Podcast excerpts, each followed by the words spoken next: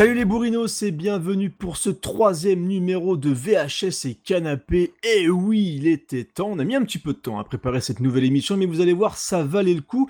Et je vais saluer mon camarade, mon comparse, le fan absolu de Chuck Norris. Salut Bilou, comment vas-tu? Salut Creeper, c'est écoute, ça va bien, je suis content euh, d'être retour là après l'été. Hein, on a pu bien se détendre. Ouais. Euh, on est peut-être un peu trop détendu. on s'est un petit peu trop détendu, je pense, depuis la dernière émission. Mais euh, ouais, non, content d'être d'être là. En plus, c'est un, bon sujet pour pour commencer cette cette nouvelle année, on va dire hein, entre guillemets. Ouais, cette nouvelle, saison. Voilà, oui. et et ouais, non, je suis content. Je pense qu'on va bien parler. J'espère que les gens ont un peu de temps devant eux là, à mon avis, parce qu'on a un bon sujet bien bien costaud. Bah, en plus, tu vois, alors je pense que c'est une des raisons qui fait qu'on n'a pas rebondi tout de suite parce qu'on avait déjà fait, on pensait vraiment le, pinacle du cinéma. On avait parlé de, Commando. Hein, bah, quand t'as fait la canon précédent, Commando, bah, euh, c'est compliqué de Qu'est-ce que tu fais d'autre après quoi? Bon. Donc, du coup, on, garde un petit pied dans la canon pour quelques films, vous allez le voir.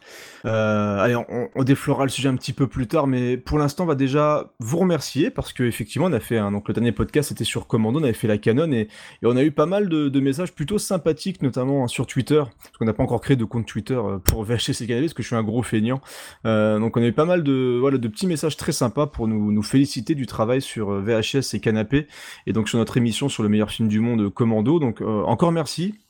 Merci beaucoup de, nous soutenir, de partager et d'être, euh, alors j'allais dire de plus en plus nombreux. On a fait que deux émissions, c'est pas non plus, hein, on est, on n'est pas non plus, euh, voilà, on n'est pas non plus des, des, vedettes et des stars, mais le, voilà, le peu de personnes qui prennent le temps de, de, venir nous parler, de nous dire que qu'ils apprécient un petit peu ce qu'on fait, notamment l'ambiance de l'émission qui est très détendue. On est bien, hein, Bilou. Ah oui, on est, bien. on est plutôt détendu. Bah voilà, ça fait plaisir. Je sais pas si t'as un petit truc à rajouter, Bilou. Euh, non, non, bah comme toi, hein, c'est vrai que j'ai pu voir aussi quelques messages. Ça fait, ça fait toujours plaisir de, de, voir ça, de voir que c'est apprécié, parce que bon, ça reste, euh, bon, ça reste des films. On parle de choses vraiment assez euh, mondialement connues, on va dire, mais à différents niveaux, on va dire.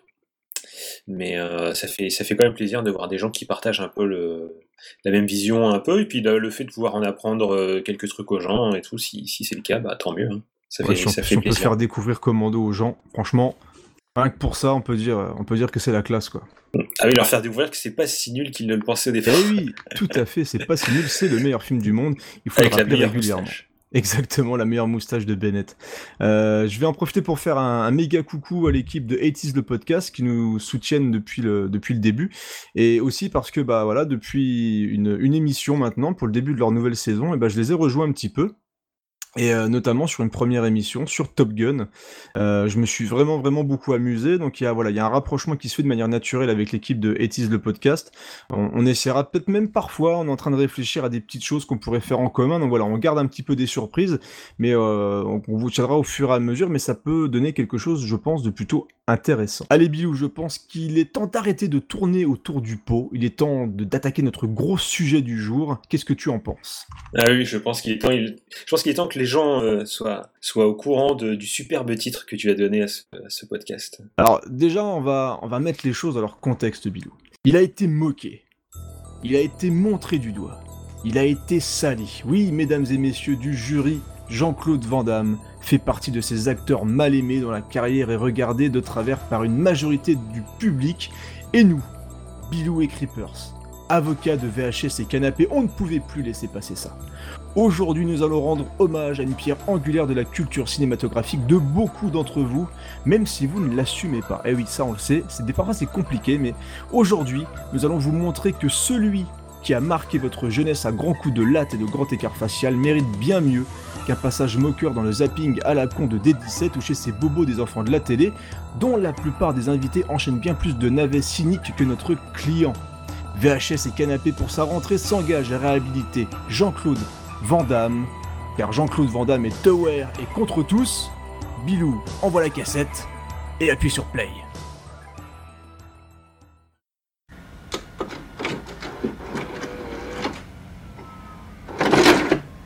Alors maintenant qu'on a balancé le sujet, comme d'habitude, on va commencer bah, par nos premiers contacts avec le sujet du jour, donc Jean-Claude Van Damme, notre ami, notre amour, notre copain.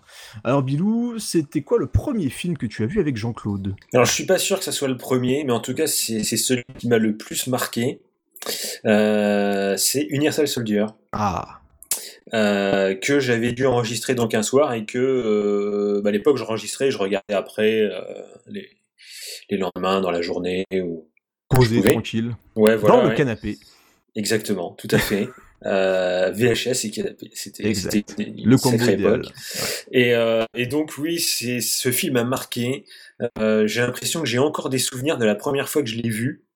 Euh, je me souviens encore de cette histoire de, de grosses picouches géantes diaboliseurs. Enfin, quand des trucs qui nous marquent plus que d'autres. Hein. Et, et c'est pour ça que j'avais plus de souvenirs de, de Tonton Dolph avec son collier d'oreille. Ouais, c'est marquant ça quand même. Ouais, quand même. Euh, et du, de la manière dont il finit que euh, de Jean-Claude, même si bon, j'ai quand même quelques souvenirs.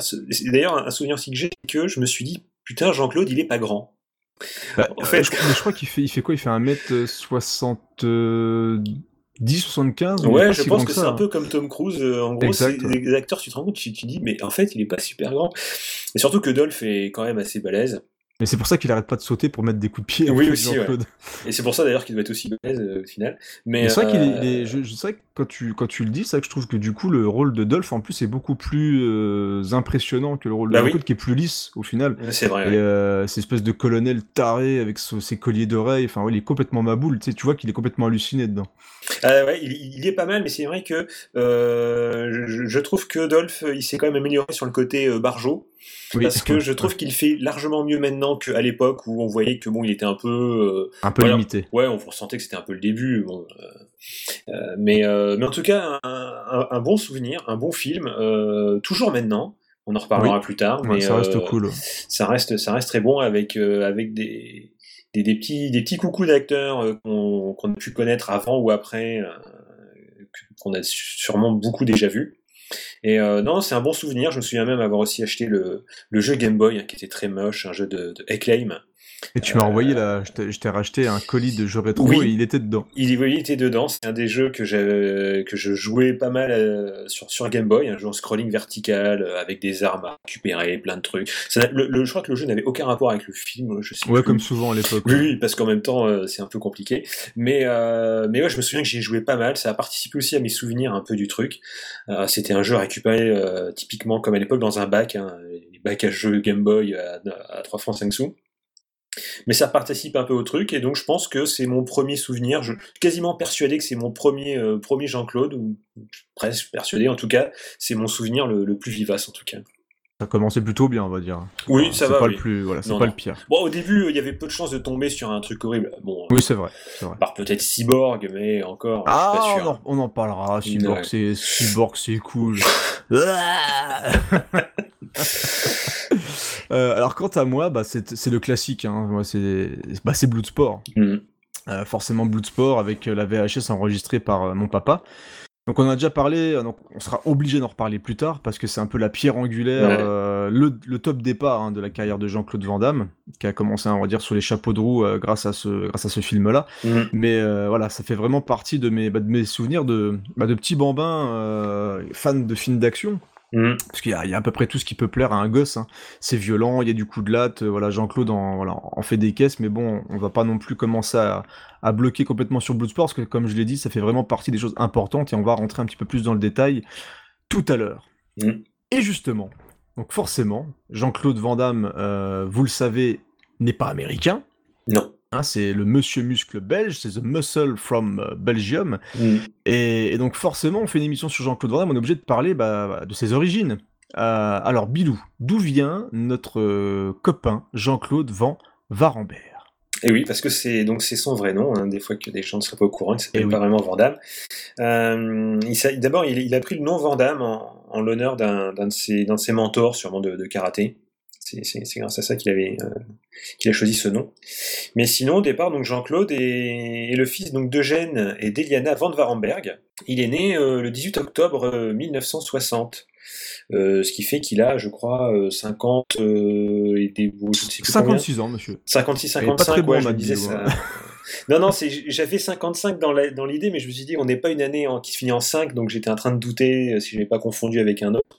Mais euh, non, non, ouais, 55, c'est qu'il n'est pas, il est pas si vieux que ça au final. Hein. Il est quand même beaucoup plus jeune que que, que, Stallone, Schwarzy. C'est pas encore, c'est pas la même époque. Hein. Exactement. Il est quand même arrivé plus tard. Et, euh, et donc c'est vrai que quand il est petit, Jean-Claude l'a déjà expliqué déjà lui-même, hein, c'est pas quelque chose qui cache ni rien, il était très chétif. Ouais, c'était un maigrichon. Ouais, il était petit, bon, il, il est resté un peu euh, pas très grand. Enfin, oui, il, est, resté un peu petit, mais moins maigrichon. Voilà, moins maigrichon, ça c'est clair. Toujours, parce que si à 56 ans on est encore bâti comme lui, moi je dis respect. Ouais, ça c'est vrai. Mais euh, donc à l'époque, il était petit avec ses lunettes. On peut facilement trouver des, des une photo sur le net. Euh, c'était, euh, c'était, c'était pas ça à l'époque. Hein. Il était très timide. Euh, et donc son père, bon, il est un peu, il est un peu embêté justement pour son fils qui soit aussi timide.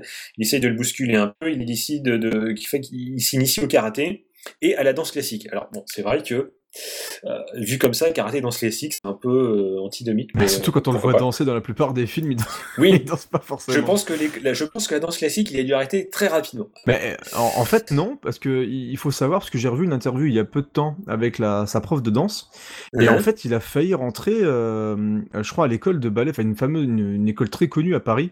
D'accord. Et, euh, et, donc il était ça vraiment... ne se voit pas du tout. Ah non, ça ne se voit pas du tout.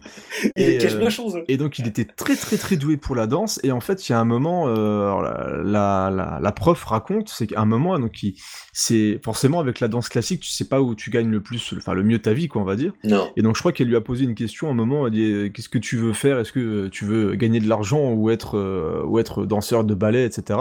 Et ben il a dit moi je, je préfère l'argent. Donc du coup, euh, je crois qu'il a il a arrêté de danser à cause de ça. Mhm. Et c'est à peu près à cette époque-là où il a décidé. Euh... Bah oh, je crois que c'est à l'Opéra de Paris hein, qui devait, euh, qui devait carrément aller. C'est possible, oui, parce qu'à part ça, ici en France. Voilà, ce qui est, ce qui est assez impressionnant et donc il va, il va arrêter l'école à 16 ans justement pour se mettre à, fond dans le karaté, quoi. Quel merveilleux danseur tu ferais. Et m'a dit ah non, moi je veux gagner beaucoup d'argent. Ah je dis alors surtout pas la danse, hein, mon ami. Il paraît, il paraît que vous avez failli devenir danseur euh, chez Maurice Béjart. C'est vrai ça, ce qu'on m'a oui. raconté? Bah, Il avait tout pour. Il avait tout pour être danseur. Ah oui, c'est, il aurait. D'ailleurs, Maurice t'aurait tellement aimé, mon petit chat. Et alors, j'ai fait donc un chemin vers le karaté et karaté cinéma. Il va même ouvrir euh, sa propre euh, salle de fitness. Ouais. Bien des, bien des années après, qui s'appelle California Gym. déjà le rêve de l'Amérique. Voilà. Et euh, le, monde du cinéma va le rattraper en fait, euh, parce qu'il est euh, un peu par hasard, j'avais vu, mais je ne sais plus exactement les circonstances, où il y a un casting et bon, il, essaye d'y aller, voilà, comme ça, un peu, euh, pas forcément par hasard, mais juste comme ça. Et au final, il y a une révélation, hein, c'était pour le film Rue Barbare de Gilles Bréa. Il a une, une révélation, il décide de partir faire fortune à Hollywood, et donc il s'en va comme ça avec 2000 dollars en poche, rien d'autre. Euh, et sans savoir parler anglais en plus. ce, qui est, ce qui est culotté quand même. Oui, euh, et, c'est vrai que c'est quelque chose qui est commun des fois à beaucoup de gens qui ont euh, quand même pas mal réussi. Tu te rends compte que c'était pas vraiment préparé, quoi. Ah, c'est le fameux rêve américain. Voilà, il y en a qui y sont allés et puis avec de la gouache, avec de la chance, ils ont ils ont ils ont réussi à, percer et, et c'est le cas de Jean-Claude. Euh, parce que euh, le, fait de pas savoir anglais et de partir aux États-Unis, quand même, c'est pas mal. Et, euh, et il a expliqué dans une, dans une interview qu'il a un peu appris à parler anglais avec le dessin animé Les Pierres à Feu, passé là-bas. C'est incroyable. Oui, alors donc, euh, dire Jean-Claude est parti avec 3 francs 5 sous et il a appris l'anglais avec les pierres à feu. Et tu sais ce qui est fou, c'est que tu parlais là rapidement donc, du passage où il a failli jouer, parce qu'il a failli, il a même pas joué dans Rue Barbare. Hein. C'est que en fait, il est donc il est pris au casting et il arrive le lendemain où il devait arriver. il arrivé un jour trop tard. Il a raconté ça à une interview, donc il devait jouer dans Rue Barbare de Gilles Bréa et, au final le mec, bah, il est arrivé complètement en retard et donc il s'est retrouvé comme ça sur le tournage à pas comprendre pourquoi personne venait le voir et en fait il, bah, il avait complètement zappé qu'il devait jouer juste avant. Donc il a complètement foiré euh, son passage dans ce film-là. Mais il a quand même eu, comme tu l'as dit, la, vraiment la révélation pour le cinéma. Et là, il, s'est dit, allez hop, l'endroit où je peux faire fortune, l'endroit où, bah, où on veut faire des films, eh bah, c'est à Hollywood. quoi. Mm. Donc, euh, et donc il est parti effectivement avec son, son nouveau pseudo, Jean-Claude Van Damme. Euh, donc tu l'as dit, hommage à un ancien mentor. Et, et, là, bah, on va dire, il a, il a énormément galéré. quoi. Il a énormément galéré, il a fait plein de petits jobs, euh, il, il, a fait chauffeur de limousine. Il a mm. fait livreur de pizza, donc il a fait plein, plein, plein de boulots complètement pourris. Et rappelez-vous, euh, je crois qu'on en a parlé très rapidement, mais je suis même pas sûr qu'on l'ait cité dans, dans, la, le podcast sur la Canon. Donc, il, fait une apparition dans Breaking. Oui, en dansant d'ailleurs, et très mal. très très mal. Et tu le, très mal tu le vois avec un espèce de maillot de bain, enfin je sais pas, un maillot de corps comme il y avait dans les années 80 justement. Et donc pendant que les héros du film font des chorégraphies de ouf en premier plan, bah, on voit un mec complètement taré euh, avec l'arrêt sur le côté, en train de s'agiter dans tous les sens en tapant dans les mains. Oui, d'ailleurs, euh, il l'a expliqué. Hein, S'il faisait ça, c'était pas pour rien, c'était pour se faire voir. en fait. Ah bah oui, bah ça a pas loupé. N'est pas prévu. Hein, c'est vraiment, il disait, je vais sauter partout et on va me voir au fond et on va me repérer. euh, c'est pour me faire voir. En fait. C'était c'était pour ça. Chorégraphie de malade, hein. c'est là c'est hyper imp- On sent vraiment le, le côté euh, opéra de Paris. Ah, je- C'est Oui. c'est dommage, j'aurais pu trouver un truc pour l'opéra de Paris, hein, ça aurait été magnifique. C'est sûr. Et, et son, son- son film suivant aussi, dans lequel il est apparu, c'est très opéra de Paris aussi, je trouve. Parce que Mais tu sais, tu sais que j'en avais entendu parler. Alors du coup, comme euh, je me suis, on s'est vraiment intéressé euh, au personnage, que voilà, c'est un personnage qu'on aime beaucoup. Mais il y a des choses forcément qu'on n'avait pas vues ou qu'on on s'en foutait un petit peu quoi de son début de carrière qui était un peu pourri. Mais c'est vrai que donc j'ai revu le passage de Mhm. Monaco Forever. Et c'est bah, c'est assez truculent. Euh, Je crois qu'il y a Dans pas sa petite de- voiture décapotable. euh, ouais, mais c'est il est surréaliste ce passage. Oui, quand même, oui. Oui, je pense qu'on n'imagine pas. Mais en fait, euh, on n'imagine pas à une époque, mais en le voyant ce qu'il fait maintenant, au final, euh, Bah, Tu, tu vois qu'il était prêt à tout. C'est oui, oui, ça, surprend pas, et, en fait. et donc, bah, attendez, on va vous passer le, on va passer un extrait, et puis on en reparle tout de suite après. Le ciel, qu'est-ce qu'il est formidable. Oui, combien c'est beau Tu es un athlète, dis Comment Non, je disais, tu as un corps euh, bien musclé. Un athlète, quoi. Oui, je fais beaucoup de sport. C'est évident. hein. Tes jambes sont, sont bien musclées. Bah, donc, donc, vous l'aurez peut-être compris, mais donc Jean-Claude, dans ce film-là, est un karatéka homosexuel. Légèrement. donc dans l'extrait, parce que Et encore, il n'y a pas l'image. Il n'y a pas le J'allais dire, il n'y a pas l'image, et il y a le, le petit Marcel très sympa, et donc il met la main sur la cuisse du mec, et donc il essaye complètement de le pervertir, et, euh, et donc ce qui est complètement fou, c'est que donc il est en train de lui tâter euh, la cuisse, et je pense qu'il essaye de tâter un petit, peu- un petit peu plus, et euh, donc là le héros dit écoutez arrêtez-vous, et puis bah voilà, je vais, je vais vous apprendre les bonnes manières, et donc il va essayer de, de lui casser la gueule, et forcément Jean-Claude qui est karatéka, bah il, il arrive à lui faire peur, et le mec se barre, et t'as Jean-Claude qui du coup laisse tomber, je crois que c'est il apparaît que quelques minutes dans le film, hein, donc Oui, c'est- vraiment une mais petite bon, c'est apparition. c'est énorme. Ce passage-là Mhm. est énorme. Je l'ai regardé, j'étais mort de rire. Et, euh, et notre, notre copain, euh, et ben ensuite va, va faire un film où il aura un petit peu plus de présence. C'est Karate Tiger. Euh, Karate Tiger, donc qui est réalisé par Corey Yuen. Alors c'est peut-être un nom que vous connaissez si vous êtes un petit peu fan de films d'action. Et ce qui est rigolo, c'est qu'encore une fois, moi j'avais vu son nom associé à. Alors c'était principalement au transporteur. Le premier transporteur qu'il a, euh, il a co-réalisé avec Louis Leterrier. Donc je me, je me disais que le mec c'était une pointure, tu vois, au niveau du cinéma Mm. euh, chinois et tout. Bah en fait non. Non, hein, pas du il tout. a fait- en fait, Ah, Généralement, quand on tout. fait 33 films en tant que réel et qu'on n'est pas super connu, c'est Ouais. qui Anguille sous roche, hein, Ouais, non, il y a beaucoup de. y a Alors je crois qu'il a quand même fait un ou deux Jet Li euh, dans, dans le lot de tout ça. Peut-être Mais pas c'est les clair que. non euh, non, je pense pas que ça soit les meilleurs, mais ouais, quand j'ai regardé de près sa filmo, Ouais, c'est assez euh, pourri, hein. Je vois qu'on parle de The Euh, One, Dead or Alive. euh, Ouais, Dead or Alive, ouais, des- des- bah, donc l'adaptation Dead or Alive de jeux vidéo, hein, pas le film de Takeshi euh, Oui. Miike, c'est vraiment l'adaptation de, de Mm. jeux vidéo de Dead or Alive. Et donc The One avec, avec Jet Li, il a été, je crois, assistant réalisateur et aussi beaucoup donc coordinateur de cascade sur quelques films.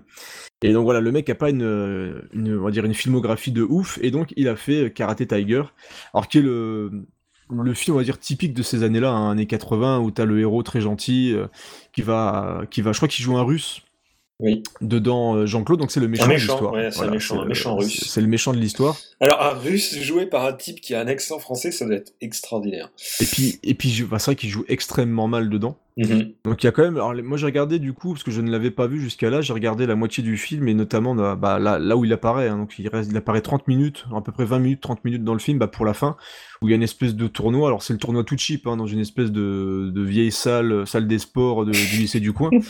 et donc il savate. euh, Alors j'ai jamais vu un tournoi comme ça, dire qu'il il les enchaîne les uns après les autres. sur- donc il casse la gueule à tout le, le groupe d'Américains. Puis bah bien sûr il y a le, le héros super gentil qui en a marre de voir tout ça, puis il vient puis il lui casse la gueule quoi.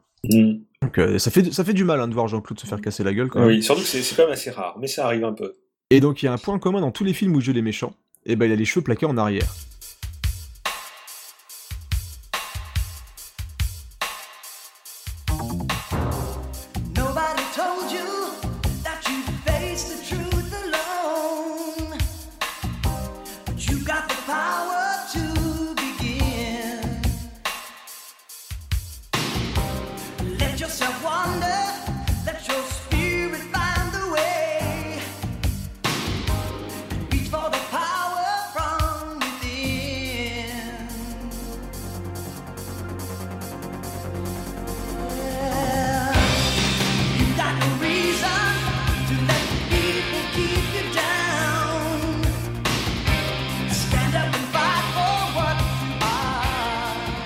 C'est vrai que le film est, voilà, le film est pas fou. hein. Je sais pas si tu l'as vu toi. Non, non, non. C'est très cheap. Hein. Franchement, c'est là c'est compliqué. Mais, euh. mais j'aimerais bien le voir en VO pour voir si, si c'est lui-même qui, qui fait la voix ou s'il a été Non, c'est sa voix.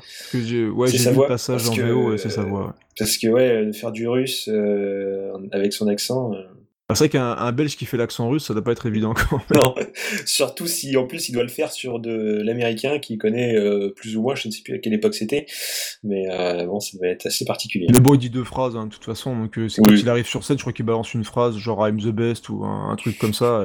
Et et il y a un truc bah, toujours très rigolo parce qu'il aime montrer qu'il sait faire le grand écart. Bah, forcément, dans son, dans son premier film, entre guillemets, où il a un rôle de plus de 10 minutes, et bah, il fait le grand écart sur les cordes. Oui. Et en croisant les bras, il y a des gifs, vous pouvez trouver des gifs un peu partout. Moi, j'utilise régulièrement ce truc-là parce que je le trouve. euh, avec, il, il fait un- une grosse grimace, genre je suis super méchant. Donc, il cabotine au taquet.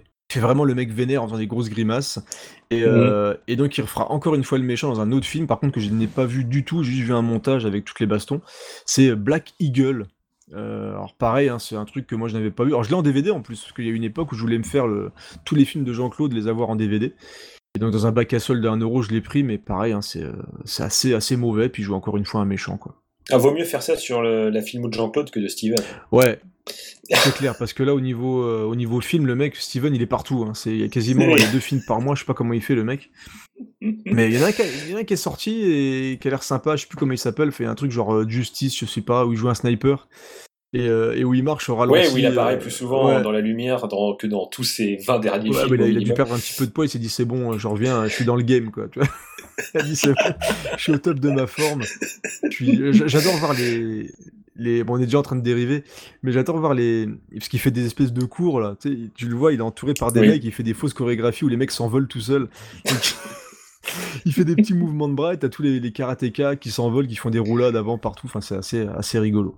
Et c'est que des gens à lui, hein, attention. Si j'ai Ah bah interdit Ouais, que ce ouais, soit pas quelqu'un qui fasse partie de son équipe qui, qui vienne. Ah bah non, sinon. Parce euh, qu'il est, il était déjà venu en France euh, pour faire une démonstration de, de taekwondo et on pouvait pas l'approcher. Euh, c'était, enfin c'est tout un, bon tu vois que c'est tout un, tout un cinéma, ce qu'elle le dire. Ah bah c'est du gros cinéma, de toute façon maintenant le mec il peut plus Mm. rien faire, hein. s'il bouge trois bras, ouais, il, est... il est foutu, il est crevé, il transpire, enfin voilà, c'est une catastrophe. Mais bon, on l'aime aussi Steven. Un jour tu auras Oui, une oui. émission, rassure-toi. Euh, et, et truc assez dingue, là je vais te laisser raconter, parce que bah, si vous avez vu Predator, il faut savoir que Jean-Claude Van Damme, bah, il est aussi associé à ça. hein. Ouais, ouais, c'est, c'est une, une, une légende, de- enfin, c'est pas vraiment une légende puisque c'est avéré, mais Ah, c'est assez connu, c'est assez connu. Jean-Claude a été casté au départ pour être le Predator. Voilà, le, le Predator, type qui est dans le costume. Euh, et euh, c'était quand même un rôle assez dur. Euh, c'était vraiment quand même quelque chose dans la jungle. Alors déjà les conditions, si, si vous les connaissiez de Predator, de, de tournage, Ouais, c'était fou, hein. vachement dur. Euh, pour vous dire, hein, si vous vous rappelez de, par exemple, ce qui est la, la- la fameuse caméra thermique, euh, la vision thermique du, du Predator, euh, elle ne fonctionnait pas lors du tournage parce qu'il faisait tellement chaud qu'en fait euh, tout était orange. Ouais, c'était pas du tout du studio ni rien, c'était du Non, vrai non, tournage hardcore. Ils, hein, ils étaient vraiment là-bas, donc c'était vraiment, euh, vraiment très compliqué. Et euh, donc je sais pas si ça a joué là-dedans, mais en tout cas c'est vrai que les conditions étaient, étaient vachement dures, surtout pour être dans un, dans un, une combi totale, quoi.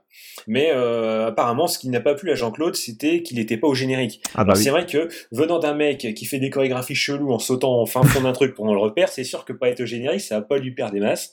Donc euh, il a laissé tomber. Et euh, apparemment, c'est de lui-même hein, qui a quitté. Alors, il y a différentes versions, il me semble. hein. Des fois, on dit qu'on l'a viré. Euh, des fois, c'est lui qui est parti. Donc, bon, c'est comme tout. hein. Il y a tout et n'importe quoi. Bah, surtout dans la vie de Jean-Claude, hein. il y a, il y a Oui. des fois il y a des, plusieurs versions différentes de certaines histoires, donc euh, c'est vrai que moi globalement j'avais entendu la version où ouais, il, il voulait pas, il faisait Mm. pas partie du entre, entre guillemets du vrai casting, et, euh, et donc il, est, il serait parti. Par contre, il semblerait que dans certains passages où on le voit en, en camouflage optique, il y ait quelques mouvements qu'il aurait fait qui auraient été gardés, mais bon voilà, c'est c'est pas non plus super fou. Puis on peut, comment tu veux remarquer ça? C'est pas possible. Mais, oui, c'est euh, impossible. C'est- C'est c'est très, très caractéristique d'une époque où euh, les, les personnages qui étaient en costume, eh ben, on s'en foutait, quoi. Vraiment, le Ouais, type on qui s'en avait dedans, on s'en foutait. Ouais, ouais, Je veux dire, la preuve, euh, je veux dire, le Dark Vador, à une époque, le fait que c'était c'était, pas qui c'était. David Prowse, euh, Mm. c'était on rien à foutre, quoi. Alors que de nos jours, ça passerait plus, quoi. Je veux dire, Oui, on est super tous, euh, important maintenant, ils sont ouais. tous en train de devenir fous à savoir qui est-ce qui pourrait jouer euh, Boba Fett euh, dans un film Boba Fett, alors qu'au final, si on regarde la tête du mec qui jouait Boba Fett dans les Star Wars originales, Ça a tout niqué. euh, non, c'est pas possible. Il faut pas la chercher, il faut pas la regarder parce qu'on Ah, c'est sur une sorte de, de, de type qui sort de de ah j'ai perdu le mot. hein, Tu sais, les- les espèces de cirques ambulants, là. Non, enfin ouais, moi j'avais plutôt dans l'idée euh, le- les, boîtes, la boîte, euh, les entreprises de, des messages. euh, Ah, caractère oui, informatique. la, co- la Cogip. Voilà, le type il a vraiment une, une tête de, de Le gars de la bureaucrate. Le bureaucrate. avec sa petite moustache, euh, les grosses lunettes, enfin c'est horrible.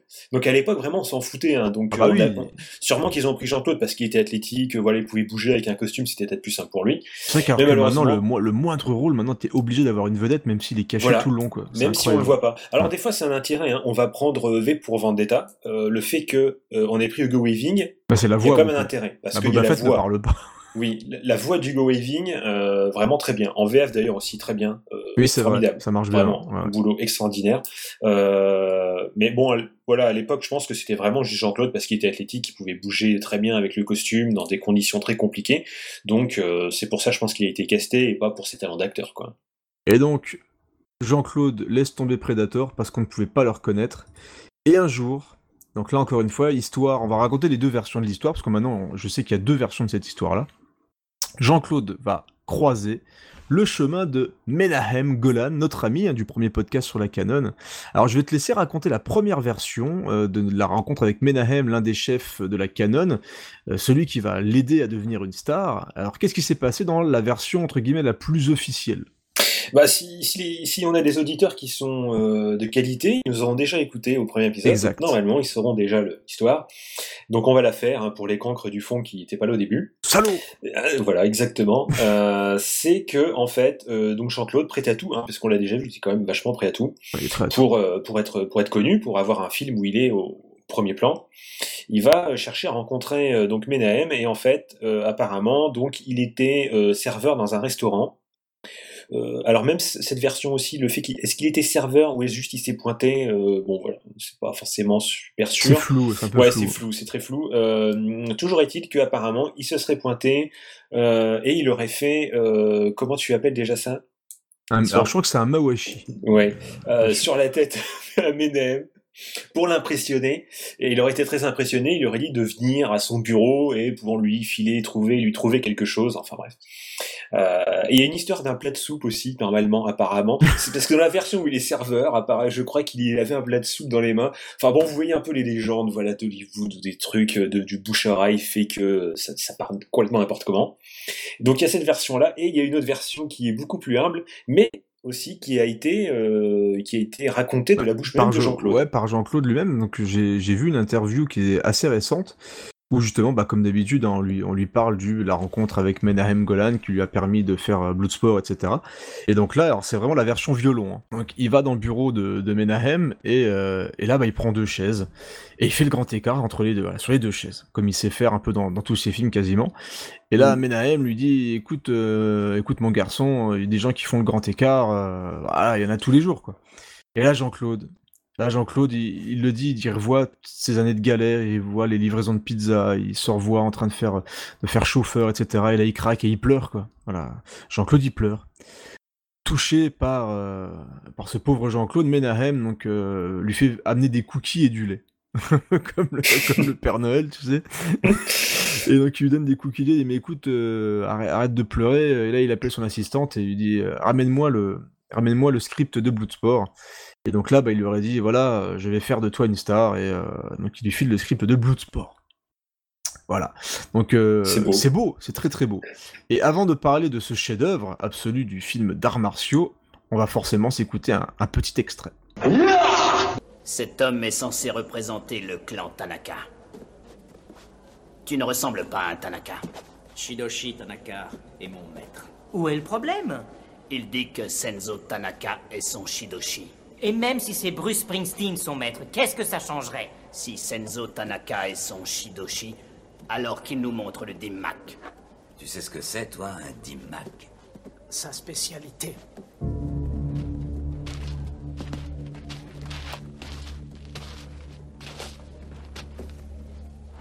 Tiens, tu me tiens ça? Victor, choisis une brique. Si tu veux. Allons-y pour celle-là.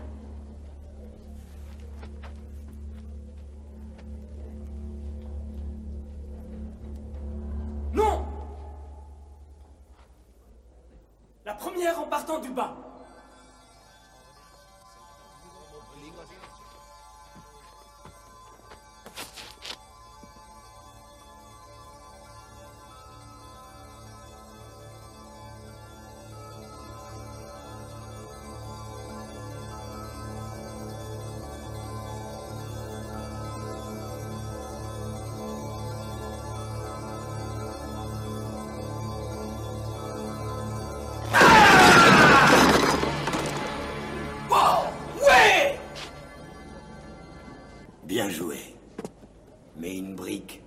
Jamais les coups. Encore une fois, un peu, un peu une redite. Ça fait toujours du bien d'écouter le passage avec le Digmac. Je sais pas ce que t'en penses. Oui, non, c'est quelque chose, on peut pas s'en s'en lasser. hein. C'est quand même la classe. Et donc, Bloodsport, nous sommes en 1988. euh, et donc, euh, Jean-Claude euh, devient la vedette de. Alors, c'est, c'est pareil, hein, il semblerait que ça soit l'adaptation de la vie de Frank Dux, mais euh, ça a pas l'air Oui, c'est- super. euh, Alors, ce, ce- ce type-là, euh, je pense que son niveau de mythomanie, c'est pareil ou supérieur à Simon Seagal. Ouais, ouais, ça, ça semble d'être un, un- un sacré gros mytho. Ouais. Et, et donc, le, le film raconte l'histoire de Frank Dux, soldat américain qui va partir à Hong Kong pour participer au Kumite, le fameux tournoi clandestin où les meilleurs combattants de la planète se retrouvent. Un scénario complètement fou, euh, où forcément tous les coups sont permis. Alors. euh, donc c'est le, le film qui fait basculer Jean-Claude, hein. c'est le, le moment où il va devenir connu, enfin. Pourtant c'est un tout petit film qui a coûté qui- un budget de 1,5 million de dollars. Euh, alors, je- Ouais, je crois qu'on avait, on avait parlé dans le podcast avec Alain qu'il a- je sais plus combien il avait rapporté, mais c'était assez faramineux hein, Ouais, par rapport a- au budget. Par rapport au budget, je crois que c'est un truc genre euh, peut-être 60 millions ou 30 millions, 60 millions dans le monde et peut-être Ouais. 33 millions aux États-Unis. Enfin bref, c'est c'est le film de base hein, des fans de Jean-Claude Van Damme. C'est encore un film qui passe très bien, je trouve. Mm. Donc c'est ré- réalisé par Newt Arnold. Alors j'ai regardé un petit peu ce qu'a fait ce monsieur. Et il a fait que trois réalisations, deux films avant Bloodsport et Bloodsport.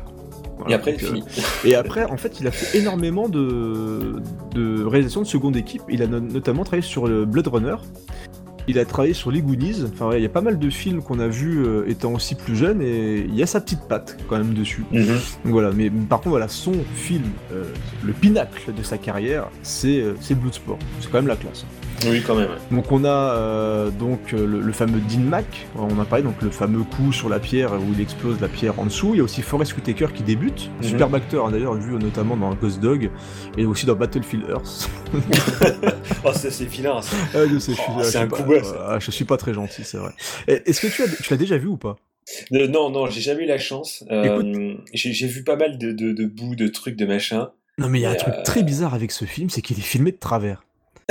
Je te jure, je te jure, c'est complètement chelou. Et à un moment, je suis tombé dessus forcément sur RTL 9. Il y a que, il y a que RTL 9 qui passe ça en première partie de soirée. Et, euh, Heureusement. et j'ai regardé, déjà t'es t'es halluciné parce qu'ils ont tous un look improbable, donc c'est le fameux film de la scientologie. hein. Mhm. Et tout Avec est filmé, mais il est vraiment filmé de traviole. Mais quand je te dis de traviole, c'est genre la caméra, tu sens qu'elle est posée, je sais pas, elle est inclinée et tout le long du film c'est posé de traviole.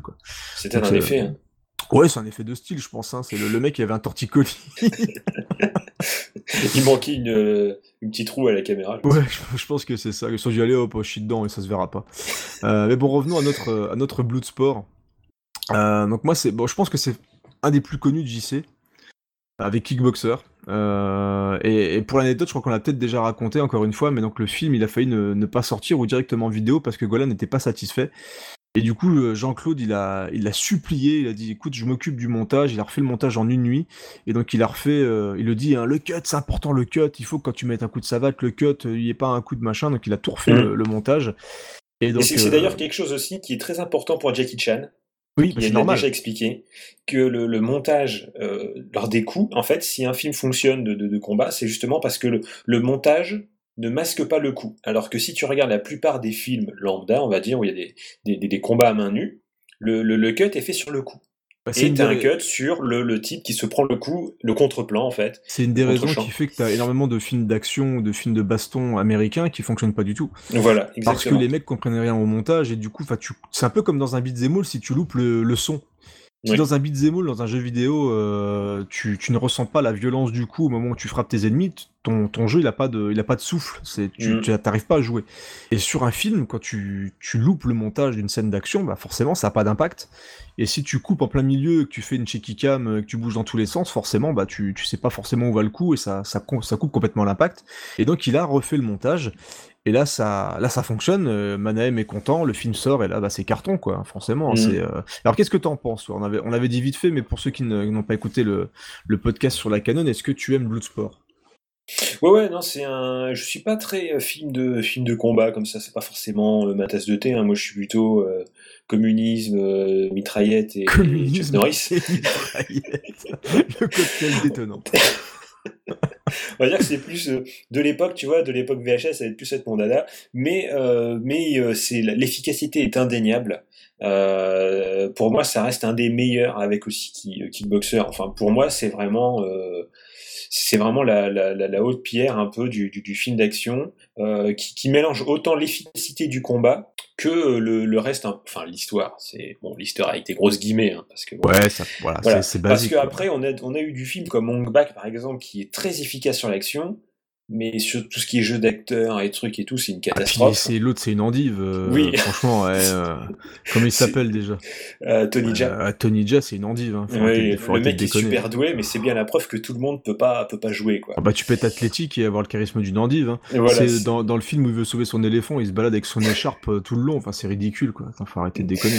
Mais, mais là, ouais, là, je pense que c'est un peu tout. Et puis, et puis, je trouve que quand même Jean-Claude est quand même sacrément beau gosse à l'époque. Mais et, tu sens qu'il est top, qu'il est au taquet. Ouais, c'est franchement. vraiment, euh, il est, il est vraiment bon dans, dans le truc. Et euh, On voit ses fesses. oui, euh, j'ai l'impression aussi que ça, superbe slip. ça le, ça le dérange pas des masses aussi des fois hein, de se mettre dans des, dans Ah bah des c'est vrai, mais situations. je, je crois que dans euh, la, quasiment tous ses films, t'as un moment où il met un slip. Je sais pas, c'est. Oui, et puis même il a fait des photos, hein, des photos un peu de mode où il était en Marcel en slip avec des coiffures euh, bizarres. Enfin bref, elle est très connue aussi celle-là. Mais euh, moi je pense que Jean-Claude n'est pas extrêmement pudique à mon avis.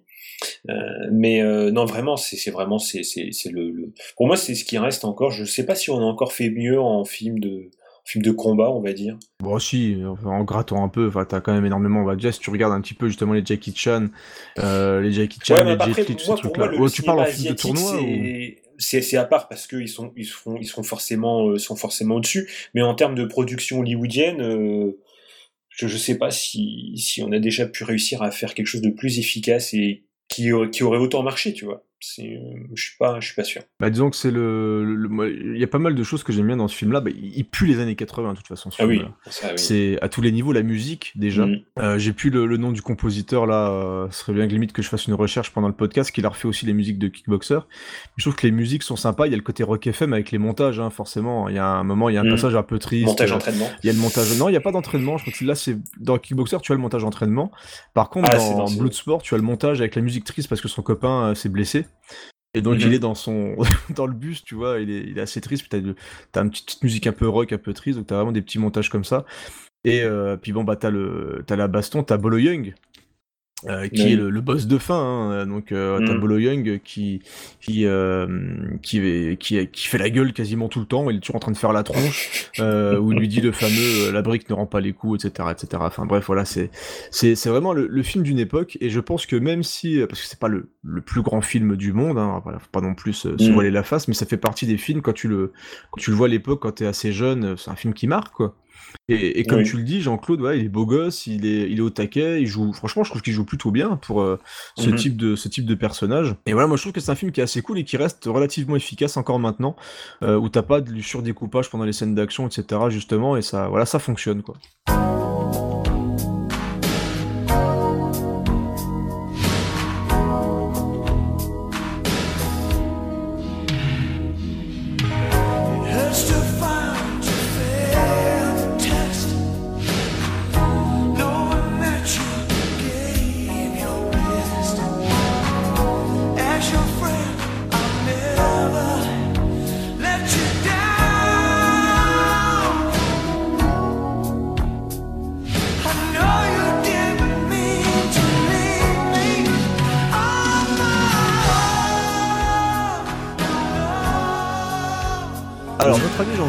Avec la canon.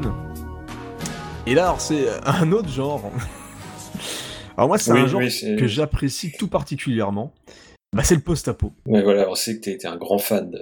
Ah, j'adore le post-apo. voilà, c'est mon, j'adore notamment le post-apo italien. Il faudra en faire une émission complète parce que c'est juste, euh, c'est juste magnifique. Quoi. Le post-apo italien, c'est, bah, c'est la classe absolue. Et donc on a euh, Cyborg. Mm. Alors Cyborg de Albert Pune, donc qui est un, un réalisateur qui un peu un alors, Yes Man et non mais c'est un peu un faiseur de série B il a fait énormément de série B euh, notamment dans les années 80 assez efficace on lui doit notamment Captain America Le fameux, oui, de la aussi. hein. euh, En slip chaussette, je sais plus quoi, là. enfin, Voilà, donc euh, le, le pauvre, on l'appelait un petit peu dès qu'il y avait un budget de, de 20 francs pour faire un film, le- il devait faire un petit peu ce qu'il pouvait. Alors je sais qu'il y a énormément de monde qui déteste ce film, et notamment il y a un podcast que j'ai découvert il y a pas longtemps, alors que j'aime bien écouter même si je suis pas toujours d'accord avec eux, qui est euh, euh, Super Ciné Battle, et c'était pendant un long moment pour eux le pire film des années 80. Bon, suis... C'est chaud, Ouais, c'est quand même assez chaud parce que c'est pour moi, euh, alors c'est pas un grand film encore une fois. Bah, surtout, Euh, on vient de parler de Captain America Ouais, aussi. ouais, déjà, rien que exactement. déjà. Voilà, t'as parfaitement raison. Merci Bilou, t'as résumé ma pensée. Et je trouve que Cyborg, alors déjà, je trouve qu'il y a une, une photo qui est pas, pas vilaine. Mhm. Il y a des scènes d'action que je trouve plutôt, plutôt sympa. Voilà, une ambiance. Bon, c'est vrai que le bad guy est un peu bizarre. et notamment sur le, combat final où il, bugle. Je pense qu'on peut pas dire autre chose. Euh, il passe son temps à bugler euh, pendant euh, 25 minutes, parce que le combat est quand même assez long. La musique est aussi un petit peu cheap, hein. c'est vraiment du bon tant pis. Hein. Donc c'est du tu tu tu tu tu tu tu. Bah, ils ont fait ce qu'ils pouvaient, mais moi je trouve pas. Mais en plus, ouais, niveau bad guy, c'est là que tout le monde ne peut pas être Bennett. Exact. Parce que Bennett, il gueule, mais il gueule efficacement. Quoi. Voilà, il, il- il gueule avec classe. Voilà, ouais. Voilà, voilà. Il met, il met tout dans, dans- quand il gueule. Que là, le mec, il est vraiment dans, en mode je bugle. Quoi. Je sais pas jouer, je bugle. Voilà. Donc, le mec, il va, il va au taquet dans le beuglement. Vraiment, c'est le, le gros bovin. Et, euh, et moi, je sais pas, j'ai une petite tendresse pour ce film. Moi, je trouve que ça fonctionne bien. En plus, il y a, un moment, il joue un peu Jésus. Il accroché à une croix comme ça. Donc, c'est un peu le Jean-Claude Van Damme, sauveur euh, Jésus de l'humanité. Mm. Je trouve que ça passe, voilà. C'est pas, c'est pas complètement fou, mais voilà. c'est Cyborg, si vous aimez un peu les post-apo et que vous avez une heure et demie à tuer et que vous avez RTL 9, vous inquiétez pas, vous finirez par tomber dessus un moment ou un autre. Enfin, moi, voilà, moi j'aime bien Cyborg, voilà, c'est mon petit, euh, mon petit péché mignon, voilà, dans la filmo de, de JC qui est assez fourni quand même en péché mignon, on va dire. Oui, quand même. Jean-Claude Van Damme mène le combat du bien contre le mal.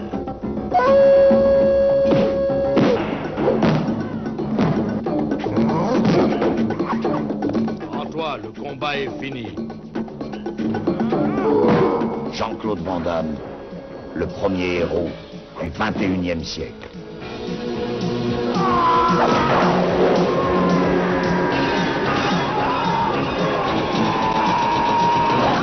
Cyborg. Et donc on est en, en 1989 et Bilou, il y a un, un autre film culte dans la carrière de Jean-Claude qui va débarquer. C'est Kickboxer. Kickboxer, mais en- toujours un peu le, le- le- le maître étalon, on va dire, du film de, de baston hein, de l'époque. Et euh, c'est c'est presque en fait une redite de Bloodsport un peu. Un hein. petit peu, ouais. Oui, un peu le même équipe, un peu. Euh, le, le réalisateur de, de Bloodsport avait produit le, le, le- le premier. euh, Ouais, Marc, Marc Dissal, ouais, qui a produit quelques, quelques films de Jean-Claude, effectivement. Hmm. On est dans le même compositeur aussi, comme tu avais dit Même tout à l'heure. Et euh, toujours Jean-Claude hein, qui, qui tatane à tour de bras pour venger euh, la mort de son frère. Pas la mort. Ah, non. Le, il est, Non, euh, c'est vrai qu'il s'est ouais, retrouvé, non, il est il handicapé. retrouvé en fauteuil Ouais, roulant. il est- il handicapé. J'ai- confondu avec Rocky, j'ai fait un gros mix du truc. Alors, une, une présentation du méchant qui est assez folle. Oui, le fameux le Tongpo. fameux Tongpo qui tabasse bah, pylône. Oui. voilà. euh, donc il, il savate un pylône avec ses tibias. Donc il, il tape, il tape sur le pylône, tranquille, hein, tranquille pépère le mec. hein, il est là, il tabasse le pylône, puis euh, il se retourne vers Jean-Claude et il lui fait une grosse grimace. Et euh, d'ailleurs, petite anecdote, Tongpo en fait s'appelle Michel Kissy et il est marocain. Tout de suite, c'est à Voilà. moi de. il, est, il est marocain et donc bah, il joue un thaïlandais, ce qui est pas évident. Et il a passé Oui. en fait des heures et des heures et des heures euh, en maquillage pour avoir la, la tête de Tongpo. Mais donc c'est un ami de longue date de Jean-Claude. Et ça, je l'ai appris vraiment en faisant les recherches euh, là-dedans. Il a aussi un petit peu participé. euh, je crois qu'il a participé à, à Full Contact un petit peu. Il a aussi fait son entraîneur sur quelques films. Mais voilà, c'est un pote, c'est un pote à Jean-Claude sur sur Kickboxer. Et euh, dans, dans ce, dans ce Kickboxer, il y a aussi une, une scène que tu, que tu adores, hein, c'est les, les montages, les montages d'entraînement. Ah là, il est beau. hein. Là, c'est très très beau.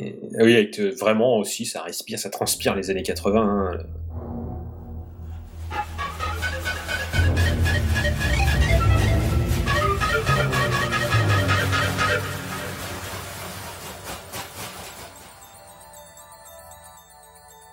En plus, c'est une musique qui est très mystique, tu vois. y, y il y a le mélange dans. Un kickboxer un petit peu du mystique de supermarché. Mm. Donc il y a le genre quand il est en train de s'entraîner devant les bah t'as le vraiment les décors de Thaïlande on dirait euh, ça- avec les espèces de ruines comme tu vois dans la plupart du, temps dans les films postales, pas- hein, voilà vraiment la, carte postale de de la Thaïlande et donc on voit bah, Jean-Claude qui s'entraîne et forcément au fur et à mesure il devient de plus en plus balèze euh, et il fait le grand écart la machine à grand écart ça Mm. c'est culte quand tu le vois il tire sur des grosses cordes pour euh, écarter les jambes de Jean-Claude c'est complètement c'est complètement dingue euh, il l'entraîne aussi avec un chien, il lui met de la viande dessus pour que le chien lui court derrière pour qu'il aille plus vite que le chien. Enfin voilà, c'est c'est le, c'est le film où t'as le jeune américain qui débarque et qui va apprendre une technique de combat ancestrale, donc un peu bah, comme dans Bloodsport, hein, où le Mhm. héros euh, a appris en, en étant, euh, en, en étant le- l'élève d'un grand maître chinois euh, que, que tout le monde vénère, etc. etc. Et donc là c'est pareil, hein, le maître chinois refuse d'entraîner des gens depuis perpète, mais il va être touché par l'histoire de, de cet américain-là, etc. Alors qu'en plus à la base...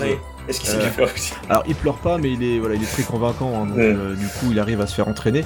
Et bien sûr, hein, alors le pire dans, dans Kickboxer, c'est que vraiment le mec en un mois, ça devient le champion, euh, le champion total de, de kickboxing. Et il y a- il y, a un petit peu d'ailleurs le côté un peu histoire de Jean-Claude, c'est-à-dire que quand tu vois, quand tu, tu vois l'histoire avec son frère, c'est que lui c'est un petit peu l'intello, euh, etc. Et que du coup, il, il entraîne son frère, mais c'est pas forcément le plus fort. Mm. Et ça finit par devenir le best of the best. C'est, euh, C'est un peu le best. Par contre, je l'ai revu euh, sur Netflix il y a pas longtemps, sur une Mhm. copie qui est assez propre. Il y a un truc qui m'a choqué un petit peu. Et euh, c'est là où je me dis que quand même Bloodsport je le préfère à Kickboxer, bah c'est qu'il n'y a pas tant de baston que ça. C'est oui, c'est possible parce que je me demande si je m'étais pas aussi fait la, la réflexion. Il y a beaucoup d'à côté, euh, il y a beaucoup de. Il y a de l'amour. des- Oui, il y a, il y a Ah, une, il y a une, une histoire. Vraiment, Bloodsport, c'est euh, on se met sur la gueule. Ah Bah c'est un tournoi, hein, t'as Oui, voilà. l'action euh, tout le long. Mais, mais là, ouais, il y a des choses à côté. On sent qu'il y a un peu plus, un... c'est un peu plus calibré grand public. Il y a de l'acting. Mm. Oui, de bah. dans, ça. Ah. Et, et c'est vrai que donc tu as les fameuses phases d'entraînement, donc il n'y a aucune baston, tu as la, la baston du début où son frère se fait paralyser, tu as la phase euh, donc, où son frère est à l'hôpital, et à l'entraînement, donc, où tu vois qui est assez efficace, il y a la fameuse scène de danse, mec. Oui. D'ailleurs, une anecdote. Ouais, anecdote de fou ça par contre. Alors, j'ai plus les noms sous la, sous la main parce que j'ai j'ai pas les commentaires là. Tu, tu pourras sûrement euh, euh, aiguiller nos auditeurs. Mais euh, cette fameuse danse que tout le monde euh, rigole et tout le monde se fout de la gueule, elle a inspiré une vraie danse en fait. Une danse que un, un type a créée. Euh, il y a, elle a un nom et elle a une page Wikipédia. Alors, il y a plein d'infos dessus. Et en fait, le mec s'est inspiré des mouvements de, de Jean-Claude en les accélérant, je crois. En fait, il les a un peu accélérés et il a pris ça comme base pour sa danse. Elle est devenue assez célèbre. Et Je voilà. trouve ça fou. Alors vous vous foutez de la gueule de Jean-Claude, mais il a, fait, il a failli faire l'opéra de Paris et on a inventé une danse grâce à lui. Quand même. alors, est-ce que vous avez inventé une danse? Vous vous foutez de sa gueule, mais lui il a inventé une danse, les gars. Voilà. Voilà, c'est quand même le, le mec qui a inventé une danse. Alors, Quand tu vois la tranche de la danse, c'est euh, un peu la, c'est comme la technique de combat de l'homme sous. Oui. Sauf que lui il danse bourré. En fait, c'est un peu. En fait, je, trouve- il danse vraiment comme moi. En fait, moi, j'ai. Moi j'essaye même pas, tu vois, de- je, je, je vais même pas vraiment essayer. une en danse fait. de merde. Mais euh, de, de savoir qu'ils ont créé une vraie danse à partir de ce truc-là, c'est quand même assez improbable, quoi. Hmm. Et, euh, et je sais plus ce qu'il dit. Enfin voilà, il dit euh, genre euh, ouais, je leur ai dit que euh, tu avais dit que leur femme voulait baiser une chèvre ou je sais pas quoi. Enfin bref. Et, et donc il y a une scène de baston où il est bourré pour essayer de prouver que de, grâce à l'entraînement, il était devenu encore plus balèze. Donc il y a la fameuse scène de danse. Il y a donc une, une histoire d'amour avec Miley. Mhm. Euh, il y a aussi Tongpo qui a une histoire d'amour avec Miley, parce qu'avec Miley bonne baise, hein, je crois que c'est la seule phrase que dit, c'est la seule phrase que dit Tongpo dedans. Et donc la seule, la seule baston qu'il y a, c'est euh, il y, a- il y a une scène de baston au milieu parce qu'ils veulent prouver euh, à Tongpo que euh, lui est fort donc pour organiser un tournoi. Et donc il y a le combat de fin qui est devenu alors qui est que tout le monde retient parce que il y a le côté ancestral avec les les mains dans le verre pilé. Alors moi, cette scène en fait m'a plus marqué dans euh, Hot Shot 2. Ah bah oui. Non, un, bah ouais. deux. Non, deux. Ouais, deux. c'est- ah, c'est le Deux, 2, deux, c'est le oui, 2. l'ouverture qui copie, c'est un mélange de Rambo 3 et Rambo 2 ou Rambo Oui. 3, non, quand ils vont le chercher dans le temple, c'est Rambo 3, je crois. Euh, de Rambo 3 et donc de, euh, de Kickboxer. Avec le du coup, mou c'est un- et les haribots. Voilà, avec, avec les petits, les petits nounours, les petits nounours dedans. Et donc c'est une scène qui est assez cool visuellement parce que du coup t'as un vrai cachet. Mais par contre cette baston, elle est un peu nulle et parce qu'en fait, donc il y a le frère de, de Jean-Claude qui se fait enlever et donc il se laisse savater. Oui. Donc il, il se prend des coups tout le long, tout le long, tout le long, tout le long, c'est tout le un gros cliché. Alors je sais pas si c'est un cliché parce que c'est parti de là et on nous l'a ressorti à toutes les sauces derrière, ou si déjà ça existait avant. Parce que c'est vrai que c'est ça qui est gênant aussi quand, quand, quand on regarde des anciens films, on va se dire, maintenant si on les découvre maintenant, on va se dire, oh c'est cliché, euh, machin, voilà. Alors qu'en fait, Bah, c'est un, bah, c'est un problème. oui, ouais, c'est ça la base. Au final, tu vas te dire c'est cliché, mais oui, pourquoi c'est cliché? Parce que c'était lui au départ et que donc au départ, euh, quand on te l'a fait, et ben non, c'était euh, pour les gens qui l'ont vu au départ, euh, c'était la première fois. Quoi. Mais euh, je- donc je sais pas si c'est le cas avec celui-là ou pas. Dès que son frère est libéré, et bah hop, là il devient super balèze et il peut défoncer ton pot, mais quand je dis le défonce, ton pot ne le touche plus du tout. Oui. Donc toi, il n'y a, pas le- y a pas une sensation de d'urgence, voilà, peu, de, ouais. de progression dans la baston. Et en plus, ce qui est assez fou, c'est que dans... Alors pas les trois quarts, mais une bonne partie des premiers films de Jean-Claude Van Damme, les combats de fin sont toujours basés sur la même chose. C'est-à-dire que tu as, notamment dans, dans Full Contact, euh, bah à la fin, euh, Jean-Claude il est blessé, et l'autre il Mm. le savate, il le savate, il le savate, il le savate, il le savate, et à un moment, euh, il y, a un- il y a un gars avec qui il est qui lui fait euh, euh, J'ai pas voté, j'ai pas, euh, mince, comment, parié pour toi, j'ai parié sur l'autre, laisse tomber, euh, on va ramasser du pognon. Et là, Jean-Claude lui dit Bah t'as eu tort, et lui casse la gueule. Alors qu'il Voilà. est brisé en deux, hein, c'est, euh, Oui. il est littéralement brisé en deux. Et dans beaucoup de films de Jean-Claude, c'est souvent comme ça, c'est qu'il est euh, dans le combat de fin, il, est entre guillemets, on pense qu'il va perdre, et bien Mhm. sûr, il a un regain de vitalité de ouf et il casse la gueule à tout le monde. Bah, c'est après c'est quelque chose qui est aussi commun un peu Tout à va fait. dire, ouais, à- ouais. à beaucoup. Hein. Si on regarde les Rocky, c'est pareil. Hein. Rocky se fait démonter, puis il arrive à trouver le courage parce que voilà, c'est le dépassement de soi, c'est la marque du héros. euh, Ouais, mais tu vois, dans Rocky, ça fait, c'est moins euh, marqué, je trouve. C'est moins flagrant. C'est voilà, moins possible. flagrant parce que bon, bien sûr, et euh, alors c'est- ce qui était cool dans Rocky 1, c'est que bah, il, il gagnait pas. Euh, Ça, c'était Mm. assez sympa. Mais c'est vrai que je trouve que ça fait moins manichéen. Oui. Le combat, il reste, il reste rythmé parce que même si euh, Rocky, entre guillemets, t'as des moments où il a un petit peu mal, bah, il, il met quand même des nions dans la gueule des autres. Que Mm. là, Jean-Claude, généralement, il, bah, il se fait défoncer pendant les. Juste tout court, voilà, ouais. il se fait t'as défoncer. l'impression que tu dis, mais en fait, il sait se battre. ou pas Ouais, c'est ça, et d'un seul coup, il nous a euh, menti. et d'un seul coup, le mec, il, je dis, c'est, c'est comme dans, dans un jeu, il récupère un power-up, et puis, Et puis euh, hop, voilà. voilà, il- L'étoile c'est d'invincibilité. exactement ça, puis bah, il défonce le mec avec des coups genre euh, hyper que tu fais là, là, en, en, en, en, parce qu'il a aussi des bruits bizarres quand tu fais des, des coups Jean-Claude.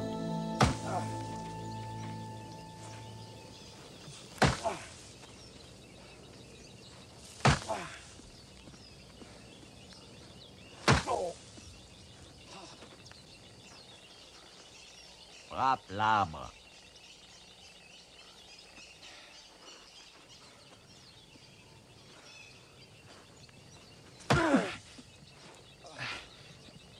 Ah non, j'en ai assez. Prends ton sac et quitte ma maison. Quoi? Qu'est-ce que j'ai fait? Tu refuses de travailler. Eh, vous voulez que je me casse la jambe? Ton frère. Tu te souviens?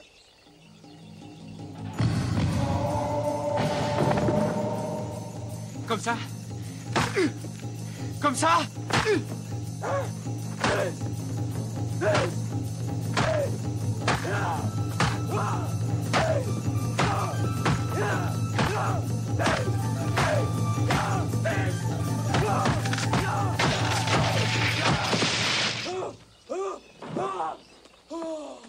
Oh!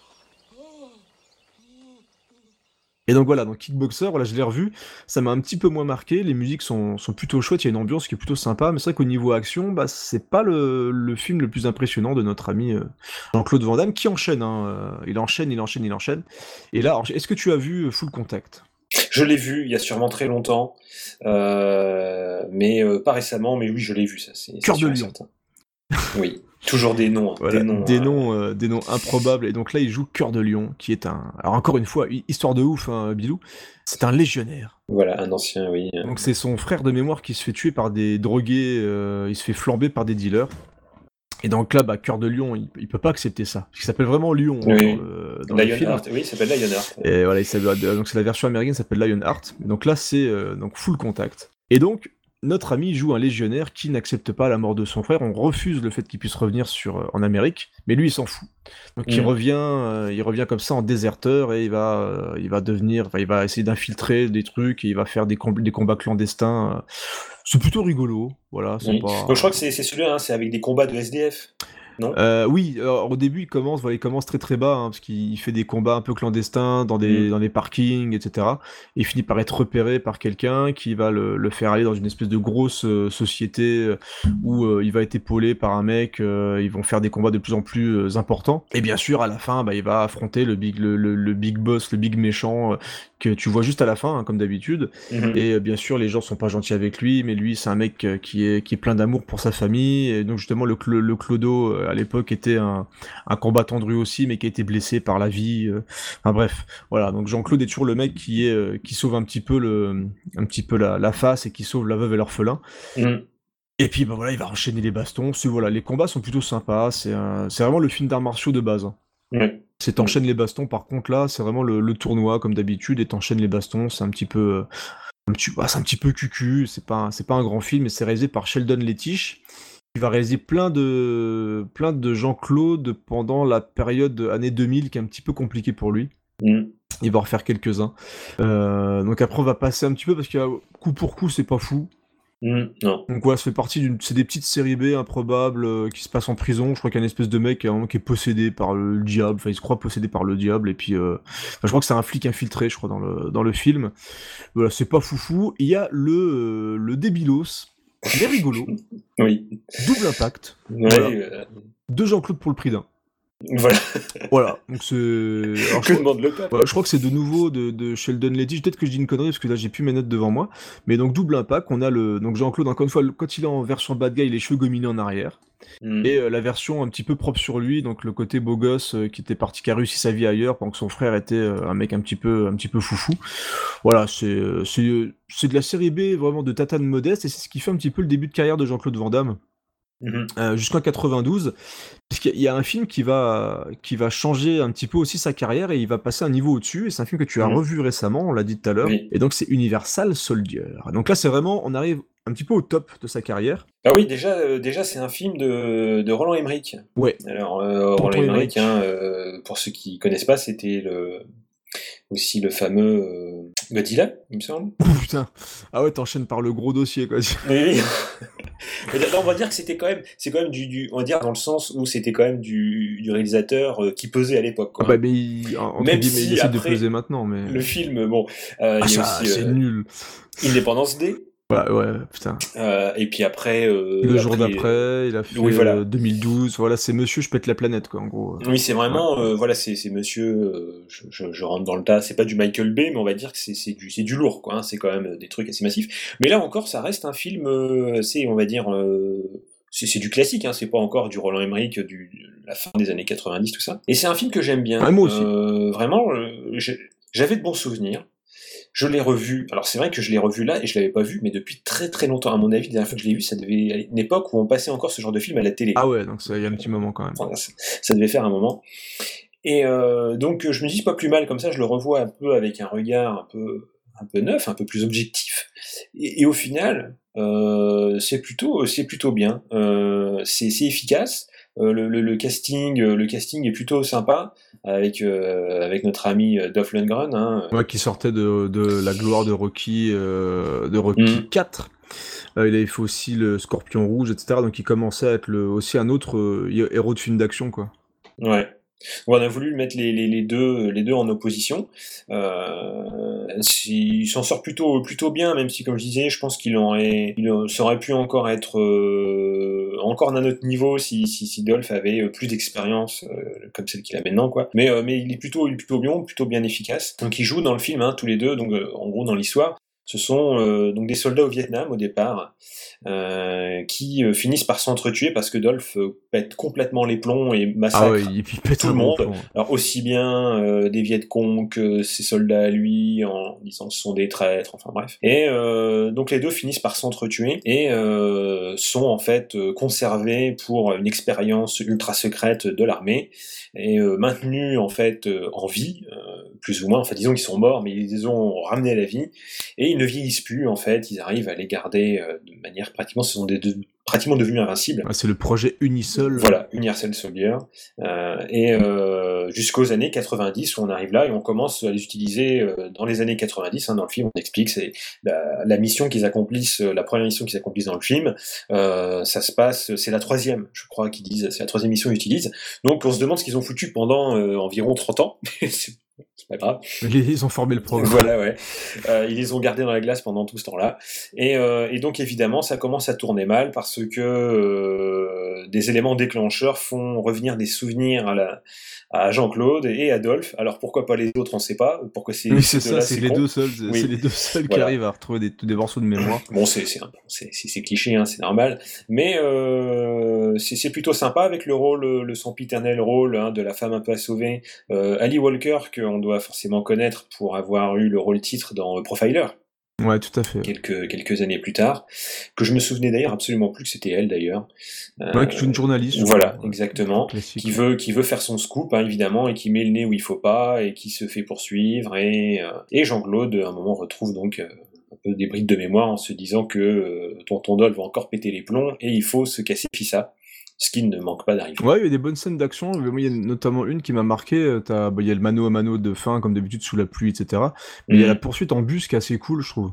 Oui. Euh, au niveau du canyon, qui est assez bien, assez bien faite, assez bien filmée, qui est assez nerveuse. Ouais, il y a, y, a y a quand même de, tu sens qu'il y a du moyen. Euh, Ouais, ouais. C'est pas cheap, même maintenant, hein, franchement. Il n'y a pas tant d'effets spéciaux, euh, disons, euh, Non, c'est numériques. assez roots. Hein. Parce que, euh, en fait, voilà, c'est du film comme à l'époque, euh, vraiment fait à la main, on va dire. Et, Bah, c'est du euh, blockbuster euh, classique, mais oui. euh, bah, encore classique à l'époque, c'était quand même un sujet qui était assez, euh, assez intéressant, quoi. Mm. Mais, euh, mais c'est relativement bien fichu. Voilà, Tonton Emmerich, alors je sais plus s'il sortait de Stargate, s'il avait déjà fait Stargate ou pas. Mais euh, voilà, il, C'est- c'est dans les est, mêmes qui est années, ouais. super efficace.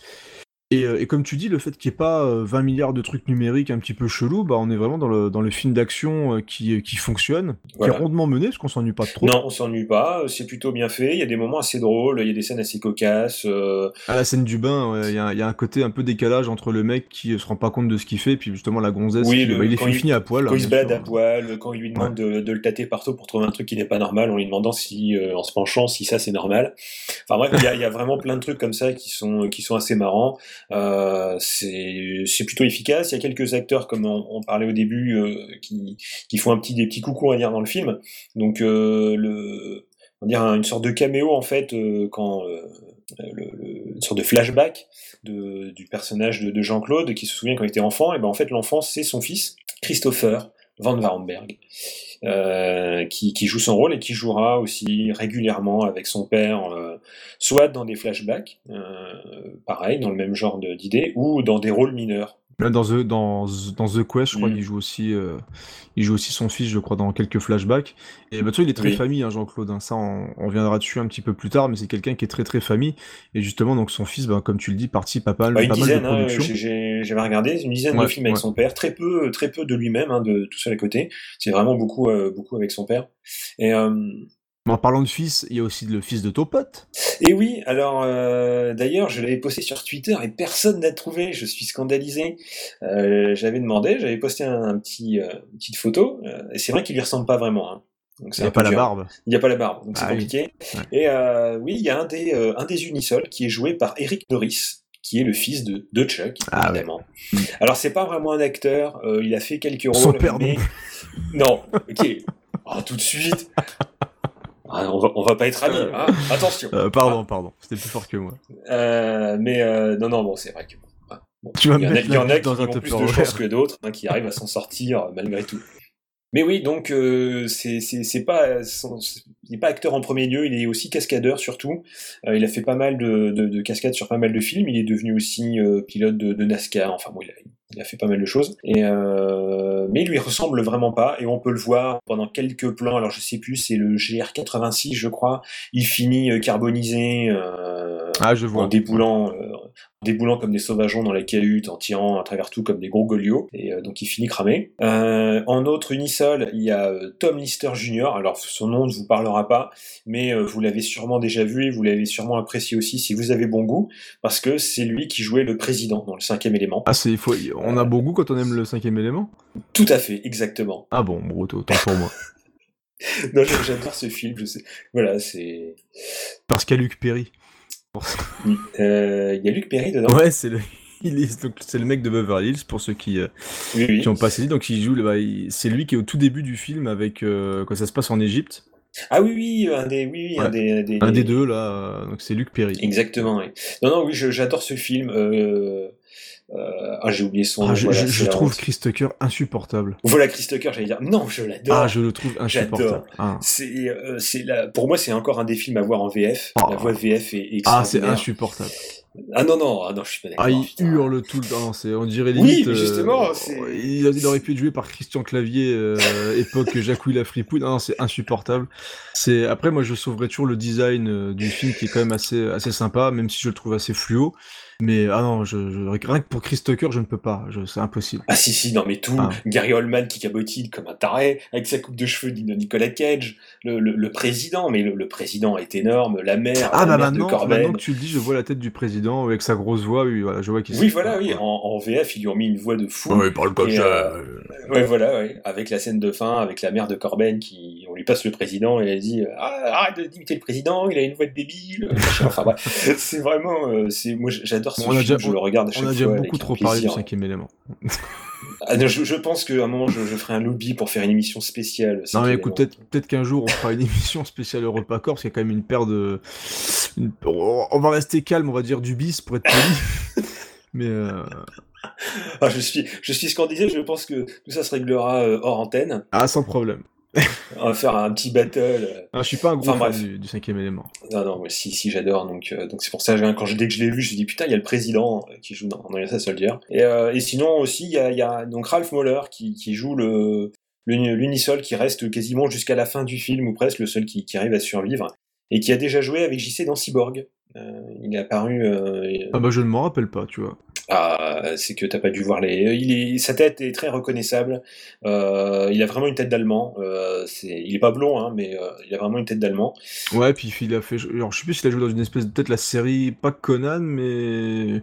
Je sais que c'est le genre de mec qui a joué dans des péplums, qu'il a vraiment le Oui, physique péplum. le oui, c'est exactement ça. Donc euh, c'est forcément un acteur que quand on le voit, on se dit ah ouais, ouais lui je le connais. Et je l'ai euh, déjà vu huiler quelque part. C'est, fortement possible. Et un petit, une petite anecdote aussi sur Niall Soldier. euh, normalement, la fin qu'on connaît, eh ben, euh, c'était pas celle qui était prévue au départ.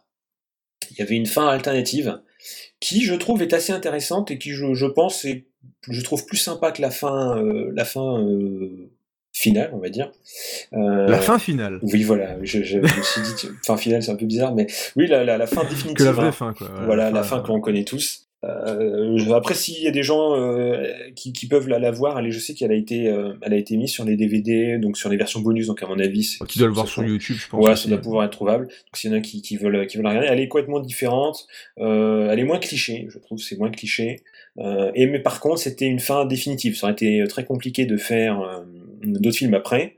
Euh, parce qu'on avait une petite voix off qui expliquait justement euh, ce qui arrivait au personnage, euh, euh, qu'il a fini sa vie tout ça, peinard, sans emmerde, alors que justement l'issue d'Universal Soldier c'est loin d'être sans emmerde pour Luc Devreau qui d'ailleurs a changé de nom. C'est un truc dans le dans le premier s'appelait Devreux, je crois, et ensuite c'est devenu Devereaux. Ils l'ont changé euh, le, le- le nom, mais euh, ouais c'est une petite anecdote sur euh, sur sur le film. Et donc ils l'ont vraiment tourné et tout ça hein, puisque elle est elle est elle est trouvable. Donc ils l'ont vraiment faite. Et puis bon ils l'ont changé en cours de route. Bah, D'ailleurs, ce qui avait changé aussi, c'est que le, à la base, ça devait être Andrew Davis, qui est un, un réalisateur qui était assez connu à, à l'époque, parce que maintenant, bon, il fait plus, il fait plus grand chose, mais euh, donc ça devait être Stallone qui devait, euh, qui devait participer au film, et forcément, le film du coup devait coûter beaucoup trop cher. Euh, et le film, Mm. enfin le, le script de base s'appelait Crystal Knights, et, euh, et donc ça a complètement changé, donc ça devait coûter trop cher, donc ils ont appelé euh, notre bon tonton Emery, qu'ils ont pris Jean-Claude parce qu'il n'était pas aussi bankable euh, que bah, qu'un Sly hein, à l'époque. Donc du coup, ils ont réussi à faire un, donc ils l'ont renommé Mm. Universal Soldier. Et donc, euh, et ce qui est intéressant, c'est que comme euh, on aurait pu avoir donc un film sans suite, parce que c'est aussi une des rares franchises où Jean-Claude a fait des suites, parce qu'il y a eu deux téléfilms. Parce que tu dis normalement un film comme euh, Bloodsport ou Kickboxer, il y a eu des suites mais il n'était pas dedans. Euh, qui sont catastrophiques hein, d'ailleurs, hein. les suites de Kickboxer, waouh, Mm. c'est vraiment du, du DTV euh, pourri euh, à l'image de ce qu'il fera peut-être plus tard, hein, voilà, on va être honnête aussi, mais c'est vraiment du DTV assez naze. Et donc le, le seul film qui, euh, un peu plus tard, je crois que c'est un petit peu à l'époque justement où il avait envie de d'essayer de revenir à peut-être des choses qui marchent, parce que voilà, il a, ça a commencé un petit peu à partir en, en sucette. Et en 99, il a fait le combat absolu, donc il y a un film de Mike Rogers, euh, qui est un- aussi un mec qui fait que des cascades hein, généralement. Et bah moi j'aime bien. Voilà, c'est. euh, Alors ce qui est marrant que cette, euh, on va dire cette petite série B, euh, c'est que toutes les musiques du film sont des musiques de gros hard rock. T'as pas, de- t'as pas de composition, euh, c'est, ça fait un petit peu bizarre parce que dès que t'as une scène d'action qui commence, t'as une musique hard rock qui commence, euh, donc c'est un petit peu chelou. Et dans ce film-là, il affronte Michael J. White qui est une montagne de muscles. hein. Pour ceux qui connaissent un petit peu les films du monsieur, euh, c'est un, un mec hyper balèze, qui est hyper technique, qui est assez, assez fort justement en tout ce qui est arts martiaux. Il va faire aussi notamment des films avec Scott Atkins. Il a fait les, non pas indestructible, ah un seul deviendra invincible. Il a fait les suites qui sont juste mortelles avec euh, Scott Atkins, donc c'est un, un acteur de, de, de films d'action que j'aime beaucoup. Et donc après ce- cette suite assez inattendue, il a fait encore d'autres Universal Soldier et Mhm. notamment donc Régénération, qui est fait par le fils de Peter Yams. On verra, on parlera de lui un petit peu plus tard. Et surtout, surtout, surtout, surtout. Alors attention, je vais peser mes mots, mais ce Oui, film Adolphe est juste revient. mortel.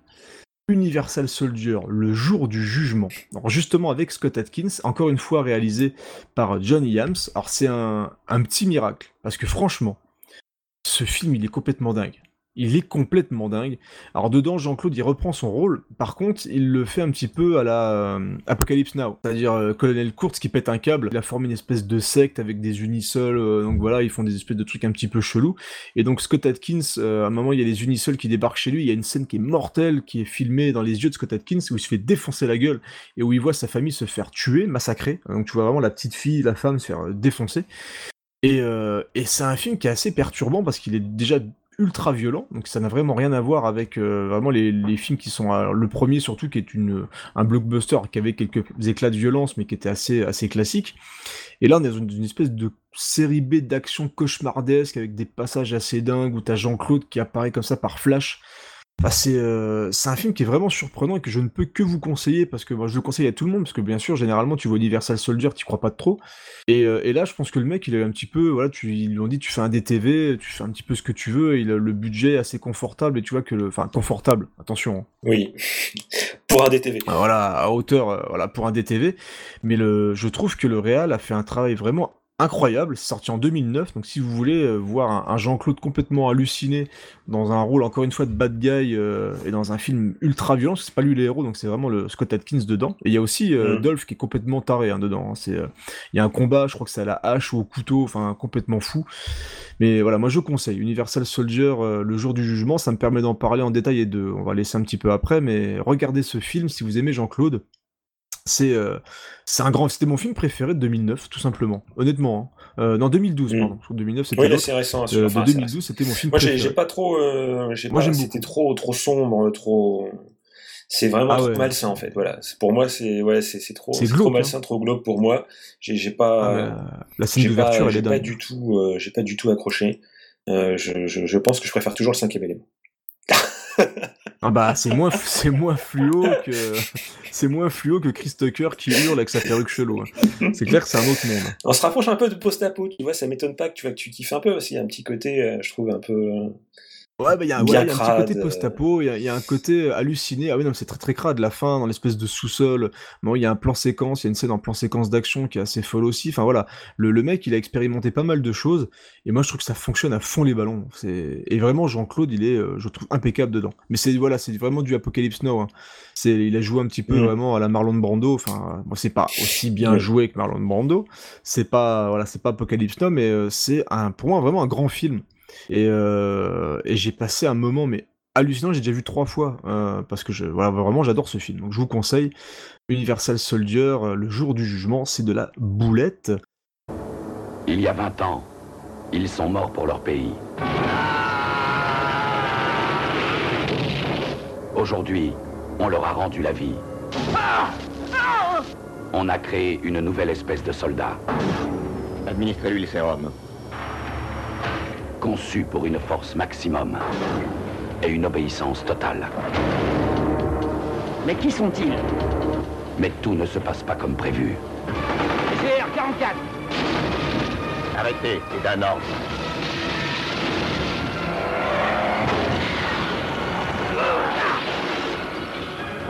Jean-Claude Van Damme.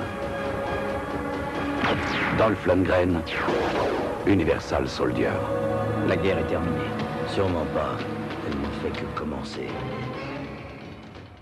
Mais notre ami Jean-Claude, on va refaire un bond dans le passé, puisqu'on n'a pas encore... euh, Alors c'est un peu du name dropping, hein, on passe d'un film à l'autre, mais Oui. c'est, euh, c'est des films qui sont relativement importants, parce que là, notre ami Jean-Claude va faire venir John Woo. Et oui, il va faire venir aux États-Unis. Il va importer le- l'Asie. euh. Alors je ne sais pas si c'est lui qui lance un peu le mouvement euh, un peu réel euh, asiatique euh, aux États-Unis. Bon, on l'a vu, il a, il a- il a joué, il a joué avec Corée Yuen. Oui, c'est vrai. Oui, Bon, c'est un autre. euh, oui. Bon, C'est un, un peu comme niveau. si tu demandais un plat japonais au chinois du coin. Bon, c'est un peu voilà. Mais là, là, il, a- là, il fait du lourd. Là. Mais on va remettre dans le contexte, John Woo, il sort de The Killer, il sort du syndicat du crime, et il sort surtout de À toute épreuve, qui est pour moi euh, peut-être un des meilleurs films d'action jamais réalisés.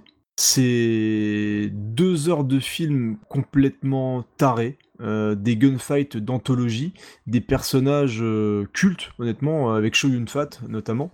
Donc c'est un, sacré putain de film.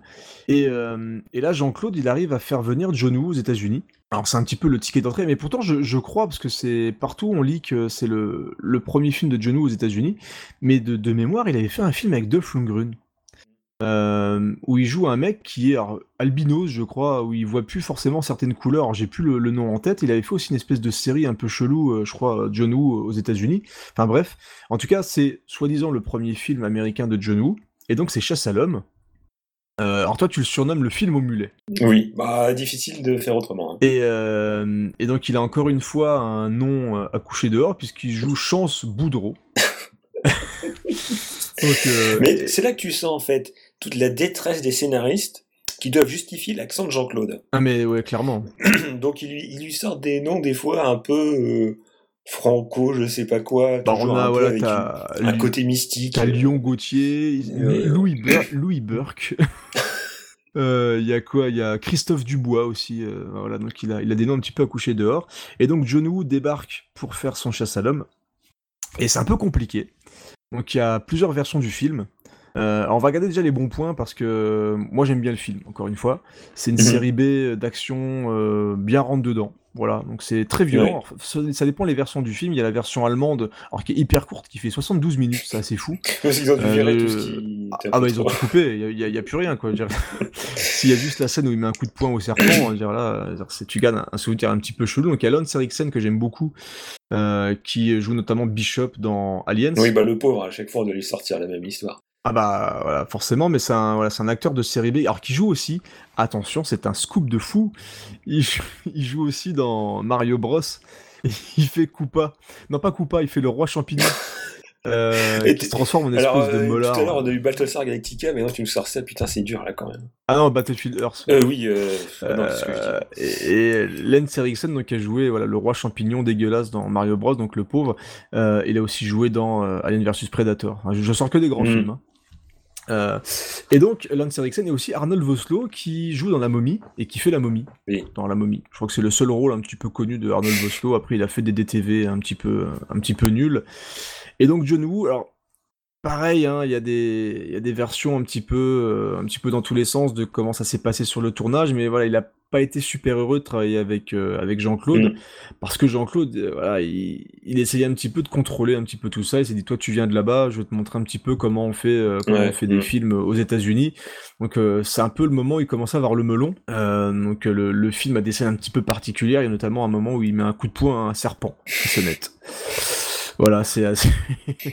c'est assez rigolo, mais voilà, malgré les, les défauts du film, il y a aussi plusieurs scènes qu'on sent clairement repris, parce qu'ils devaient se dire quand même à l'époque, ils avaient pas tort que personne n'avait vu les films de John Woo, donc, euh, notamment à toute épreuve, et il y a beaucoup de scènes repris carrément, quasiment plan pour plan, euh, de à toute épreuve, notamment une cascade en moto, enfin voilà, des, quelques gunfights qui sont carrément repris. Donc moi, ça garde, je garde un très bon souvenir de, de ce film-là, et c'est vrai qu'il a un petit peu bah, la coupe au mulet, hein, il joue un espèce de, je crois qu'il joue un SDF, alors forcément c'est un SDF roi du kung-fu, hein, donc euh, c'est assez particulier, et donc il, il y a, au début du film, il y a le, le père donc d'une de, de l'héroïne qui se fait tuer dans un espèce de jeu un peu morbide où le mec, on lui met de l'argent, on lui promet de l'argent s'il arrive à atteindre un certain point. Mm. Et en fait, donc on, dans cette espèce de jeu morbide, donc Lance Erickson, il lance une espèce de chasse, donc une chasse à l'homme, comme le dit euh, le- justement le, le nom du film à juste titre. Et donc le mec est traqué par des mecs en moto et donc des mecs payent pour aller tuer des gens pour de vrai. Un peu comme une sorte de safari, mais avec des, Ouais, voilà. des- avec Mm. des gens à tuer, quoi. Et donc lui se fait tuer, sa fille veut essayer de comprendre pourquoi, du coup, bah, elle engage Jean-Claude, qui va essayer de trouver, euh, de trouver ce qui se passe euh, dans, ce, dans ce monde un peu pourri, quoi. Voilà. Donc elle, En elle engage un SDF. Bah oui, normal, quoi. c'est la base, bah, c'est les plus faciles à payer. SDF, tu lui promets n'importe quoi, limite un, un bol de soupe, euh, et, puis, et puis il revient, quoi. Et donc Jean-Claude, bah, il va casser des gueules, il va faire des, des scènes de gunfight, ce qui a été un petit peu, un petit peu rare quand même à l'époque. Mm. Et euh, donc on a une heure euh, 95 minutes de d'action, euh, assez violent d'ailleurs. hein. Il y a des vraiment des, des fulgurances violentes comme on avait dans les films de John Woo à l'époque, des Mm. colombes forcément. Oui, évidemment.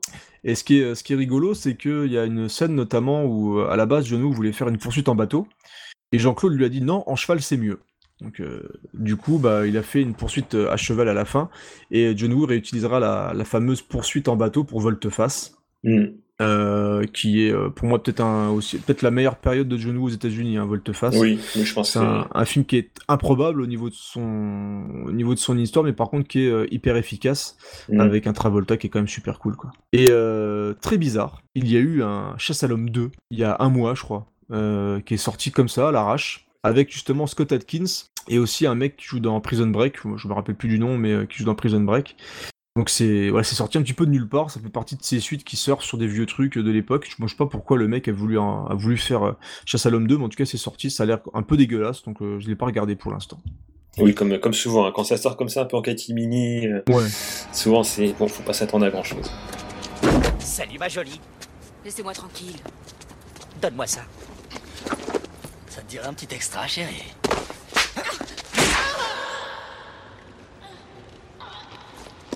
On prend son pied.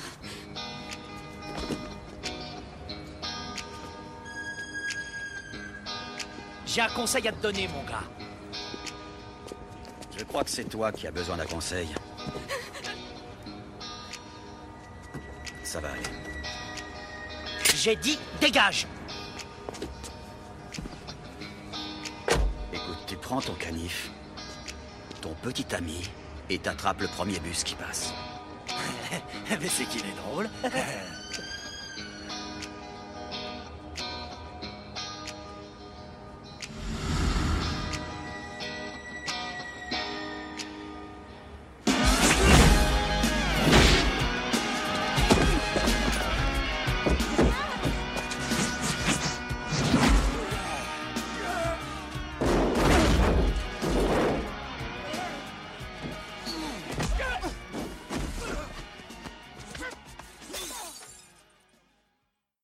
ensuite, le plus gros succès de Jean-Claude, mec. Et oui, c'est vrai que de base, on se dirait pas que c'est forcément le plus gros. Bon, parce que bah, euh, comme on en parlait euh, avant de commencer, c'est pas forcément le film euh, le meilleur. Ouais, c'est pas mon le meilleur. préféré. Ouais. Euh, mais c'est quand même un film qui a marqué. Je pense que quand on demande à des gens, voilà, quel film on se souvient de, de- de la, de la grande époque de Jean-Claude, c'est un des films qui, qui a le plus marqué, c'est Time Cop. Euh, donc c'est son plus gros succès commercial Euh, et euh, c'est le deuxième après Universal Soldier à dépasser les, les 100 millions de dollars. Je crois qu'il a fait 102, 110, je ne sais plus. Un, un- un peu dépassé Universal Soldier. Euh, et c'était que euh, à deux ans d'écart en fait. Donc c'est quand même plutôt pas mal. C'est sa bonne période, là. il enchaînait vraiment les succès, il Ouais. vraiment bankable. Ce qui aussi l'a fait monter un peu trop au niveau Ouais, du ballon. ouais. Ouais.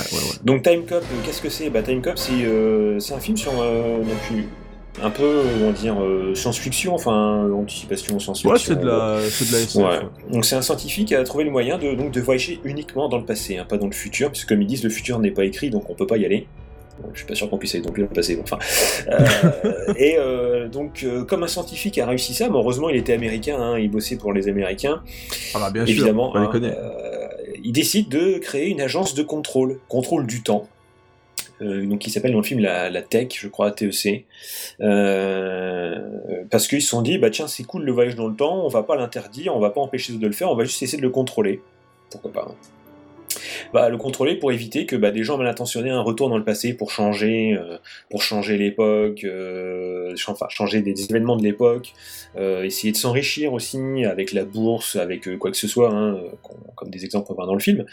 Ah Bah, c'est tentant. C'est ouais. vrai que c'est tentant. Mais après, on se dit, mais donc si c'est si compliqué que ça de retourner dans le passé, en fait, c'est pas donné à tout le monde. Donc pourquoi faire un truc qui contrôle? Enfin, voilà. C'est pour moi, Time Cop, c'est un peu ça son problème, c'est que quand on réfléchit deux secondes, on se dit, euh, il y a un problème. Enfin, il n'y en a pas qu'un.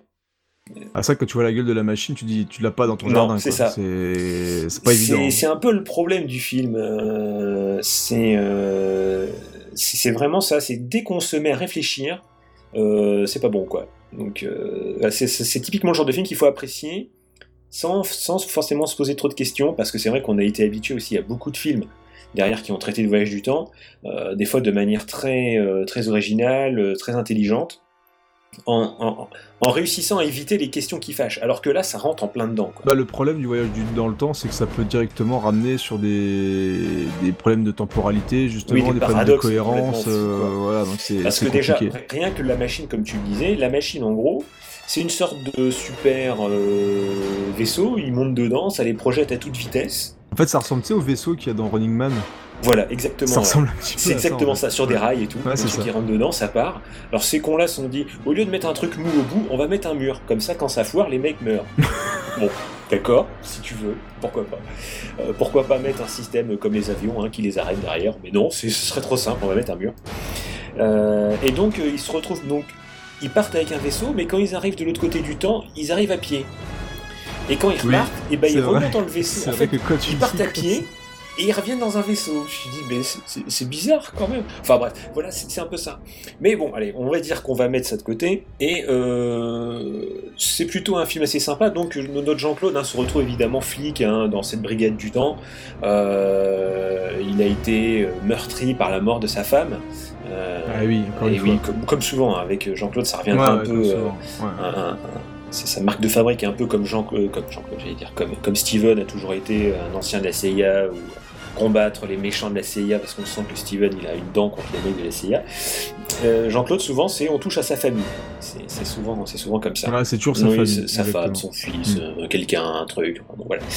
Et euh, c'est euh, ce, ce qui, ce, ce, gêne aussi un peu dans le film, qui, qui m'a choqué en le revoyant là, en plus je l'ai revu en HD. Mon avis, Ah. Il y a des films comme ça, il faudrait mieux les voir euh, sur un vieux lecteur VHS. Parce que, Ouais, il y, a le- il y a le charme Voilà. qui reste avec les, les, les fonds verts piquent parce que là, les effets spéciaux, alors on parlait d'Universal Soldier, voilà, c'est ça un film qui, les, les films qui vissent le mieux, c'est les films comme lui. Parce que Time Cop, euh, il y, a, il y a de l'effet spécial numérique, mais on sent que le budget, à mon avis, il a, eu, il a dû aller en, en, en alors pas que pour Jean-Claude. Ça a dû aller, c'est pour les scénaristes et tous les mecs qui ont inventé un peu des trucs du futur parce que les mecs ils ont inventé des caisses dégueulasses. C'est vrai, que- c'est vrai que les voitures sont dégueulasses. c'est incroyable. On dirait en fait du Demolition Man, euh, et Demolition Man euh, qui date de cette époque-là d'ailleurs. À mon avis, je crois qu'il est sorti un an avant Demolition Man d'ailleurs. Donc on a l'impression que les mecs ont un peu pompé l'idée de Demolition Man, du futur Demolition Man. Ils ont récupéré les, les maquettes ouais, qui ont, été refusées en fait. euh, Ouais, les trucs cheapos, tu vois, qui ont été peints à la main, enfin. Parce que non, c'est juste en termes de design, c'est bien fait. Je veux dire, c'est propre. C'est par exemple tout ce qui est un peu décor fait main, c'est bien fait. Mais c'est plus cheapesque dans l'imagination qu'on se faisait du futur, quoi. Vraiment, c'est une, une catastrophe. Bah, c'est vrai que c'est dans, dans ces films-là, à l'époque, ils s'imaginaient toujours des voitures Oui, cheloues. bah, mais tu vois, dans Genre, Demolition Man, euh, tu vois, ça passe. Ouais, mais tu vois, ils ont quand même une tronche Oui, c'est un peu bizarre. bizarre, quoi. Ils sont quand même un peu arrondis, Ouais, mais, mais euh, ça, mais passe un peu. Mais, mais là, dans celui-là, c'est juste dégueulasse, quoi. C'est surréaliste. Et tu vois trop que c'est une bagnole normale sur qui on a mis une coque de merde, quoi. donc c'est vrai qu'à ce niveau-là, c'est un peu mal vieilli. Les effets spéciaux sont horribles. Euh, donc comme c'est un film en voyage dans le temps, on, on imagine très bien qu'il y a des, des plans où il y a deux personnages de, de deux époques différentes qui sont sur le même plan. Et dès que c'est ça, on le sait, parce que d'un coup, l'image devient dégueulasse. Le contraste, Ouais, le ça, contraste ouais. pète le plafond. Euh, les noirs deviennent complètement noirs baveux et euh, les, acteurs ne se regardent pas comme ils sont censés se regarder. Alors, euh, parce que de nos jours, on a été habitué à ce genre de plan, parce que maintenant c'est devenu beaucoup plus facile de faire ça. Et il y a des films qui arrivent très bien à le faire. On a vraiment l'impression que les, deux acteurs se regardent vraiment et interagissent. Là, c'est une horreur. On voit très bien qu'il y en a un qui regarde dans le vide et que l'autre n'est pas du tout là où il est censé être. Enfin bref, c'est une vraie catastrophe. Euh, Ouais, je trouve que ça a mal vieilli aussi. Le, le film, euh, c'était un peu la même époque aussi que Terminator 2. Ah, ça fait bah la Et là, comparaison ça fait fait mal, hein, de quand toute façon. Tu te dis Ouais. Terminator 2, tous les effets de fou qu'il y a dedans, euh, le tennis, le, sa reconstruction, machin. Enfin, tu dis voilà, c'est c'est un peu, c'est un peu dingue qu'on est dans la même époque et qu'on ait, euh, qu'on ait des plans comme ça complètement foireux, quoi. Mais bon, après, c'est vrai que si on met ça de côté, bon, ça fait beaucoup de choses à mettre de côté quand même. Il y a Ouais. quand même beaucoup de choses. Après, ouais, ça reste, Ça reste efficace. c'est vraiment. C'est vraiment qu'on est. euh, le, on- film Oui. policier, SF. on reste quand même accroché à l'histoire, on va essayer, on, on reste captivé un peu, savoir s'il va essayer euh, de, de sauver sa l'ancienne petite amie de Ferris Bueller, parce que aussi encore un film comme comme Mr. Soldier où je me souvenais absolument pas que l'actrice euh, était connue aussi, c'est euh, donc euh, Mia Sara, je crois, si, si je me trompe pas. Ah, je ne pourrais pas t'aider. Si, si, qui, euh, qui jouait donc dans Ferris Bueller, aussi, à l'époque, qui a fait, euh, qui a fait différents trucs. Euh, et euh, je me souviens absolument pas que c'était elle, d'ailleurs, ça m'a fait un souvenir, je me dis, tiens, qu'est-ce qu'elle fout là?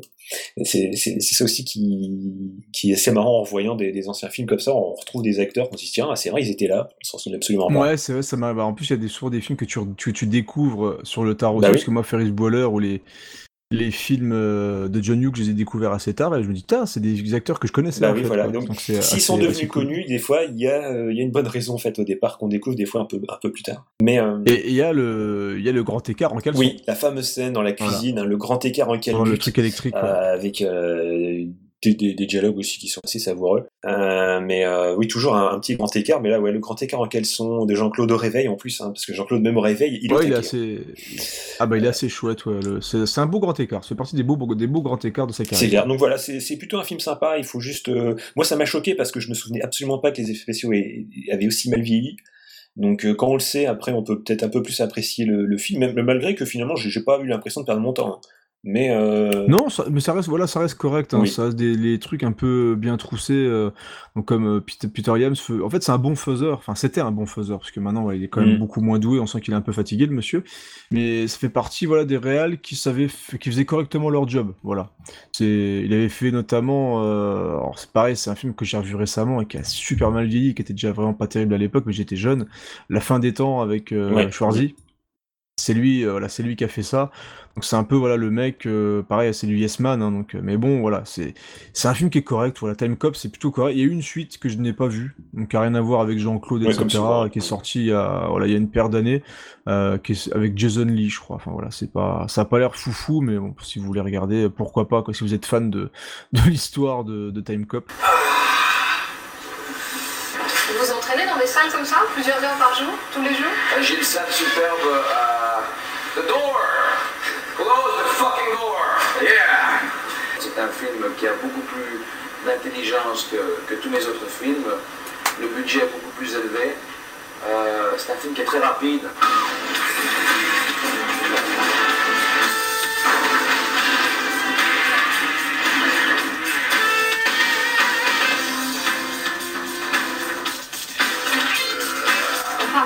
Violence en ce moment au cinéma, notamment depuis le film d'Oliver Stone. Comment est-ce que vous réagissez quand on vous dit que vous faites des films violents? La race humaine adore se battre.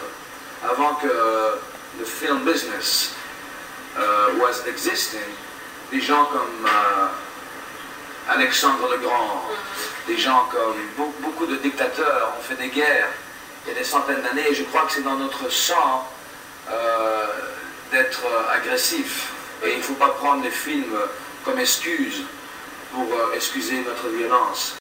Alors je me rends compte qu'on a oublié un film, mais en même temps c'est pareil, c'est pas génial. C'est Cavale sans issue hein, qui est sorti, euh, Mm. qui est sorti en 93 de Robert Armond. Donc voilà, c'est pas, c'est pas un grand film. Donc on- je pense que c'est une raison pour laquelle on a même pas fait attention de le louper. Et parce qu'on va arriver dans une période compliquée, alors qui va être euh, ponctuée de choses un peu bizarres Mhm. en fait dans, dans sa carrière. Mais là, on va dire que c'est vraiment le film qui, qui montre qu'on a atteint un, un point où Jean-Claude fait tout et n'importe Ouais. quoi.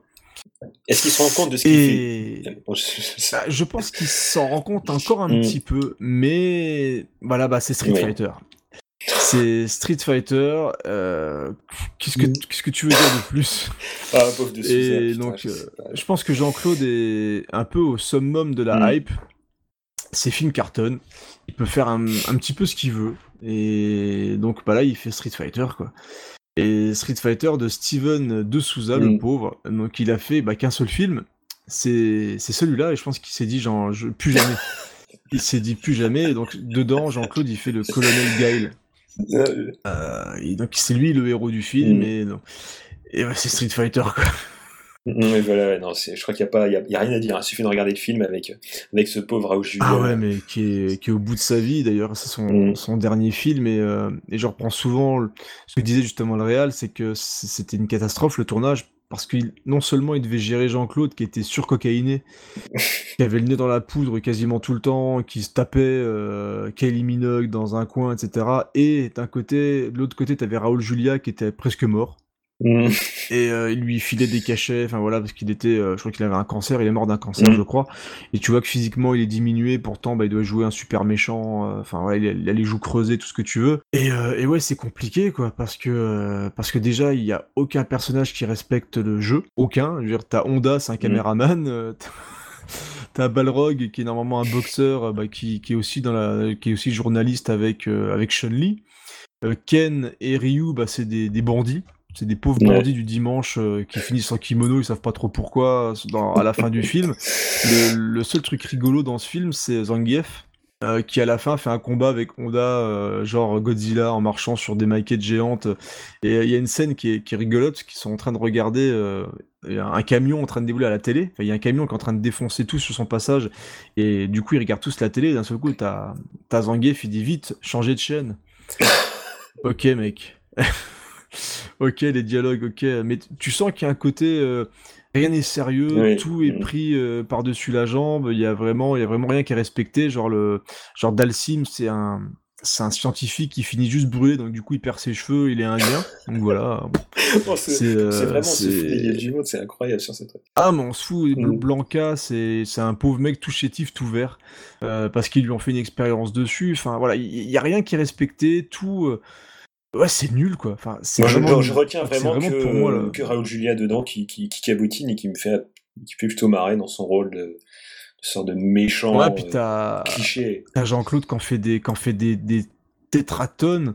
Euh, donc t'as aussi, du coup, comme tu dis, Raoul Julia qui cabotine parce que voilà, il fait un méchant, il fait un peu ce qu'il Mhm. peut et et t'as une scène de combat, bah du coup lui ne sait pas se Ouais. battre. Donc euh, donc t'as Jean-Claude qui fait son fameux coup de pied à la à la Guile. C'est peut-être le seul truc qui ressemble un petit peu en coups spéciaux dans le dans le film. Mais voilà, c'est pourtant tu sens qu'il y a du budget parce qu'il y y a plein de Ouais. décors un peu dans tous les sens. Il y a le, le début du film commence, enfin ça commence un petit peu euh, un petit peu de manière sympathique. T'y crois un minimum. Ça part vite en Et, euh, donc, et ça part complètement en cacahuète. T'as un discours à la fin, enfin, hallucinant à la fin de Jean-Claude pour motiver ses troupes, où il envoie chier tout le monde. Enfin, c'est juste, c'est juste la folie. Enfin, on, on est vraiment dans le, dans le délire absolu. C'est, rien n'est assumé. Tout, euh, tout est stupide. Ça ne respecte personne. Et ouais, c'est nul. Oui. Honnêtement, j'ai j'ai même du mal à, j'ai même du mal à dire que c'est un nanar parce que t'as quelques scènes qui me font rigoler, mais le film m'énerve plus. Et, euh, et pourtant, Dieu sait que je suis quelqu'un quelqu'un de compréhensif dans, quand on voit Jean-Claude Van Damme, mais euh, et je l'ai vu au cinéma, je l'ai vu petit. Et déjà, déjà à l'époque, je disais mais il y a pas de baston. Il y a, y a aucune Oui, baston. Qu'est-ce qui se passe? Si tu fais, tu fais Street Fighter, tu n'as Quand aucune tu vois à baston. côté que euh, à cette époque-là, on faisait du, du Tortue Ninja. Mais ouais, qui était Bah cool ouais. en plus, quoi, qui était, qui était hyper cool. Et là, ils te font un Street Fighter, ils arrivent à faire Street Fighter qui, il n'y a Mm. pas de baston. Et, et c'est assez incroyable. Et pareil pour euh, à l'époque, je sais pas si euh, Mortal Kombat est sorti beaucoup après, mais je préfère mille fois Mortal Kombat à, à Street Fighter. quoi. Mm. Enfin, c'est clair et net hein, de, de ce bon Polo Anderson qui, qui nous a amusé avec son Mortal Kombat, mais au moins voilà, il se prenait pas la tête, il a pris les persos, il a fait des finishim et tout, et puis c'est cool. Mm. Donc euh, voilà, c'est dans Street Fighter, c'est non merci. Non merci Jean-Claude, c'est on sent que tu partais un petit peu en sucette quoi. Mm. Repos, colonel. Quelle surprise Je vous souhaite la bienvenue au front. Vous arrivez juste à temps pour le coup. Je regrette, colonel. Le Conseil de sécurité vient de voter. Nous avons décidé de négocier avec lui. Vous rigolez? Nous croyons pouvoir contenir votre général Bison. Vous avez ordre d'annuler l'assaut. Contactez Bison, demandez une extension de l'ultimatum. Nous sommes disposés à payer la rançon. 20 milliards de dollars Qu'est-ce qui va l'empêcher de prendre un autre paquet d'otages dans quelques semaines et d'en réclamer deux fois plus? Trois, quatre fois plus Colonel, vous vous oubliez, je crois. Non. C'est vous qui avez oublié vos couilles. Colonel Gill, vous transmettrez ces ordres à vos troupes. Puis vous pourrez vous considérer comme étant révoqué.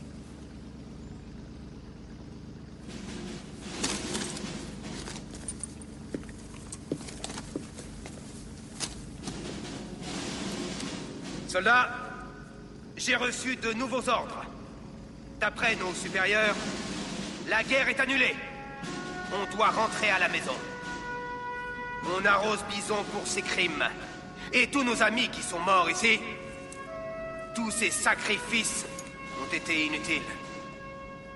Mais nous, on doit rentrer à la maison. Pendant ce temps-là, les idéaux de paix, de liberté et de justice, on les passe à la trappe. Mais nous, on rentre à la maison. Ben moi, à la maison, j'y rentre pas tout de suite. Je vais prendre mon bateau, je vais remonter le fleuve et je vais administrer à ce sale fumier de bison une déculottée si sévère que le prochain aspirant bison aura chaud aux fesses. Alors qui veut rentrer à la maison Et qui veut venir avec moi?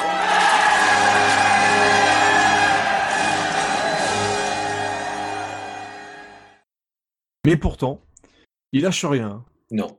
Il lâche rien, notre ami Jean-Claude, et là il revient avec Peter Yams. Un Et, euh, il- Ouais, mort subite, pas terrible quoi. Mm. Franchement, euh, franchement, mort subite, c'est pas terrible. Et il va faire son film. Ça y est. Jean-Claude euh, se dit, il va retrousser les manches et, et il va faire son film à lui. Il va faire le grand tournoi. Alors, est-ce que tu peux nous parler du grand tournoi, Bilou?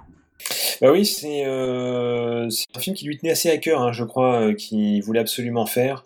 Euh, et euh, c'est un film avec une. C'est plutôt correct hein, au final. Je veux dire. C'est plutôt correct, je suis entièrement d'accord c'est pas dégueulasse, ça, ça a pas attiré les foules, ça a pas bien marché. Euh, alors, faudrait se pencher un peu plus sur la question de savoir pourquoi.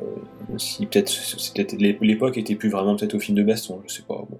Bah, je, je pense qu'effectivement, on avait tourné un petit peu la page Ouais. de ces films-là. Et, et en fait, le c'est c'est clairement un remake de Bloodsport. hein. Oui. Donc, euh, donc euh, je, vas-y, je te laisse parler un petit peu.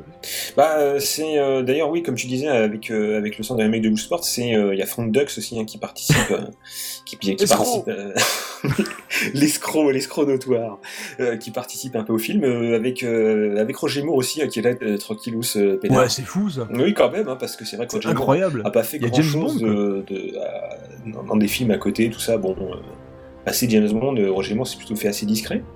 Et, euh, et, et donc c'est son premier film en tant que, que réalisateur, à Jean-Claude. Et euh, ça se. Enfin, je veux dire, c'est- non, ça se sent même pas rien. Enfin, vraiment, c'est, quelque chose d'assez, euh, d'assez honnête. Non, pour un, pour un premier film, moi je trouve que c'est relativement correct. Alors il y a quelques, euh, quelques plans un peu flous, bizarrement par-ci par-là, mais les décors sont plutôt chouettes. Mm. Franchement, tu sens qu'ils ont voyagé un petit peu partout, bah, notamment un petit peu la Thaïlande, etc. Et t'as des beaux décors et t'as une musique qui est plutôt, plutôt pas mal. Euh, J'aime beaucoup la musique du film. Alors je vais essayer de retrouver le nom du compositeur, euh, mais bien sûr vous verrez que je ne, je ne le trouverai pas.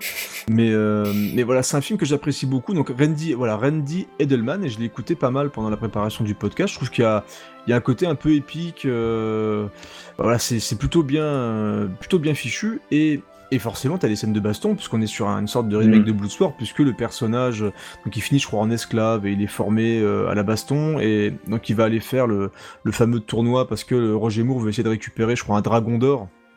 Euh, donc ils vont aller directement là-bas pour essayer de piquer le dragon d'or. Et donc Jean-Claude va faire, euh, voilà, va se bastonner un petit peu à mort. Et donc on a plusieurs styles de combat qui se mélangent. Et ça passe. Moi je trouve que les bastons sont bien Mhm. filmés, le film se suit plutôt bien. Alors il y a le rythme est un petit peu, un petit peu en dents de scie parce que c'est pas non plus tout le temps qu'il y a de la baston ou de l'action, mais euh, ouais c'est correct. Moi je, voilà j'ai du mal à dire du, vraiment du mal de ce film-là parce que c'est assez humble je trouve. Et, euh, et Jean-Claude, même si euh, on était dans une période un petit peu compliquée, parce que on était vraiment, c'était le début, le début de la fin au niveau santé, on va dire pour, no- pour notre notre ami, où il commence un petit peu à se pourrir la vie. Mais je trouve que techniquement le film tient euh, tient la route et c'est pas du tout hein, dans le dans le style film d'arts martiaux, c'est pas c'est pas une honte. Non. Et d'ailleurs, ça m'étonne aussi, hein, parce que quand tu vois quand même qu'il a réussi un peu à sauver, euh, bon, peut-être pas lui tout seul, le Bloodsport, en, en participant au montage, euh, ce qu'il fait là, ça m'étonne quand même qu'il n'ait pas poussé plus loin. Alors, est-ce qu'il en a pas eu l'occasion? Est-ce que euh, le fait qu'il parte en vrille lui a un peu coupé euh, aussi des possibilités? Mais, je pense que s'il avait poussé peut-être un peu plus loin dans, ce, dans ce, dans ce rayon-là, un peu la réal, euh, tout ça, un peu tout ce c'est qui est vrai derrière la caméra, je pense qu'il s'en serait peut-être pas forcément mal, C'est pas bête, euh, c'est pas bête ce que tu dis parce que effectivement, si il a pris des fois la caméra, on va dire, bon, sans, sans dire qu'il a le talent de John Woo, oui. où on verra euh, aussi avec Tuark un petit peu après, mais euh, je veux dire, s'il avait complètement piraté le film Chasse à l'homme, euh, le film aurait été dégueulasse, quoi. T'aurais vu des plans, euh, ça se serait vu que le, Mm. le film avait été fait par un mec euh, qui savait pas tenir une caméra, etc. Donc après, je sais pas dans quelle mesure il a filmé des trucs dans, dans les films de Tsuyark ou de John Woo, mais euh, on voit dans, dans The Quest, qui est le, le nom américain du grand tournoi, que euh, il est pas manchot. Ouais, il ouais. sait, euh, il sait faire, il sait filmer des chorégraphies de baston, Mm. il sait, euh, il sait filmer des personnages et des décors. Donc voilà, c'est pas, c'est pas du tout honteux. Où est-ce que vous avez appris à vous battre? C'était il y a longtemps. Dubois Il fuit la police.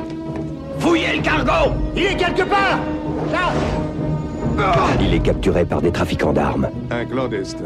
Tu vas travailler pour nous. Mettez-lui les chaînes. Qui est ce type Comment t'appelles-tu Christophe Dubois. Mon nom est Dobbs. Lord Dobbs. Dépêchez-vous, allez Il est vendu comme esclave. Chris Dubois, qui nous vient d'Amérique, le meilleur combattant qu'on ait jamais vu. Il faut être aux aguets à tout moment. Retiens cette leçon. Mais il n'abandonnera pas avant d'être parvenu à reconquérir son honneur. Les meilleurs combattants du monde s'affrontent en secret dans la cité perdue pour un dragon en or. Très bien, tu nous emmènes dans cette cité et je m'arrange pour que tu, pour que nous emportions le dragon d'or.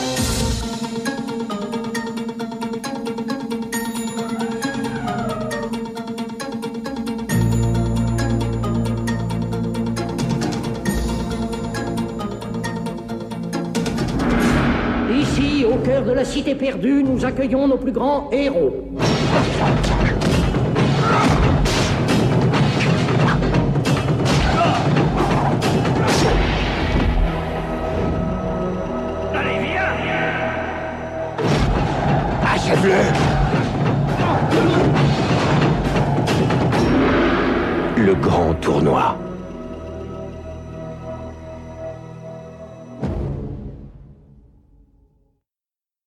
Et donc, après être euh, passé derrière la caméra avec son The Quest, Jean-Claude va de nouveau appeler un réalisateur chinois, puisqu'il va appeler Ringo Lam. Alors moi, Ringo Lam, c'est un réal que j'aime bien. Alors j'ai découvert justement sur le tard parce que euh, à l'époque, Jean-Claude avait fait la promo de Répliquant. Et c'est là où, c'est carrément là où il a, a pété un câble. Mais Ringo Lam, il a fait notamment Full Contact, alors qui a rien à voir avec le film de Jean-Claude, hein, avec Cho Yun Fat, qui est un polar complètement taré. Euh, il a fait aussi euh, un film avec euh, Jackie Chan, Twin Dragons, où il joue aussi des jumeaux. Donc comme quoi il aime bien, parce que dans Risque Maximum, bah il y a des jumeaux aussi. Donc c'est un réel que j'aime bien, qui est assez, qui généralement fait des films un petit peu outranciers. Ce que tu retrouves pas du tout dans Risque Maximum, qui est un polar, alors qui est pas honteux, mais Non. euh, ou encore Qui est dans les normes et la moyenne, hein. il reste dans les clous. euh, voilà, ça reste dans les euh, clous. Jean-Claude, encore une fois, un jumeau. Donc, euh, à croire qu'il aime Mhm. bien, encore une fois, la famille, les jumeaux, les trucs. le- voilà. C'est un petit peu le- son dada, on va dire. Mhm. Et voilà, je est-ce que tu l'as, tu l'avais vu à l'époque ou tu l'as vu récemment, toi? Je l'ai vu à l'époque, je l'ai pas revu depuis très longtemps. Euh, Je, je l'ai vu euh, il y a très très longtemps aussi. Mais euh, comme, euh, comme beaucoup de Jean-Claude, hein, c'est vraiment c'est un truc, tu le vois, ça va pas forcément te marquer, mais t'as pas l'impression de perdre ton temps non plus, mais euh, voilà, ça reste honnête. Ouais, tu passes un samedi soir tranquillement, voilà, t'as ton petit, ton petit polar, Alors, pas trop mal troussé parce que voilà, au niveau de la réal, comme j'ai dit, Ringo Lam, c'est pas, c'est pas un manchot. Alors ça se passe notamment en France. Et donc il y a Jean-Hugues Anglade qui, qui joue aussi, euh, aussi dans le film. Donc, voilà, c'est plutôt rigolo. Donc si vous voulez voilà, regarder un petit polar avec Jean-Claude, risque maximum, ça passe bien. Et donc notre ami euh, Ringo, lui, je pense, a gardé je un moins mauvais souvenir que les autres de Jean-Claude, puisqu'il va euh, signer deux autres films avec lui, euh, notamment Répliquant et euh, In Hell. Donc Répliquant, encore une fois, avec un double, cette fois c'est avec un clown, etc. Donc encore une fois deux Vandamme pour le prix d'un. Et donc In Hell qui va se passer en prison. Euh, Est-ce que tu en as vu, euh, t'as vu l'un ou l'autre ou aucun des deux? Non, non, j'ai vu aucun des deux. Euh, j'ai juste beaucoup entendu parler de, de qui, qui apparemment était pas si horrible que ça. Non, ça passe bien. hein. Souvenir. il y a Même notamment, s'il a euh, pas, ça n'a pas du tout marché. hein, mais- Non, bah c'est l'époque où tout se cassait la gueule hein, pour, pour Jean-Claude. Et on va voir, justement, on va en parler un petit peu après, parce qu'on va parler, on va finir bientôt le tour des, des, des films qu'on voulait vraiment euh, traiter, avec les films de Ringo Lam, non, de Tuyark, pardon. Et Répliquant, c'est une série B qui est tout à fait potable. Et il y a des scènes d'action assez sympathiques, mais c'est pas non plus, euh, c'est pas rempli de scènes complètement ouf. Il y a notamment Michael Rooker qui joue plutôt bien dedans.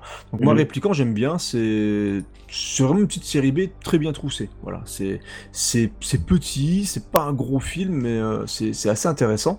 Et In Hell, par contre, lui est sorti forcément après. Il est sorti en DTV parce que ça commence à sentir un peu le roussi. Mhm. Et donc In Hell, moi, moi j'aime bien parce que, alors, même si c'est, il y a un côté poétique, euh, un peu, un côté un peu nanardo poétique, parce que tous les, côtés, euh, le côté papillon, machin, enfin il y a des espèces de, de symboles un petit peu appuyés euh, sur euh, la religion, etc. Mais il y a un côté sauvage que j'aime bien, parce qu'il, du coup, t'as Jean-Claude qui est enfermé, qui devient un peu animal et tout, notamment une scène où il saute sur sur un mec, il le mord à la joue, etc. Enfin, c'est comme d'hab chez Ringo Lam, c'est assez brutal et on a un Jean-Claude qui se débrouille plutôt mal au niveau acting, comme il aime bien dire. Donc voilà, c'est vraiment deux films.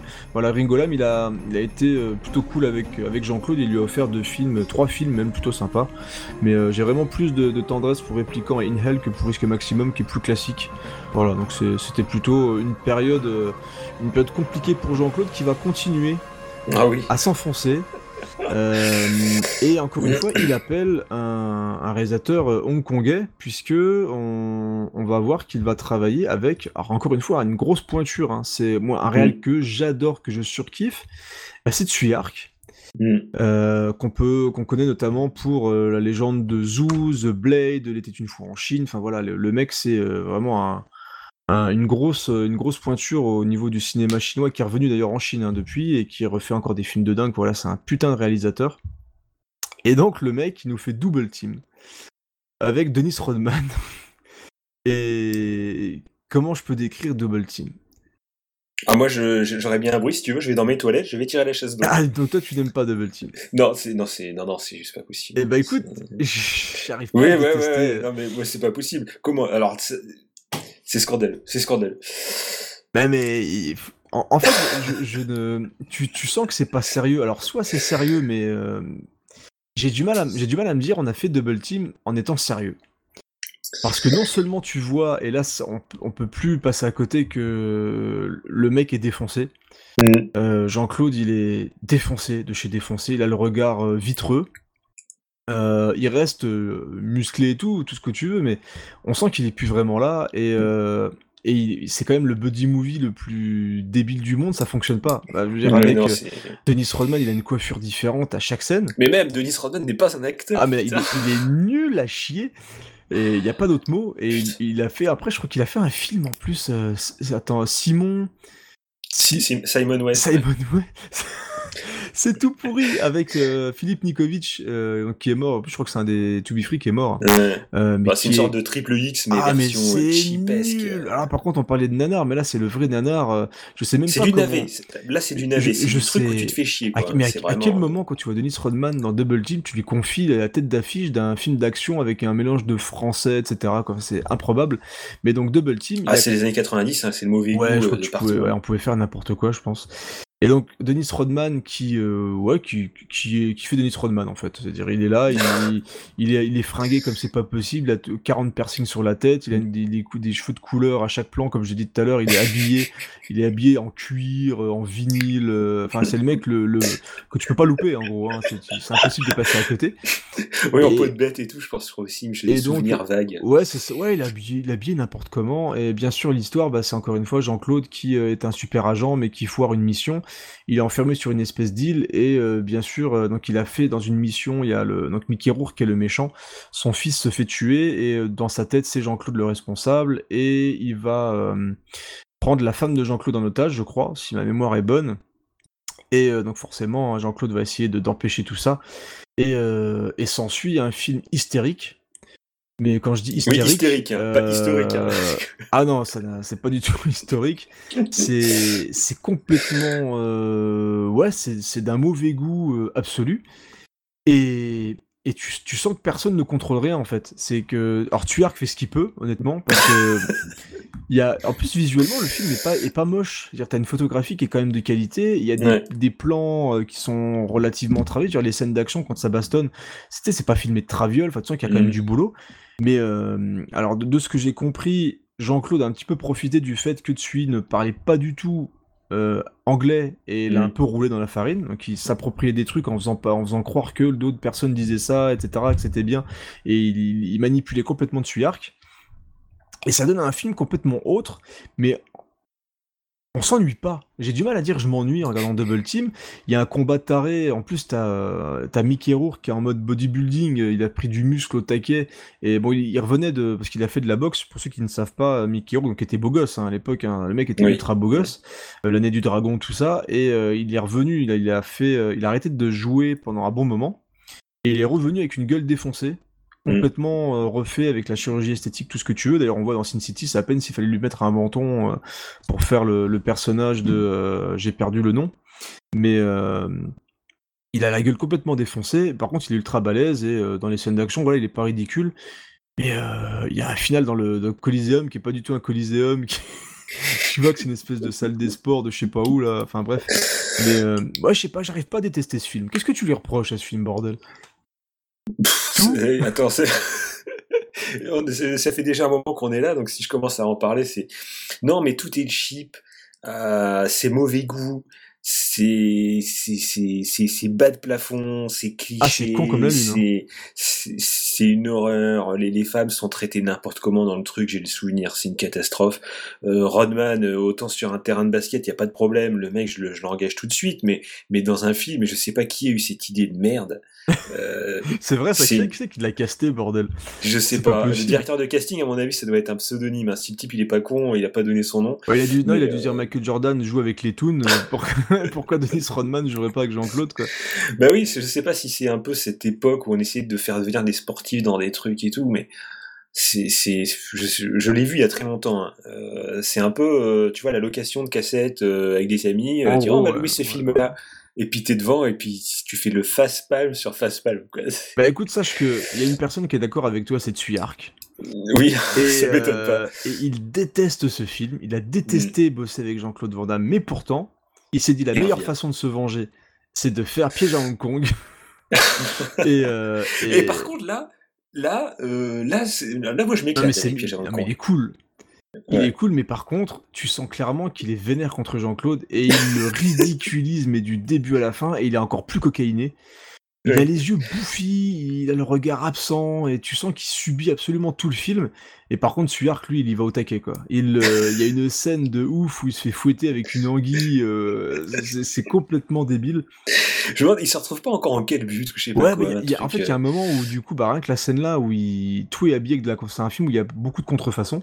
Et il y a un moment, Oui. il court, du coup, pendant la, Bah, scène, pendant la scène là, où il... ses pompes, elles, euh, elles exp- En plus, tu rentres dans la pompe, je crois. Tu sais, il fait des plans, Oui. mais de taré de Suyark. Donc, t'as un moment où tu rentres dans la pompe qui est en train de se disloquer. Il y a son jean aussi qui s'arrache. Enfin, je sais plus, il finit, ouais, il finit en slip. Ah oui, parce qu'il est en train de courir avec euh, un pouce-pouce. Ouais, c'est ça. euh. Il a une espèce de pouce-pouce. Il y a une course de pouce-pouce, mais il se fait salir, quoi. Là, il le, il le salope complètement et, le film il part dans tous les sens. T'as des, donc je crois qu'il y a un trafic de bombes où les bombes ils sont mis dans des, dans les boutons de jeans, de trucs de contrefaçon, dans les jouets, etc. Et les explosions sont vertes, je crois. Je reconnais les explosions de ces trucs-là parce que les explosions sont vertes, c'est un espèce de mélange, je sais pas quoi. Mais c'est un film où Tsuyark fait des expérimentations visuelles de dingo. Le film Mm. est là aussi est hystérique, mais euh, mais c'est ultra fun.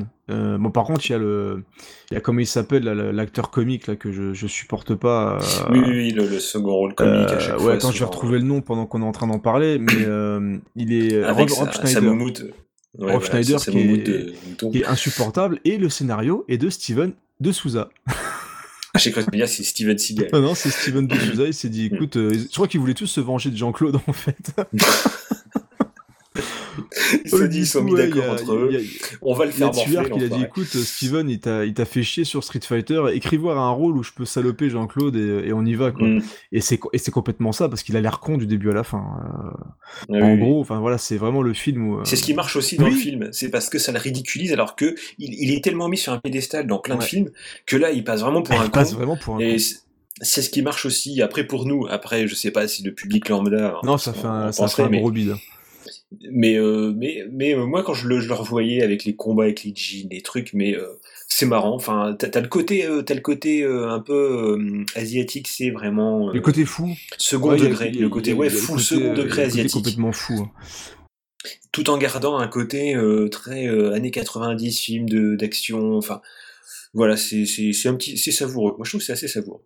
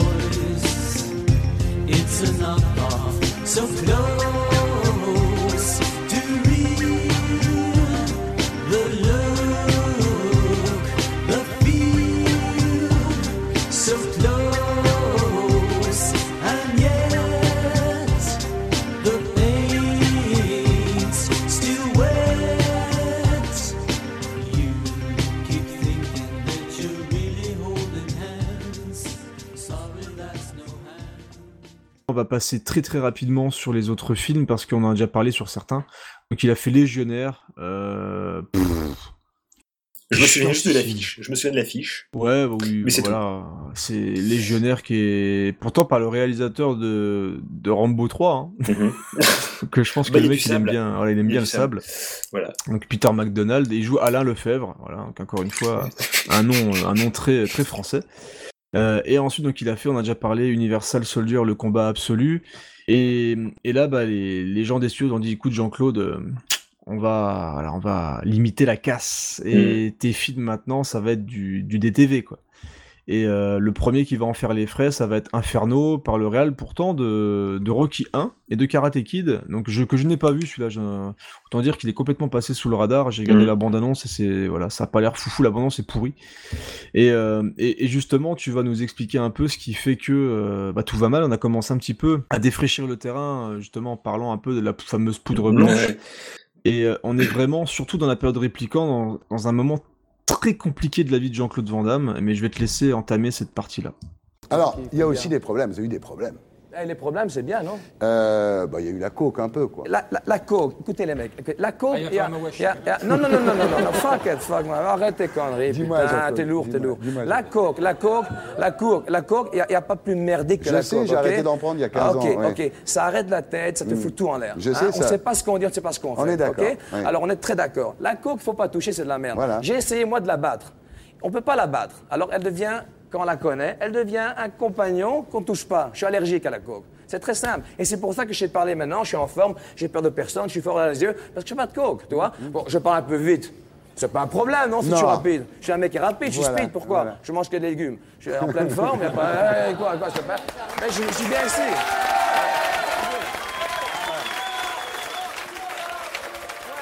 T'as raison. T'as raison. Ouais, parce qu'il il a lui-même avou- avoué. Hein. C'est ça qui est bien en fait avec Jean-Claude, c'est qu'il, lui, il a, il a pas de problème d'en, reparler en fait de, tout ça. Euh, c'est pas forcément, c'est pas forcément tabou pour lui. Et il a expliqué hein, que milieu années 90, donc je ne sais pas à quel film on se situe environ. Je pense qu'on est sur du Street Fighter, je crois. Bah c'est, on, on approche c'est Street Fighter, le grand Ouais. tournoi. Donc je pense qu'il a commencé à apprendre euh, au niveau de Street Fighter et que ça a devenu critique. Parce que c'était 96. en ouais, 95, il disait c'était euh, ça, ça a commencé.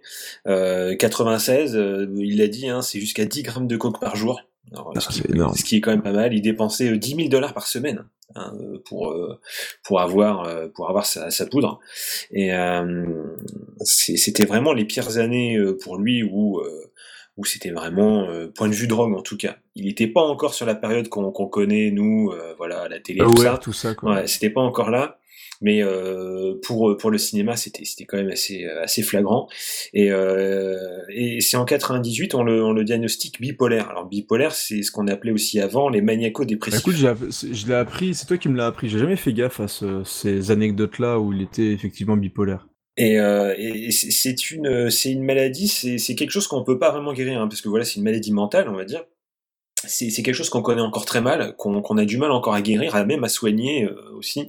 Euh, c'est quelque chose euh, avec lequel on vit toute sa vie, on est obligé d'être médicamenté toute sa vie. Il y a des trucs qui sont plus ou moins puissants, hein, parce que comme toutes les maladies mentales, il y a différents niveaux, des, niveaux plus légers, plus lourds. Et donc Jean-Claude Dudig, lui, c'est quand même assez sévère, parce qu'il expliquait lui-même hein, que, que lui, c'était assez sévère, et que même quand il était petit, déjà, c'était le cas. Il disait, il se levait le matin, et il était content, il était euphorique, et puis quand il allait sur le chemin de l'école, et ben il est il déprimait, tout était sombre, tout était noir.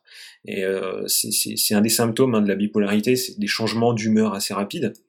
Et, euh, et aussi un des, des symptômes, c'est un peu un, euh, dans tous les épisodes maniaques, c'est euh, on va dire un, un côté euh, donc certains ça va être une, un, côté théorie du complot, à imaginer qu'on y a des complots partout, qu'on veut leur faire du mal, etc. Et euh, sinon il y a aussi des délires mystiques. Et, euh, Ah. c'est- et c'est là qu'on voit que euh, Jean-Claude, avec euh, toute sa philosophie, euh, euh, tous ces 1 plus 1 égale 1, euh, toutes ces histoires de selfish, de where et tout ça, et bah quand on sait ça, on se dit euh, finalement, euh, peut-être que, ouais, en Il y a effet, il y a une logique, Ouais, il y a ouais. une logique à ça. Et, et c'était vraiment 98, c'est ça, hein, c'était cette, c'est, c'est cette époque-là, euh, l'époque du loft, euh, où il a été s'est déboulé sur place, où c'était, c'était une catastrophe, est regardais dingue, le truc, euh, t'avais envie de les appeler en disant mais coupez tout, quoi, c'est pas Bah, mais possible. clairement, mais en plus c'était en direct, quoi. C'était, un, c'était un suicide. hein, Ah oui, c'était un suicide visuel, quoi, vraiment, c'était, c'était une catastrophe. Et c'est vrai que quand on sait ça après coup, on se dit que bah, ça devait être l'époque où, euh, où ça devait être le pire pour lui, où euh, justement après, après qu'il peut-être qu'il- qu'il trouve un, un, comment dire, un- une manière de, de, se soigner, disons peut-être plus efficace, ou vraiment où, euh, où il est vraiment parti en vrille. Je pense que la drogue aussi a complètement. Je pense que ça aide pas, hein, oui, non, ça n'a pas pas. aidé. Hein. Je pense que tout ce que il, il parlait aussi de le- ce qui l'a amené à la drogue, c'est tout le stress, un peu tout. Enfin bon, quand on sait que c'est commun euh, à Hollywood ce genre de choses et, à, et à même à tous les travaux, tous les tous, tous les travails très très stressants, hein, comme comme tous les, les les courtiers en bourse et tout, c'est quelque chose qu'on sait que vraiment voilà, c'est des trucs. Quand il faut être au taquet tout le temps, partout en même temps, il faut faut faire bonne impression partout, il faut aller des soirées, il faut faire truc, il faut faire ci. Ça ça finit euh, souvent dans la drogue. Et, euh, et je pense que oui, ça, ça a complètement empiré son état psychologique et empiré sa maladie qui était déjà là avant, euh, mais, mais qui, qui, qui l'a empiré avec ses délires, c'est aussi les délires euh, mégalomaniaques avec son ego qui, qui partait en, en cacahuète à une certaine époque où il voulait prendre la place du réel, comme, euh, comme tu l'expliquais avec tous les réels asiatiques, tout ça, ça, Mm. tout ça fait partie des symptômes vraiment euh, de la bipolarité, euh, d'être maniaco-dépressif. Donc c'est c'est quelque chose qu'on veut expliquer et, et ça explique aussi pourquoi maintenant ça, ça a disparu. Pourquoi c'était une époque et pourquoi maintenant ça l'est beaucoup moins? Parce que je pense que oui, il a réussi à se soigner, il a réussi à un peu à passer ça, mais c'est quelque chose avec lequel il vivra toute sa vie. Quoi. Faut pas se dire c'est juste une période. Voilà, quand on est, quand on l'est, quand on l'est, c'est tout le temps. Ce qui, est, ce qui est intéressant dans ce que tu dis, c'est la, la première chose, et c'est, je pense que c'est vraiment une. Et c'est pour ça qu'on est là à parler de, de Jean-Claude Van Damme, c'est que c'est quelqu'un d'assez vrai. Mm. Et, hum, et tu le ressens en fait, même dans les moments où, où il pète un câble, tu sens qu'il y a le, le mec, entre guillemets, il y, a, hum, il y avait plus à cette époque-là de. pas de catalyseur, mais de filtre. Ouais. Tout, tout sortait un petit peu comme ça traversait sa tête. Et, Et, c'est pas que- forcément des, des choses idiotes en fait. Ah non, en, en plus, bah, c'est c'est perçu comme des trucs complètement tarés parce que en plus c'est une mitraillette. Dire, Mm. c'est à l'époque où il balance, il balance, il balance, il balance, il balance, il balance, et dès qu'il pense à un truc ou qu'on lui lance dans un sujet, en plus bah c'était le bon client hein, du coup, hein, parce que dès Bah que oui. dès qu'on l'invitait quelque part c'était pour se foutre de sa gueule. Mais euh, il est revenu justement, euh, justement, Ju- justement, j'ai eu donc du coup j'ai regardé quand même pas mal d'interviews sur euh, sur sa carrière etc. Et, euh, et c'est vrai que il y a eu une époque, il le dit, où euh, bah forcément c'était un bourreau de travail. En fait, il est extrême dans tout. Mhm. Et donc quand il se lançait dans un truc ou quand il voulait, il voulait faire des films, il voulait être une star, etc. Donc il bossait, il bossait, il bossait, il bossait. Et il a une remarque qui est particulièrement juste. Et euh, là où beaucoup justement ne, ne sont pas honnêtes avec ce type de position-là, où à un moment t'es complètement écarté de la réalité. Mhm. C'est-à-dire tu as plein de pognon, Mm. tu fais des fêtes de dingue. Euh, tu bosses, tu bosses, tu bosses, mais en même temps, tu es plus vraiment connecté aux gens, entre guillemets, aux gens normaux. Mm. Et donc, tu vois passer des meufs, il le dit, il a vu des meufs passer, il commence à aller voir à gauche, à droite, à se taper tout ce qui passait. Euh, puis bah là, tu vois un truc, euh, on te dit, vas-y, prends ça, tu verras, ça va te faire tenir et tout ce que tu veux. Puis bah, il a mis le nez dedans, je crois qu'il y a sa, sa première femme, je crois qu'il l'a fait plonger, mais ça, c'est aussi une, une, une rumeur ou une légende de l'époque. Et donc, il a plongé complètement dedans. Donc, tu l'as dit, il est tombé complètement accro à ce truc-là dans les fin années 90. Et, euh, et, le, et le mec, non seulement il avait il a un côté un petit peu speed et, et au taquet, et quand on a commencé à l'inviter, alors je sais plus pourquoi il avait été invité au Love Story, je crois qu'il y a un mec qui était fan, parce que j'ai regardé du coup le, un extrait de, de ce passage-là. Oui, oui, c'était un type qui, oui, qui était super fan de lui et donc on l'a fait venir pour ça et tout ça. Alors, j'ai- on l'a fait venir et c'est euh, hallucinant Mm. le débit, les conneries et, euh, et en fait à quel point dans sa connerie il essaye d'être le plus sincère possible parce que tu sens que le mec il il a, il a envie de faire passer quelque chose. Mm. Et dans, dans cette séquence-là, t'as un moment où euh, je sais plus de quoi il parle, il parle d'un truc super sérieux. Et, et d'un seul coup, le public rigole et leur dit non, non, on n'est pas là pour rigoler, on n'est pas pour, là pour le show business, on est là en train de parler d'un homme à un autre, euh, etc. Mm. Enfin, tu sens que ça lui tient complètement à cœur et qu'il a envie de faire passer des messages, mais là, ouais, il n'y a, il y a plus un seul filtre. J'ai fait des, des, des mistakes, des erreurs dans ma vie, hein, des grandes erreurs, tu vois. Mais attention, hein, personne n'est parfait, mais j'ai fait. Et ces erreurs, peut-être qu'aujourd'hui, ce soir, peut-être que ce soir, ces erreurs, elles sont, elles sont ici. Ah, stop, arrêtez l'éclatement, merde, arrêtez cette histoire. Je parle du cœur ici. On n'est pas du show business. Ok? Je suis, un, je suis un homme qui parle à un homme maintenant, à un jeune garçon. Ok? Encore un enfant. Je connais, je vois les yeux, il est très fier, il est très arrogant. Sais ce qui se passe. On va réussir, c'est- il a besoin de ces yeux de tigre. Mais après, il faut commencer à se calmer. Ou sinon, on se fait... Ok, c'est pas moi qui l'ai dit, ok? Parce qu'il y a des enfants ici. Il y a des enfants ici. Ok, alors... il est, euh, il est complètement déconnecté et, euh, et le passage qui pour moi est le, le plus important dans, dans son twist et dans la façon dont le, la télévision s'est approprié le personnage, parce que là clairement on peut parler du personnage Jean-Claude Van Damme et là c'est pas du Mm. tout euh, Jean-Claude Van Varimbert, c'est euh, pendant qu'il fait la promo de Répliquant, là c'est open bar. Là, attention, c'est le moment où on commence à découvrir la- les fameuses phrases de l'interview de, je crois que c'est 120 minutes, une espèce de d'émission, je ne me rappelle plus du nom. Et pour être très honnête, quand j'ai découvert ça plus jeune, j'étais mort de rire. Oui, bah quand oui, euh, il y a une scène, euh, une interview, bah, cette interview elle est carrément surréaliste où à un moment, euh, donc il parle, c'est le fameux moment où il parle de aware. Il y a des gens qui n'ont pas réussi parce qu'ils ne sont pas Mm. aware, ils ne sont pas au courant, etc. Donc le fameux awareness des gens Avec euh, l'oxygène, voilà. euh, la Et, pectine, je sais plus quoi. bah ça c'est encore un autre truc. Ah, encore Et, cette interview-là, donc il y a un moment, euh, donc il parle de aware des gens qui sont pas, qui font pas attention à ce qui se passe autour, et à un moment il dit, Mm. euh, là tu, il dit tu tu te mouches. Puis il fait le bruit du mec qui, qui renifle un coup, et là il lui Mm. dit tu, tu vas mouchoir. Et là il s'arrête et fait, tu vois, là je suis aware. Donc il parle de, écoute, mais je, je, je m'écroulais de rire à chaque fois que je tombais sur cette scène-là. Mais Mm. euh, et du coup, tout le monde l'invitait. Le, t'as régulièrement, maintenant tu peux voir la plupart du temps des zappings où les gens rigolent de ses conneries, etc. Et donc du coup on l'invitait pour se foutre de sa gueule, pour poser les mêmes questions, pour parler des trucs et le lancer sur des sujets à la con, quoi. Mm. Et euh, donc t'as eu le fameux bah, 1 plus 1 égale 1, mais non, euh, ça fait euh, 1 plus 1, et- non, 1 plus 1 égale 2, mais non, ça fait 1, et pourquoi pas 11, et ça c'est beau. Et euh, si jamais 1 plus 1 égale 1, et bah là on devient selfish, on prend du pognon, patati patata. Mais en fait c'est Mm. des, des vrais sujets, entre guillemets, quoi, parce que... il- Ah oui, parce que c'est vrai que quand tu regardes plus loin ou tu, quand tu lis entre les lignes, tu sens qu'il y a, il y a quelque chose qui, c'est ça, c'est qu'il veut faire passer un message, c'est qu'il y a quelque chose derrière qu'il essaye de, de faire. Mais, mais, mais comme si, en fait, bah, les idées étaient complètement brouillées ou, parce que après, parce qu'on parlait aussi de la, la, la médicamentation, en fait, de, de cette maladie, c'est que les, les médicaments aussi peuvent avoir des effets secondaires et provoquer des états où euh, le, D'euphorie ou de... Ouais, où le patient, il est plus forcément lui-même. Il faut trouver le bon dosage, il faut trouver les bons médocs. C'était, c'était quand même il y a un bout de temps, c'était quand même, c'était même encore maintenant, on galère encore maintenant. Je veux dire, il y a, il y a des gens qu'on n'arrive pas à sauver parce que faut, faut quand même être clair que le- la bipolarité, c'est on peut en mourir, c'est on peut finir par se suicider. Euh, moi, j'ai, j'ai un ami qui l'avait, il a fini par se tuer parce qu'il a arrêté de les prendre. D'accord. Et euh, c'est c'est vraiment quelque chose, c'est ça, c'est quand même quelque chose d'assez grave. Et, et je trouve dingue que, complètement fou, que Jean-Claude ait survécu, vraiment. Parce que si tu ajoutes la drogue, au point où il L'alcool aussi semblerait. hein. oui, parce qu'il a été aussi arrêté en état d'ivresse Mm. aussi euh, avant qu'il aille en cure, qu'il l'a pas fait vraiment et tout. T'ajoutes donc la drogue, l'alcool, euh, la maladie, plus les médocs, parce que les médocs aussi sont, dans- sont, Ouais, c'est plus puissant ce que tu disais. C'est, c'est, c'est, je trouve c'est incroyable que le type ait, réussi à survivre. Je, je suis absolument, euh, soit il a une chance incroyable, soit il a un ange gardien extraordinaire, ou alors il a des gens autour de lui qui ont réussi à le, Ah, s'il le à dit, ses parents, contenir, je ne sais pas. Ses parents qui ont été euh, très très très présents. Mm. Et euh, Bah, il les a, il les a toujours gardés toujours, auprès de lui. Hein, c'est pas, euh, il est toujours proche. C'est ça aussi qui le, qui le fait aussi euh, revenir un peu à la Belgique, euh, euh, garder un peu une- quelque chose avec ses racines. C'est, c'est quand même quelque chose qui, est- qui est important pour lui. Quoi. Bah, surtout que ses parents, bah, encore une fois, dans une interview que j'ai lue, tu vois à quel point il accroche à ses parents, où il dit euh, qu'il redoute quasiment tous les jours le moment où ses parents vont mourir. Et, Mm. euh, et tu le sens, mais en fait, tu le sens, mais tellement sincère. Alors attention, euh, peut-être que vous, vous allez nous juger et dire qu'on est, euh, qu'on- est des fans, Ouais, des, des fans pigeons, de base, qu'on est en train de. Ouais. Mais, mais en fait, moi, je trouve que ce mec, il pue la sincérité. Mm. Et c'est pour ça parce qu'on on a vu, on a fait le tour un petit peu de ses entre guillemets de ses meilleurs films.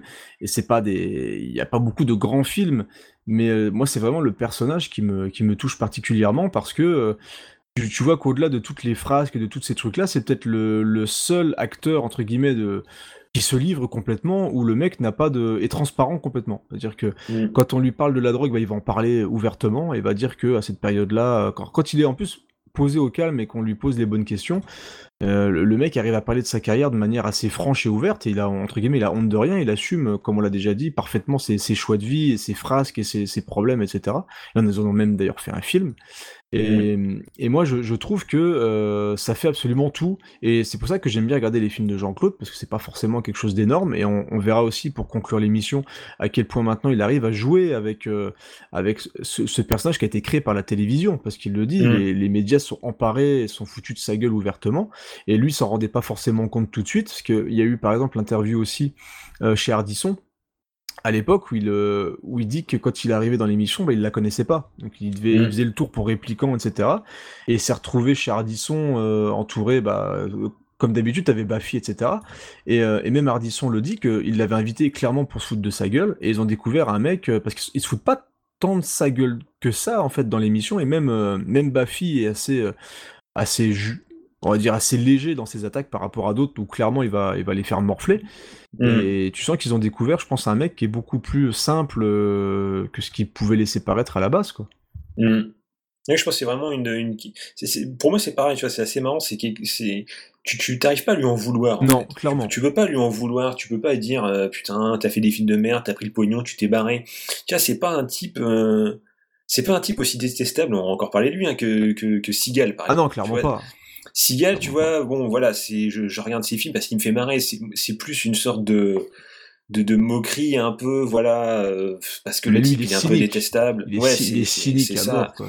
Le, le, le, le- le gars, il est pas fréquentable. euh, Enfin voilà, t'as plein de choses qui ressortent. Tu dis le type, en vrai, du- peut-être à cette époque-là, peut-être moins maintenant. Ah non, tu, tu- ça. tu- tu- sens que c'est un salaud, quoi. Honnêtement, Oui, il- oui, mais après, je pense qu'il a toujours euh, gardé ce, ce- puis même le, le- tout ce côté un peu sur sa vie, euh, truc, euh, on sait, on sait, on sera jamais sûrement la vérité. Il, il a dit euh, il y a, il y a pas longtemps d'ailleurs qu'il va faire une biographie. Oh putain, ça va être beau. Oui, je- j'ai hâte de mettre la Ah, main dessus parce que clairement. je pense que ça va être formidable. Ah, clairement. mais, euh, mais voilà, c'est pas comme ça en fait. Euh, il, il est, euh, c'est- il est juste ouvert et euh, et tu peux pas lui en vouloir d'avoir fait des merdes à un moment. Tu, voilà, c'est juste de dommage qu'il soit tombé de, là- là-dedans, mais bon, voilà, c'est comme ça. Mais euh, c'est vraiment quelqu'un, tu, tu le vois. t'as- Alors oui, à l'époque, tu rigoles, mais Enfin, même à l'époque, c'était, il y avait quand même une certaine peine de le voir comme ça, et tu dis putain, le... surtout quand tu te rends compte, quand tu, tu, tu t'arrêtes pas juste, ah, c'est drôle, ah, il trouve pas ses mots en français, alors que le type, normalement, il parle français au départ, euh, voilà. Et, et quand tu lis entre les lignes, quand tu vois un peu le personnage qui, qui, qui a l'air lui-même un peu perdu, qui a l'air lui-même euh, de se dire, putain, je suis obligé de chercher ce que je dois dire, Ouais, il y a- un côté naïf que j'aime bien, en fait. Ouais, euh, voilà, c'est ça. Vraiment une, une certaine na- naïveté de, de comme comme certains disaient, en fait, il dit des choses comme un enfant de 4 ans les découvrir, en fait. Ouais, en fait, il, il, il il dit des balance choses, comme ça euh, lui vient dans, Ouais, dans- voilà, dans de la la tête. même manière, la même explication, euh, très métaphorique. Euh, et, et voilà, c'est le type, tu peux pas le détester, quoi. Tu peux peut-être le trouver ridicule, mais quand tu sais ce qu'il y a derrière, quand tu sais pourquoi, tu dis, bah finalement, ouais, voilà, il y a des choses qui s'expliquent. Et quand tu le vois maintenant, surtout, en fait, c'est ça, en fait, ça sort de, de, de, de rédemption, entre guillemets, on va dire. Ouais, il y a un côté un peu rédemption, ouais. Euh, qui, qui, qu'il a entamé avec, euh, avec JCVD, avec le film JCVD, euh, je dirais. Euh, vraiment. Voilà, euh, alors qu'il n'avait pas forcément tant de choses que ça à se faire pardonner. C'est pas vraiment qu'il avait des choses à se faire pardonner, c'est vraiment que, on, on va dire plus, voilà comment il l'a vécu. Tu vois un peu de l'autre côté du Après, miroir, c'est super compliqué de nettoyer une image publique. Hein. Ah oui. Parce que quand Surtout- tu vois, surtout comme ça, surtout quand tu vois, co- comme je t'ai dit tout à l'heure dans, dans l'intro, le c'est très facile pour des, des gens euh, de, qui se réunissent autour d'Arthur, qui se frottent tous comme ça entre eux, euh, Mm. parce qu'ils font ils font des bouses euh, qui, ra- qui ramènent 20 millions de téléspectateurs, mais des bouses, enfin désolé, mais des bouses quand même. Et là, on dénonce, là. Là, on ah bah non, mais moi c'est toujours c'est toujours des émissions qui m'ont dérangé parce qu'ils sont Mm. c'est des, une bande de potes qui se réunissent pour montrer leurs photos de vacances. euh, C'est un dîner de quand ils étaient quoi. petits et, euh, et, et les enfants de la télé, la plupart ont fait des films de merde. Je vraiment, tu vois Jean Reno aux enfants de la télé, mais regarde ta carrière, mec. Enfin, je sais pas, à un moment, euh, regarde tes films. Euh, moi, je, je suis pas un grand fan de Jean Reno, désolé, mais je trouve qu'il joue comme une savate. Euh, là, t'as Christian Clavier, je pense pas qu'il ait une carrière mirobolante. euh, et ils ont fait énormément de nanars chacun. C'est vrai que du coup, se foutre de la gueule de Jean-Claude Van Damme parce qu'il a, parce qu'il fait des conneries, se le passant en boucle. Moi, c'est des trucs qui m'ont un petit peu dérangé. Mais après, on, on est là, on défend le, on défend le monsieur. Mm. Mais il y a eu euh, dans, dans les périodes vraiment dans les dans les phrases et les déclarations les plus cheloues, il y a quand même le fameux avec la pectine, la peptine. Euh, Mm. où il dit où il dit quand même moi dans les Ève le serpent tout ça euh, moi j'y crois pas je suis trop malin pour ça. Il dit Mm. un serpent c'est gentil.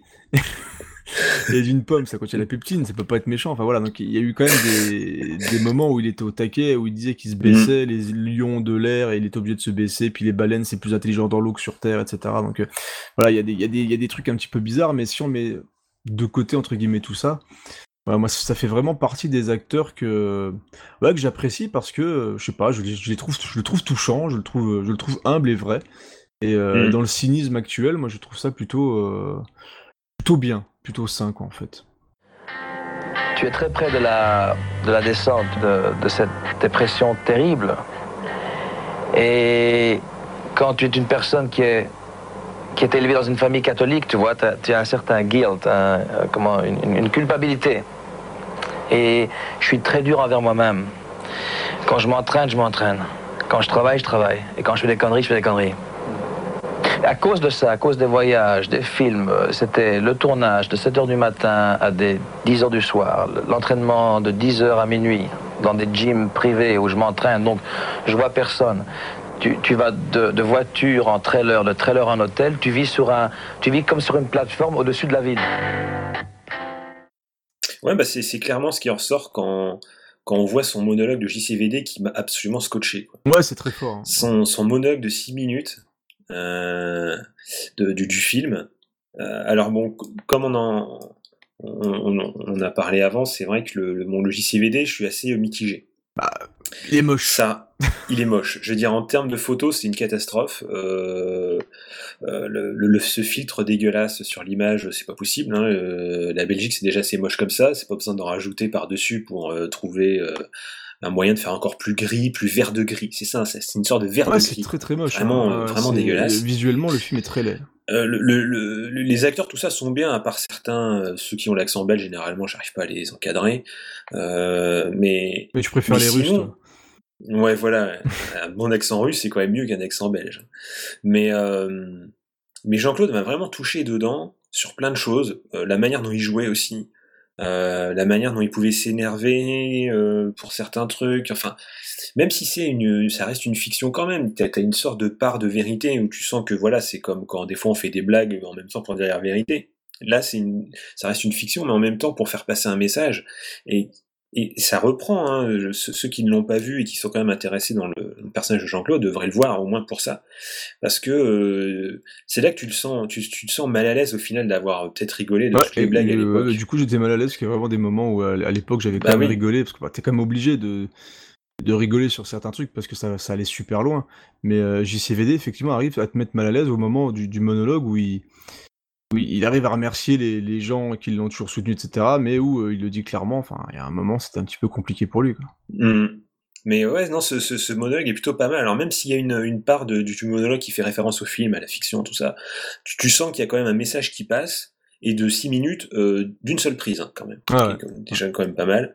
Euh, et, et vraiment, ça m'a beaucoup touché. Et c'est là que tu, tu sens aussi le bonhomme derrière. Mais en plus, tu sens aussi le... en plus, le monologue, tu sens encore comme dans le personnage, que ça part dans tous les sens. C'est ça qui. Oui, mais il- dans, mais dans... il part sur plein de ouais, sujets. Il part sur plein de sujets, donc c'est vraiment 8 minutes où ils ont. Le... Je sais que le réel l'avait dit à l'époque, il a laissé tourner la caméra, il a laissé open bar, et tu, tu sens que le mec est... veut balancer plein de choses, il a plein de choses dans sa Mm. tête qu'il veut balancer, et ça reste ultra, euh, ultra généreux, un peu, un peu bordélique, mais quand même très touchant. Ah Oui, c'est là qu'on voit aussi qu'il arrive aussi à faire une sorte de recul hein, par rapport à sa carrière, par rapport à à, des fait. choses qu'il a fait. Et, euh, et voilà, je pense que ce film doit exister déjà, au moins rien que pour ça. Il a le mérite d'exister pour ça. Euh, je pense qu'il faut au moins le voir pour, euh, pour tout cet aspect-là. Euh, cet aspect de, de, de, de, de rechercher la rédemption et, et surtout il est il est cash par rapport au fait qu'il fait il faisait de la merde quoi Euh, que voilà on le on- il se met en scène en train d'accepter des films de merde pour du pognon Euh, alors peut-être que lui lui il ne l'a pas forcément fait pour l'argent parce que je pense pas qu'il ait été Bah, ruiné à un bah, moment je, je, je pense quand même que. euh, je pense qu'il a dû perdre le- du pognon avec la drogue à mon avis Parce ça, que, je pense. JC, parce que JCVD, euh, entre temps, parce qu'on va pas parler de tous les films de cette époque-là, mais quand tu fais euh, l'ultime menace de Hard Cops, euh, juste euh, Trafic mortel, etc. Mhm. Enfin, voilà, tu- je pense que tu fais ces films-là uniquement parce que il faut payer les trop impôts le choix, quoi. quoi. Oui, Voilà, c'est comme beaucoup c'est t'as les impôts à payer traversée du désert. hein. Mais après, je, je pense pas que comme dans le film, parce que dans le film, le personnage est vraiment aux abois, il, est- il a vraiment plus un rond, euh, il va au distributeur, il a plus d'argent, euh, c'est vraiment la dèche, quoi. Donc je pense pas qu'il soit retrouvé à ce point-là, du, moins, en tout cas, on ne le sait pas. Mais, euh, mais, mais tu, tu, tu- sens quand même que, voilà, il, il assume en fait un peu tout ce côté-là, et, et y a, pour lui, il n'y a pas de problème, c'est pas forcément honteux, voilà, il- parce qu'au final, euh, bon, on se rend compte qu'il y a plein d'acteurs qui passent par là, quoi. Tout- Ouais, qu'il l'assume pas. Hein. oui, il y en a plein qui le voilà. Alors après, il y en a qui l'assument pour le pognon. On va encore parler de Steven. Hein. Lui, euh, Steven, il n'y a pas de souci. Ouais, hein. Steven, Wesley Snipes. euh, C'est industriel. C'est industriel quoi. Vraiment. C'est un métier. C'est voilà, on sort leur truc. euh, Il y a des gens qui l'achètent en DVD encore. Euh, seconde qui Parce que putain, faut y aller.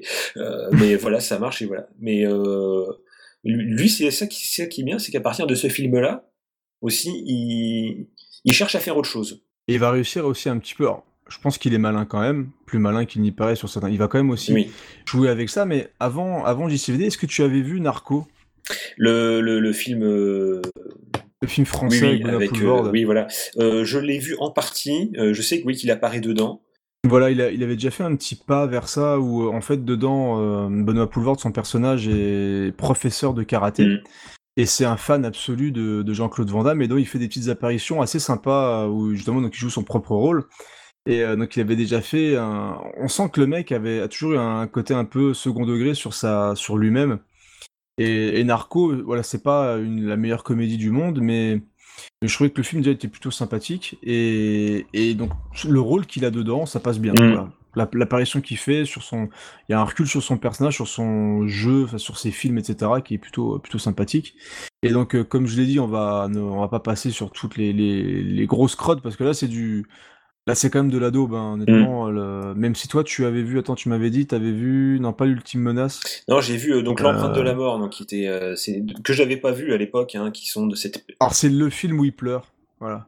C'est euh, j'avais vu l'interview à l'époque, le mec qui a fait donc c'est Philippe Martinez et euh, qui a fait le film là et donc il a dit à Jean-Claude si tu ne pleures pas dans cette scène, on arrête le film, je me casse. Donc t'as la fameuse scène encore une fois où je crois que sa famille qui se fait tuer, il est là, il trouve le corps Oui, voilà, ouais. et il Mm. pleure. Voilà, il pleure. Jean-Claude pleure. Non, non, ce film, non, c'est pas, c'est pas terrible. Enfin, c'est bon, voilà. Euh, j'ai- passé des, des passages en accéléré parce que je me dis bon, voilà, il y a des trucs qu'il fallait que je vois un peu de différentes périodes, hein, en revoir certains, comme on dit au début, des, on n'a pas depuis longtemps, puis en, redé- en découvrir tout court certains. Et euh, donc ça c'était pas terrible. Après, il y a eu euh, Jusqu'à la mort que je trouvais plutôt pas mal, hein, qui, a, eu une bonne réception quand il est sorti, euh, mais qui finit en autre boudin parce que, bah, euh, comme c'est un film de Jean-Claude, bah, faut forcément qu'il y ait euh, les clichés euh, habituels des films de Jean-Claude avec des bastons, des gunfights, des trucs, des machins, enfin des trucs qui, qui finissent par n'avoir ni queue ni tête, alors que le reste du film est, est pas si mal, hein, où il joue un, un flic, un flic pas forcément corrompu, mais un peu pourri. Tu sens que voilà, il- c'est un gros salopard avec tout le monde, ses collègues, sa femme, enfin bref, c'est pas terrible. Et donc il finit euh, sur euh, à l'article de la mort et quand il revient voilà il prend il a une seconde chance il essaie d'améliorer un peu ce qu'il ce qu'il a fait et, euh, je trouvais ça plutôt pas mal donc comme je disais par la conclusion du film la conclusion plutôt la, les dernières dernières demi-heures du film ça part vraiment en vrille J'ai aucun souvenir. Je crois que je l'ai vu, mais j'en ai euh, tous ces films de l'époque-là. J'en ai Bah, bah, moi, je trouve qu'il se, se démarquait quand même un petit peu, un petit peu, un petit peu, vraiment un petit peu, on va dire, un petit peu quand même du reste. Euh, tu sentais qu'il y avait un petit peu plus de budget. C'est pas un film bulgo, euh, romano, croate. Enfin bref, voilà, c'est aux États-Unis. Bon, euh, il tu sens qu'il y a un peu plus de budget. Ça, ça va. je C'était pas, c'est pas horrible. C'est juste dommage. Tu me dis bon, c'est dommage quoi, que ça, ça finisse un peu, un peu comme ça. Et puis, euh, et puis sinon, bah après l'époque post post JCVD, euh, j'avoue que j'ai quand même, j'ai quand même bien kiffé Enemy Closer. Alors, Enemy Closer. Donc celui avec il joue euh, le, le, le méchant, Ah le oui. méchant canadien Ah oui, écolo. Euh, c'est un, c'est un téléfilm, hein, le film dure 1h20. Euh, Oh, mais mais vraiment, je le conseille parce que euh, pour moi, j'apprécie d'autant plus Jean-Claude quand il, quand il joue un rôle de méchant. Alors certains vont Ah, dire mais- qu'il cabotine. Oh, mais c'est plus du cabotinage, attends, t'es fou. Oui, oui, quoi. mais, mais moi j'adore ça. Franchement, euh, je, je trouve ça m'éclate euh, euh, parce que parce que juste voilà, je, je trouve qu'il est énorme dedans. Euh, on le voit pas forcément. Enfin, si on le voit quand même pas mal. Il est quand même bon, peut-être une, moitié du Ouais. film, hein, on va dire. Et avec son costume rouge, là, Oui, oui, il a un avec costume son- rouge, les début, cheveux ouais, euh, costume de garde, de hein. garde canadien. Je ne sais plus comment il se la, la garde garde montée ou je sais plus exactement c'est quoi le, le nom. Mais euh, et en plus moi il faut le voir en VO. Hein, par contre, il faut le voir en VO parce il, a, que il a une tronche pas possible. ça. c'est savoureux avec tous les passages en français parce que donc tous ces hommes à lui sont tous être des Français. Alors il y en a certains tu sens qu'ils parlent plus ou moins bien français bon, mais euh, mais mais c'est plutôt pas mal, c'est plutôt marrant. Le héros euh, c'est un héros qui se fait casser la gueule à tout bout de champ. Au final il arrive jamais à s'en sortir tout seul. C'est c'est assez marrant d'ailleurs, il y a toujours un type qui vient qui arrive à l'aider. Euh, il arrive toujours à s'en sortir par des moyens tordus. Euh, mais euh, non, franchement, j'ai passé un bon moment, ça dure assez vite, hein, au final, au moins le générique, je pense, ça doit durer 1h10.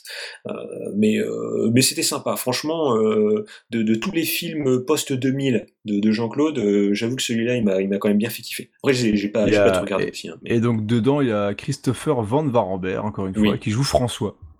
Oui, je pense que c'est le c'est le brun. euh, c'est le d'ailleurs c'est sûrement un des derniers à mourir. Il- C'est celui qui a un peu le plus de, des hommes de main.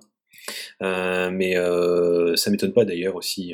il, il se bat aussi dedans. Je trouvais d'ailleurs que le type se battait. Je me, je me disais d'ailleurs en, en voyant le film, ce, ce type-là est un peu mis en avant. Et c'est vrai que le fait que tu me dis ça et après que j'ai été voir sa tête, ça, ça m'est revenu là d'un coup. Et ouais, c'est normal qu'on le voie autant alors ce, ce- Eh ce bah, personnage-là. Moi, sur, la, sur les films. Alors, je dois avouer que quand il a fait JCVD, je me suis dit une nouvelle carrière s'offre à lui. Mhm. Et ça fait partie des grosses déceptions quand même parce que il a pas su rebondir. Bah, Je sais pas Euh, si c'est lui ou si on lui a pas donné l'occasion aussi après. hein.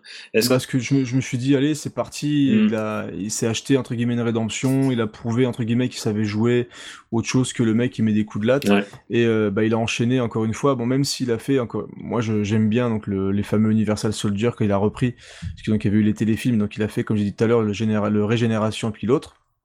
Mais il est directement retombé quand même sur les, bah, sur les films de série B euh, qui sortent directement en, en vidéo. Il a quand même fait le doublage dans Kung Fu Panda 2, Mhm. donc il joue euh, Maître, Maître Croc, je crois, puis il l'offrera aussi dans le 3.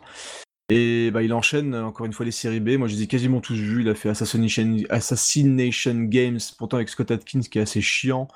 Euh, il a fait The Eagle Path, que je n'ai pas vu. Et donc, c'est son euh, deuxième film en tant que réalisateur. Mm. Et il semblerait que ça soit euh, un truc assez, euh, assez taré, assez perché. Alors, il y a des avis assez contrastés dessus. Je crois qu'il a eu des problèmes de montage, remontage, où il a refait des trucs, Mm. etc. Il a été sorti en, il a été fait en 2011, mais il est sorti en 2012 dans certains pays uniquement, etc. Donc, c'est assez bizarre l'histoire de The Eagle Pass, mais voilà, j'ai bien envie de le voir par contre. Euh, Dragon Eye, c'est un peu une arnaque parce qu'il est là, il- c'est pas vraiment le vrai héros du film, Mm. un peu comme Steven, il fait Ouais, souvent, voilà, tu ouais. sais, euh, il apparaît sur l'affiche en gros, mais tu le vois 20 minutes. Et encore 20 minutes, c'est. Ouais, encore 20 c'est- minutes. C'est large, hein, c'est qu'à le dire d'ailleurs. On, on a même pas parlé, mais j'ai zappé, mais Expandables 2, Oui, bah ouais, c'est un des, Bah oui. un des trucs qu'il a fait aussi un peu revenir. Jean peu. Villain. Mm. Jean Villain, ah, il est très bon, encore une fois, en méchant, Ah oui. il est, Mais il est, il est Vraiment, je trouve très que quand il, quand il est méchant, c'est là qu'il peut. euh, il, il, est pas, euh, il est pas cliché. Euh, il est pas dans son, son cliché de personnage habituel. Et quand il fait un méchant, on dirait, bah, comme beaucoup d'acteurs au final. Parce qu'il y en a beaucoup qui disent qu'au final, ils aimeraient bien jouer des méchants. Oui, c'est plus intéressant. Parce que oui, voilà, on peut faire plus de choses. Et, euh, et, et j'avoue que quand dès que lui il est méchant, euh, tout de suite ça prend une autre dimension. Et euh, je trouve ça savoureux. Vraiment, c'est un petit plaisir, tu vois. Je me dis, oh, c'est plutôt pas mal. Ah, c'est une bonne Euh, idée. Il joue donc a- Jean Villain. Jean Villain, encore une fois. Oui, en plus, c'est super vraiment. euh, voilà, c'est. Mais là, c'est... il a l'air moins con, je trouve, quand même. Le nom, c'est, c'est plus... ça fait plus classe quand même. Ouais, bah ça fait vraiment le, ça fait vraiment série B quoi. Après, moi je porte pas dans mon cœur euh, Expandable 2, je le trouve Non. efficace, mais pareil, ouais. sur quelques scènes, la scène d'ouverture est très bonne, mais pareil, visuellement c'est moche quoi. Il y a, Ouais, ouais, non, c'est moche, c'est Il y a un un côté euh, saturé, il y a- tu vois les effets spéciaux un peu dégueux qui dégoulinent de partout. Ouais, je, suis, je suis un peu frustré avec ce film. hein. Tu vois, je préfère encore plus la réal du premier, de, Oui, de. Stallone en fait. Ah. Même si tu vois que les effets spéciaux sont un peu typesques et tout Bah, ça. le sang, notamment le sang en Oui, synthèse qui est dégueulasse. ah, oui, l'effet numérique du sang, mais, qui, euh, le- le- qui a eu l'idée? Alors sur 300, je veux bien, parce Des que ça commencé, euh, voilà, ça à cette époque-là. C'est moins cher. Bah ouais, mais, euh, mais non, après, faut arrêter. Euh, là, c'est- c'est c'est- c'est pas possible. Hein. Euh, Moi, je veux des poches de sang qui explosent, je veux des trucs qui pètent. Vraiment, là, c'était une catastrophe. Mais, euh, mais ouais, c'est le film un peu de la frustration. Alors, pas autant frustrant que le troisième. Ah, mais le, C'est- le troisième, c'est c'est c'est une, c'est une vraie douche froide, hein, le Ah oui, non, non. 3. hein. Mais euh, le deuxième, heureusement qu'il y a Yashwarzi qui, qui l'a pas mal. Euh, Ouais, c'est qui, peu... qui- qui apparaît. Mais en, en fait, le problème du 2, c'est qu'il est jamais cadré correctement. Et que tu, tu as normalement. T'as quand même une scène où tu vois euh, Bruce Willis, Stallone et Schwarzy sur le même plan en train de dégainer.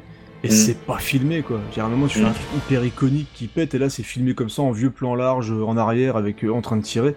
Enfin, c'est un vrai gâchis, c'est un peu un rendez-vous manqué. Et comme Ah, tu dis, avec le, le en cool. plus. Ouais, alors que bah, pareil, c'est pas ce que je préfère, tu vois, c'est c'est un peu le truc imposé qui arrive comme un cheveu sur la soupe et où on rigole. Ah oui, mais voilà, je dis, c'est dommage quoi. T'avais Chuck Norris sous la main, c'est vrai que ça aurait été cool. Mais tu vois, c'est voilà, c'est le clin d'œil pour le clin d'œil, ce qui ne faisait pas vraiment le 1. Le 1, t'avais vraiment le- la série B d'action. D'ailleurs, il devait jouer dans le 1. Euh, Van Damme, il a dit non, ce con. Abruti. Donc, euh, tant pis, il a, il a joué dans le 2, mais euh, c'est vrai que le- le 2, c'est- il y a un vrai souci, c'est le clin d'œil pour le clin d'œil, et ça, c'est Mhm. c'est le danger. Et c'est le danger de beaucoup de productions de maintenant, c'est qu'on veut trop jouer avec le spectateur, à le, à le caresser dans le sens du poil, quoi. Mm. Et euh, même si t'as des scènes qui fonctionnent relativement bien, t'as notamment une scène dans le 2 que j'aime bien où euh, ils arrivent dans une ville comme ça, un petit peu hors du temps, où t'as as Stallone qui a mis son, sa petite casquette comme ça, on dirait un peu une sorte de film des années 60, où il débarque Ouais, un dans peu la comme ville. quand il euh, était dans les années 70, quand il apparaissait voilà. des fois. euh. Exactement, donc il y a quand même des scènes plutôt rigolotes. Mais sorti de ça, euh, dès que ça tombe un petit peu dans le, dans, dans le clin d'œil et le truc facile, ça m'énerve un, un petit peu. Quoi. Donc, euh, Mais en tout cas, Jean-Claude- dommage. est bien. Et cool, voilà, Jean-Claude est cool. Et il y a aussi Scott Atkins, moi j'aime bien Scott Atkins, qui a un peu une carrière de merde, qui est en train de foirer sa carrière aussi. Mais euh, Il voilà. finit mal hein, dans le film. Ouais, ils, finissent, bah, ils finissent tous très très mal. Hein. Genre- mais d'ailleurs, en plus, il, il se fait massacrer Vandame dedans, quoi. Il, Ouais, euh, mais on voit qu'il est encore, la euh, tête, il lui crache dessus. Il est encore, euh, il est encore du, du répondant hein, quand même, hein, parce que Ouais, tu vois, non, quand même, les scènes, les scènes sont plutôt pas mal. Bon, il aurait dû le défoncer. Je pense clairement qu'il peut défoncer Stallone. Jean-Claude, c'est le meilleur, quoi. Alors on va, et en plus, d'ailleurs, ça me fait penser qu'on n'a pas parlé du fameux clash euh, Jean-Claude Steven Seagal. Ah, il s'apprécie pas chez, euh, chez Stallone, euh, la légende, la fameuse légende urbaine, Ouais. que les deux ne s'appréciaient pas et que Seagal disait que c'était un faux karatéka, euh, qu'il n'était pas capable, je sais pas quoi, et qu'ils ont failli en venir aux mains, mais qu'il y en a qui Ouais, s'est barré. c'est la légende qui est assez cool parce que, en, en fait, tu sens qu'il y a un peu du mytho chez les deux. Oui. plus, il y, y a beaucoup quand même chez, chez notre ami Steven, mais c'est vrai que il y a un peu la légende. Jean-Claude veut que il, a, il a gagné des trucs, il a gagné des ceintures, etc. Après le, le, la les fameux champions, champions, champions d'Europe ou je sais pas quoi, ou champions de Bruxelles, il y a, il y a un côté un peu un peu mytho, pas mytho, qui se, voilà, qui se dit à gauche et à droite, mais euh, c'est clair que les deux se détestent complètement. Et Mm. d'ailleurs, à un moment où Jean-Claude était un petit peu dans le dans, la tourmente, on va dire, bah, il n'y avait pas de main morte. hein. Steven, il balançait des trucs, voilà, effectivement, il balançait des saloperies à gauche et à droite pour essayer de décrédibiliser complètement le mec. Et euh, c'est un, peu un salaud, hein, Steven, t'es un salaud. Ah. Et d'ailleurs, il y, a une- y scène un peu marrante aussi dans le CVD où il dit que bah, Jean-Claude euh, dit à un moment, un des mecs euh, dit non, à ce film-là, je le fais pas, ils ont pris Steven. Oui, c'est vrai. Il a promis de couper son catogan. c'est assez savoureux, mais voilà, tu vois, même ça, tu vois, il- on dirait qu'il y a une sorte de recul dessus. Enfin, je sais pas, c'est. Je, je, je, je, je comprendrais pas les gens qui, qui détestent Jean-Claude. Et dans les, dans les derniers films, ouais, pareil, donc le, dans le, le côté Jean-Claude joue de son image, et le film lui doit beaucoup. Et moi, franchement, je me suis bien fendu la gueule dans les scènes avec Jean-Claude. C'est Bienvenue dans la jungle, Welcome to the Jungle, Mhm. qui est sorti, donc c'est un DTV. hein, comme... Je crois qu'il y a peut-être une petite sortie, je crois que c'est un film anglais de mémoire. Et, et Welcome to the Jungle, qui joue un prof de survie. Et, euh, et en fait, c'est un gros mytho. Oui, bah oui, puisqu'il il se fait, il se fait en plus. euh, Ah bah il se fait bouffer par un tigre, Oui. t'as- une scène qui est juste... En fait tu vois, il leur gueule, il gueule sur les mecs, en fait c'est il y a un regroupement de d'employés pour qu'ils puissent s'entendre entre eux, donc pour Ouais. qu'ils arrivent à être plus solidaires, etc. Et donc ils embauchent Jean-Claude Van Damme qui est soi-disant euh, le, le mec qui va leur permettre de faire le truc de survie et tout dans les meilleures conditions. Et le mec c'est le pire des mythos. Et euh, il se fait, dès les premières scènes, le fou, il arrive devant une espèce de type qui le bouffe pendant qu'il fait un, un truc. En fait, c'est un mec qui est hyper apeuré pendant tout le long et c'est super drôle. Et euh, il, est, vraiment sympa dedans, quoi. Donc euh, voilà, moi, Welcome to the Jungle, si vous voulez une comédie un petit peu bizarre, le, rythme un peu bizarre de ce truc-là, mais euh, le côté euh, Jean-Claude, en tout cas, il est très bon dedans. Donc si vous aimez Jean-Claude, regardez Welcome to the Jungle. Et dans les derniers que j'ai vus, que moi j'ai trouvé sympa, bah, il y avait euh, La Vengeance dans le corps. Et c'est une série B d'action, voilà, qui est un peu bah, comme d'habitude maintenant avec Jean-Claude, hein, c'est qu'on espérait qu'il fasse un peu autre chose, mais il retombe dans, la série B et c'est un petit peu, un petit peu dommage, quoi. Parce que je pense qu'il mérite, euh, il mérite un petit peu mieux. Après, c'est à lui de choisir ses rôles un peu plus correctement, quoi. Ah ouais, après c'est toujours hein, toujours le problème avec certains des acteurs comme ça, c'est ce qu'on leur propose, est-ce que voilà euh, Bah, il faut vivre aussi. Bah oui, hein, voilà, il faut, il faut euh, bien, il faut bien gagner un peu de, un peu de pognon, il faut payer les impôts. euh, et puis si on leur propose pas des choses, si des gens ne pensent pas euh, des, des, des, des, des, pontes, hein, ceux qui mettent du pognon, ceux qui disent euh, ouais je veux tel acteur, et si on leur dit ouais Jean-Claude Van Damme, euh, non mais ça va pas, ça marchera pas, parce qu'il y en a qui sont, voilà c'est c'est c'est qu'à de dire, mais je veux dire, il y en a vraiment ils sont cons comme des balais, euh, ils vont pas prendre de risques, hein, il n'y a pas de prise de risque parce que euh, il y a du pognon en jeu, donc euh, on va pas forcément proposer certains rôles à certains acteurs, alors qu'il y aurait matière, parce que pourtant, en plus, c'est con parce que Jean-Claude, on l'a vu que il y avait des trucs qu'il pouvait faire qui étaient complètement en dehors de son de son jeu habituel.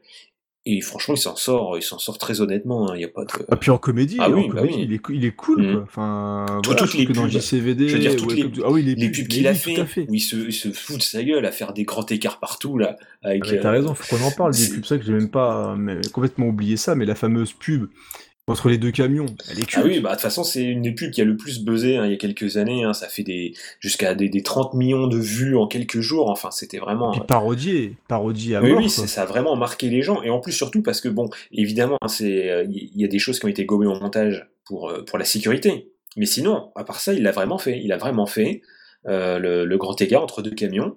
Euh, Énorme, c'est- un sacré coup de Bah pub oui. pour lui et sacré coup de pub pour ses Volvo, je crois. C'est, c'est Volvo, euh, c'est les camions, c'est ouais. pour les camions Volvo. Et, euh, et c'est incroyable parce que, euh, enfin, tu, tu dirais, il y a que lui pour faire ça, quoi. C'est, tu, tu pourras pas aller demander à les Stallone de faire des pubs à la con. Alors c'est un peu dans la même image que Terry Crews. Terry Crews que j'aime aussi beaucoup. Ouais, qui est énorme, qui est pareil, il se prend Oui, pas du tout au qui se sérieux. prend pas la tête. Ou The Rock. Voilà, qui est comme The Rock, même si The Rock, il va pas forcément se ridiculiser, alors que Terry Crews, lui, se ridiculise, y a pas de problème. Euh, avec toutes ses pubs pour ses douches, euh, les gels douches, les trucs et les machins, là, qui sont complètement pétés. Tu sens que le type, euh, voilà, il profite d'être là. C'est c'est ça que c'est ça que je aussi que j'aime bien, c'est une mentalité que j'aime bien.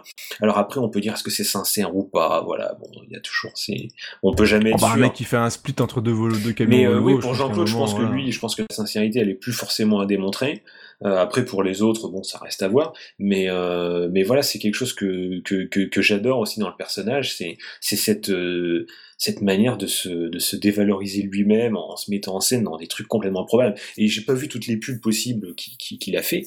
Mais je sais, a fait je sais qu'il a fait des trucs plein, absolument plein. euh, terribles. hein. C'est, Et là, là, en ce moment, moi, ma grande passion, c'est les matins, c'est de mettre des gifs animés. Mm. Et, euh, et quand je tape Jean-Claude Van Damme dans, dans mon truc de, de gifs, mais tu trouves des, des pubs pour des, des tablettes de chocolat, à un moment tu le vois faire une pub pour je sais pas quoi, où il est en train de faire le grand écart sur un mur, en train de jouer du tambourin. Enfin, t'as, t'as des trucs de fou. Et, et il avait fait aussi un, maintenant j'y pense, là, j'ai un petit flash. Il avait fait un clip où il dansait. Et euh, c'était pour euh, Bob Sinclair, si ma mémoire est bonne. Mhm. Je sais pas si tu l'avais vu ce clip-là. oh, peut-être, mais j'ai pas de souvenir. Alors moi c'est pas du tout mon trip de musique, mais forcément il y avait Jean-Claude et donc il danse un tango de dingue et, et il est super bon dedans quoi. Mhm. Enfin tu vois le mec, enfin il a quand même un charisme certain et, euh, et en plus dans la scène, enfin au niveau danse, contrairement à Kickboxer et à Breakin, il danse, euh, il danse plutôt bien et, et il est pas du tout ridicule et la, le clip a, a cartonné, a surcartonné Mhm. parce que justement t'avais Jean-Claude qui jouait avec. euh, alors là c'est un petit peu plus glamour quand même, même s'il allait au taquet. Je crois qu'il parlait de, il parle de Van Damage. Je crois que c'est un truc qu'il dit régulièrement. Il avait fait aussi une, euh, je crois qu'il a aussi fait des fringues qui s'appellent Van Damage ou un truc comme ça. Mhm. Et, euh, et donc il a fait énormément de choses par-ci par-là. Il avait aussi fait une apparition dans Friends. Euh, dans, une, dans la saison 2, je crois, à l'époque. Et bon, là, par contre, c'est un peu moins humble. hein. Il y a Courtney Cox qui lui demande Et lui, tu peux le battre? Il fait Bah ouais. Et lui, tu peux le battre? Ah bah ouais. Et lui, tu peux le battre? Ah bah ouais, je suis le meilleur, etc. Euh, bah, c'était pas d'une humilité absolue. Non, non, non. Et bah, c'était un peu époque Street Fighter, tout ça, où il avait Mhm. un, peu le, un peu le melon. Mais c'est vrai que dans, dans tout ce qu'il a fait un peu autour, au niveau des pubs, au niveau, bah, justement au niveau télé, il s'est lâché un petit peu plus, il est un peu plus détendu aussi, même si euh, il se laisse un petit peu moins, euh, moins niquer par euh, justement les télés qui veulent un petit peu abuser de sa gentillesse, etc. Et c'est vrai qu'il est dans une, euh, plus forcément dans une époque de rédemption, mais, mais où tu sens que euh, ça va mieux. Mm. Et que Oui, clairement. quand il est sur un plateau, dont le, le- la fameuse interview dont je t'ai parlé tout à l'heure, où tu lui parlais de ses parents, etc., bah, il, il revient ouvertement sur ce qu'il a fait dans sa vie, et tu vois que c'est beaucoup plus posé, réfléchi, mais sans être calculé. Parce que Mm. tu, il parle quand même de tout, il parle de la drogue, il parle de ses problèmes avec les femmes, il parle de pas mal de choses. Et, euh, et ouais, il, il est quand même assez, assez touchant. Et euh, ça va peut-être lui permettre, là maintenant, à 56 ans, de rebondir. Et ça va nous permettre de parler de son nouveau projet, Mm. euh, qui est quand Dont on a fait la belle promotion. hein. Ouais, je pense qu'on l'a, on va l'aider un petit peu quand même pour que ce soit validé par Amazon. Et je, je vais te laisser en parler parce que tu, tu l'as vu vraiment récemment. Ouais. Et donc c'est Jean-Claude Van Johnson. Johnson. Et oui, car en fait, on ne le savait pas, mais Jean-Claude, euh, en fait, est un agent secret. Et oui. On nous l'a caché toutes ces années. Et, euh, alors, d'ailleurs, on pourrait dire, ah, c'est peut-être un clin d'œil à Steven Seagal, C'est possible, c'est possible. Le- le- L'homme des forces de l'ordre. voilà. Mais euh, ouais, voilà. Enfin, c'est un nouveau projet. Donc, c'est un projet d'une série. Donc, bon, on le sait hein, maintenant, le, un peu le le paysage audiovisuel est en train de, de subir une grande mutation. hein, maintenant, avec l'arrivée de la SVOD, et tout ça, Netflix et toutes ces toutes ces nouvelles manières de produire du contenu. Et donc, euh, Amazon, via ça, il y a une chaîne de télé, enfin une chaîne. Ils ont une, Ouais, ils ont mis un, un vecteur de un contenu, truc on va de dire. production pour faire. Ils, Voilà. ont, ils ont pas mal de pilotes de séries en route. Et euh, donc ça s'appelle Amazon Prime et qui a donc euh, dans l'idée de, de lancer plusieurs euh, plusieurs séries et donc ils ont produit un pilote pour chaque. Et euh, c'est aux gens en fait de voter, en gros s'ils ont aimé ou pas, et ils produiront ce qui a été le plus aimé. Alors je ne sais pas s'ils en produiront qu'un ou plusieurs, je sais pas, enfin, je sais pas comment ce qu'ils ont prévu. Et dans l'eau, il y a notre Jean-Claude. Alors euh, c'est vrai que c'est assez bizarre de se dire que Jean-Claude est obligé de batailler avec d'autres trucs, dont un super-héros en collant, euh, je ne sais plus. Enfin, Ah, mais il va gagner, c'est obligé. Donc, euh, mais voilà, c'est Jean-Claude, à mon avis. euh, hein, il suffit de voir toutes ses pubs, tous les millions de vues de tout ce qu'il fait et tout ça. Bon, à mon avis, euh, c'est qu'une formalité. Du moins, on l'espère, hein, sinon Ah, je pense qu'on va cramer un Ah, ou deux putain, trucs. ouais, bah, Amazon, j'y vais. hein. Et, euh, et donc, euh, donc Jean-Claude Van Johnson, c'est l'histoire donc de Jean-Claude Van Damme. Qui est au bout du bout. Euh, voilà, qui, qui est la fin, qui, qui fait plus rien, qui s'emmerde comme un rat mort euh, dans sa vie de tous les jours, dans sa grande maison, en se baladant en Segway au milieu de ses photos de sa, de sa glorieuse De époque. sa glorieuse époque. Et, et il se fait chier comme un rat mort et il décide de revenir. Mais pas de revenir à faire des films, non, de revenir en tant que Van Johnson, qui est donc euh, pour Son nous on va alter dire- ego. Voilà, c'est un agent secret. mais alors donc en anglais on dit un contractor, c'est-à-dire bon voilà quelqu'un qui fait un peu la sale besogne pour de l'argent, hein, pour une une sorte de, de militaire privé. Une sorte de mercenaire un petit peu. Voilà, un mercenaire, voilà, c'est un peu le, un peu le terme français, pour dire de, voilà, il y a des missions, euh, et en fait, on apprend que, en gros, tous ces films et tout ça, c'était un peu des couvertures, euh, pour être à tel endroit au bon moment, pour faire telle, telle mission. euh. donc on redécouvre Jean-Claude comme on ne le connaissait absolument Et, euh, et j'avoue que euh, euh, j'ai bien kiffé, franchement, j'ai bien kiffé le truc. Comme d'habitude, il y a une, mise en abîme du personnage, de lui-même, du personnage créé, de, ses films, de ce qu'il est.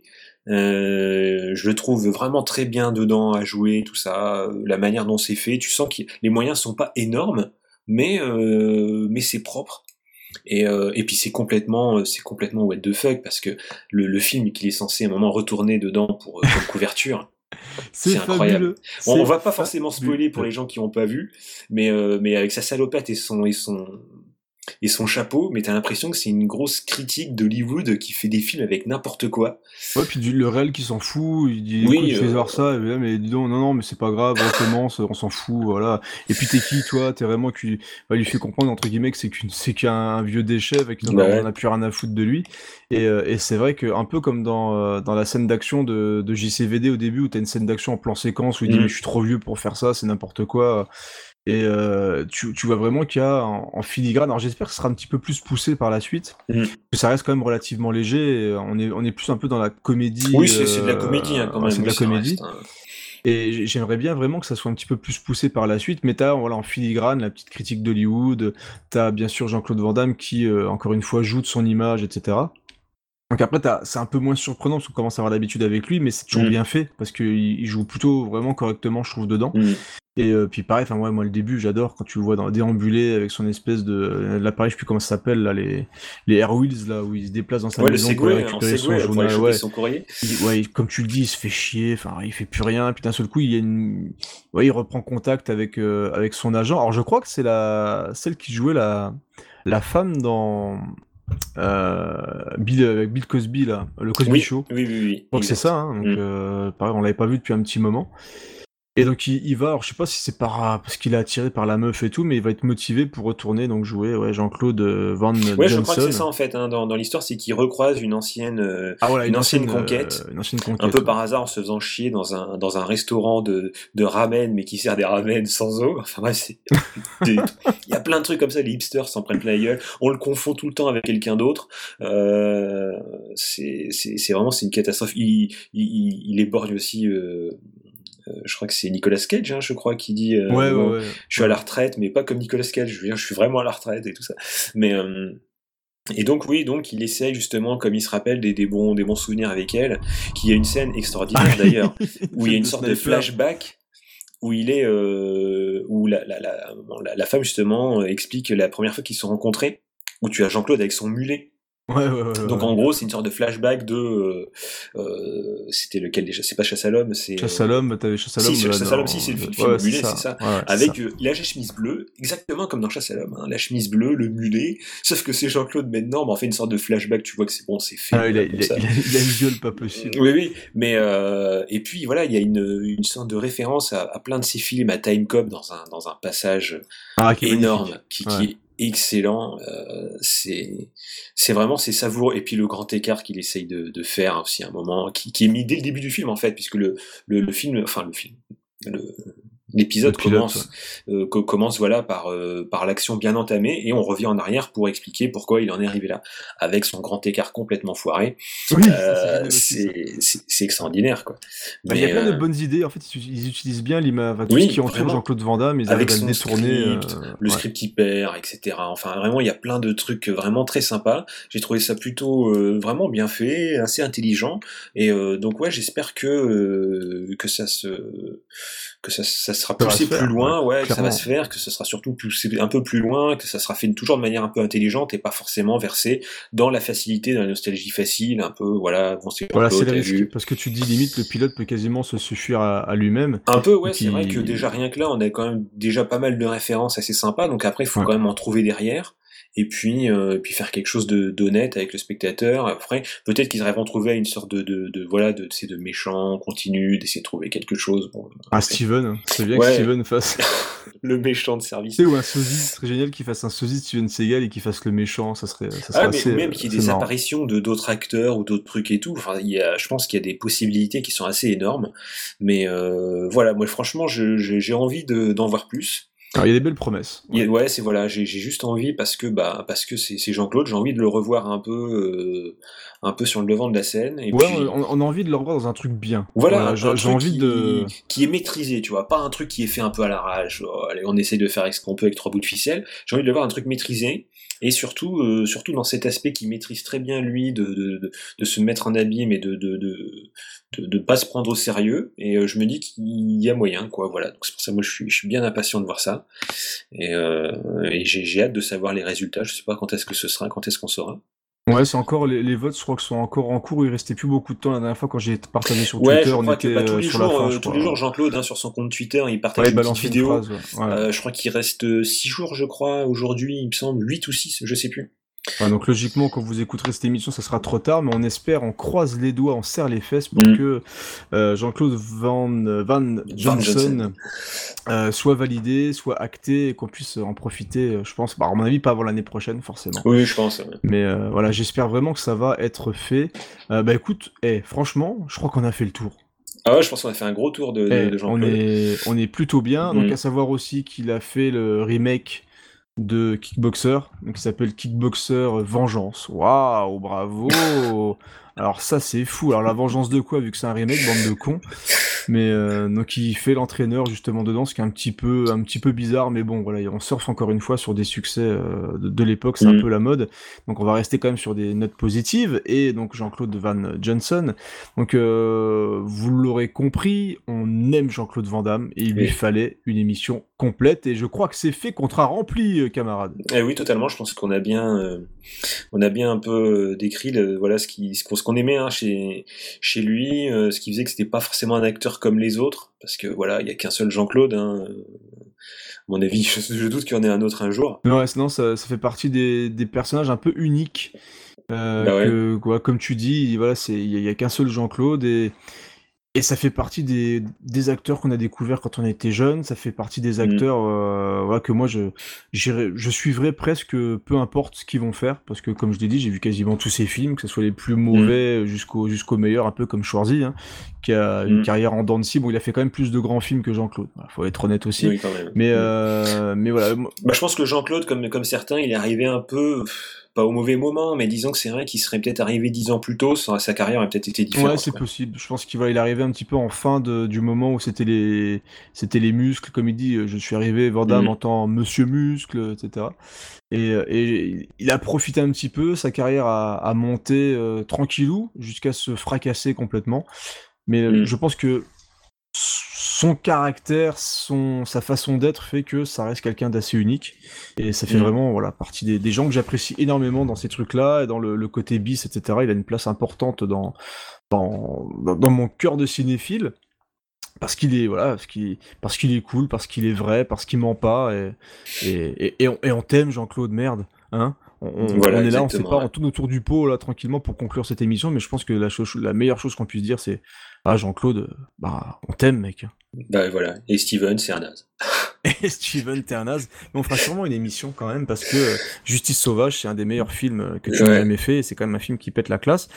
Ben écoute mon petit Bilou, euh, on a eu du mal à faire cette émission, mais elle est en boîte, ça y est. Bah ouais, ouais, j'espère, ouais. On, va donner euh, bah, rendez-vous à tout le monde sur les réseaux sociaux. On, est- on espère vraiment que ça vous a plu parce que euh, forcément là on est en train d'enregistrer, nous on est on est un petit peu à fond dedans. Mm. Ça peut être un peu fatigant le côté on passe d'un film à un autre, euh, mais voilà on a essayé de faire le, le maximum de films possible. Bah, les, ouais, les pierres angulaires un peu de sa, sa, Ouais. sa filmo, un peu les, les films importants. Voilà, donc il y a- il y, a un côté name dropping qui peut, alors peut-être que certains vont trouver ça fatigant et je peux comprendre, il y a aucun souci. Donc n'hésitez pas à, vous, à nous donner euh, vos ressentis sur Twitter, etc. Euh, je vais quand même essayer de créer un compte Twitter pour chez ces canapés, ce sera peut-être plus simple. Mm. Mais voilà, on espère que ça vous a plu parce que ça nous semblait important de revenir sur la carrière de, de ce monsieur. Et, euh, et j'ai envie de dire, bah écoute, euh, Bilou, on va essayer d'en refaire une euh, bientôt. Ouais, bientôt, ouais. Hein Donc on va vous dire euh, à bientôt, j'espère. Voilà. Et on vous Peut-être embrasse. Avant 2017. Ouais, c'est- Allez, salut les bourrins. Allez, bye.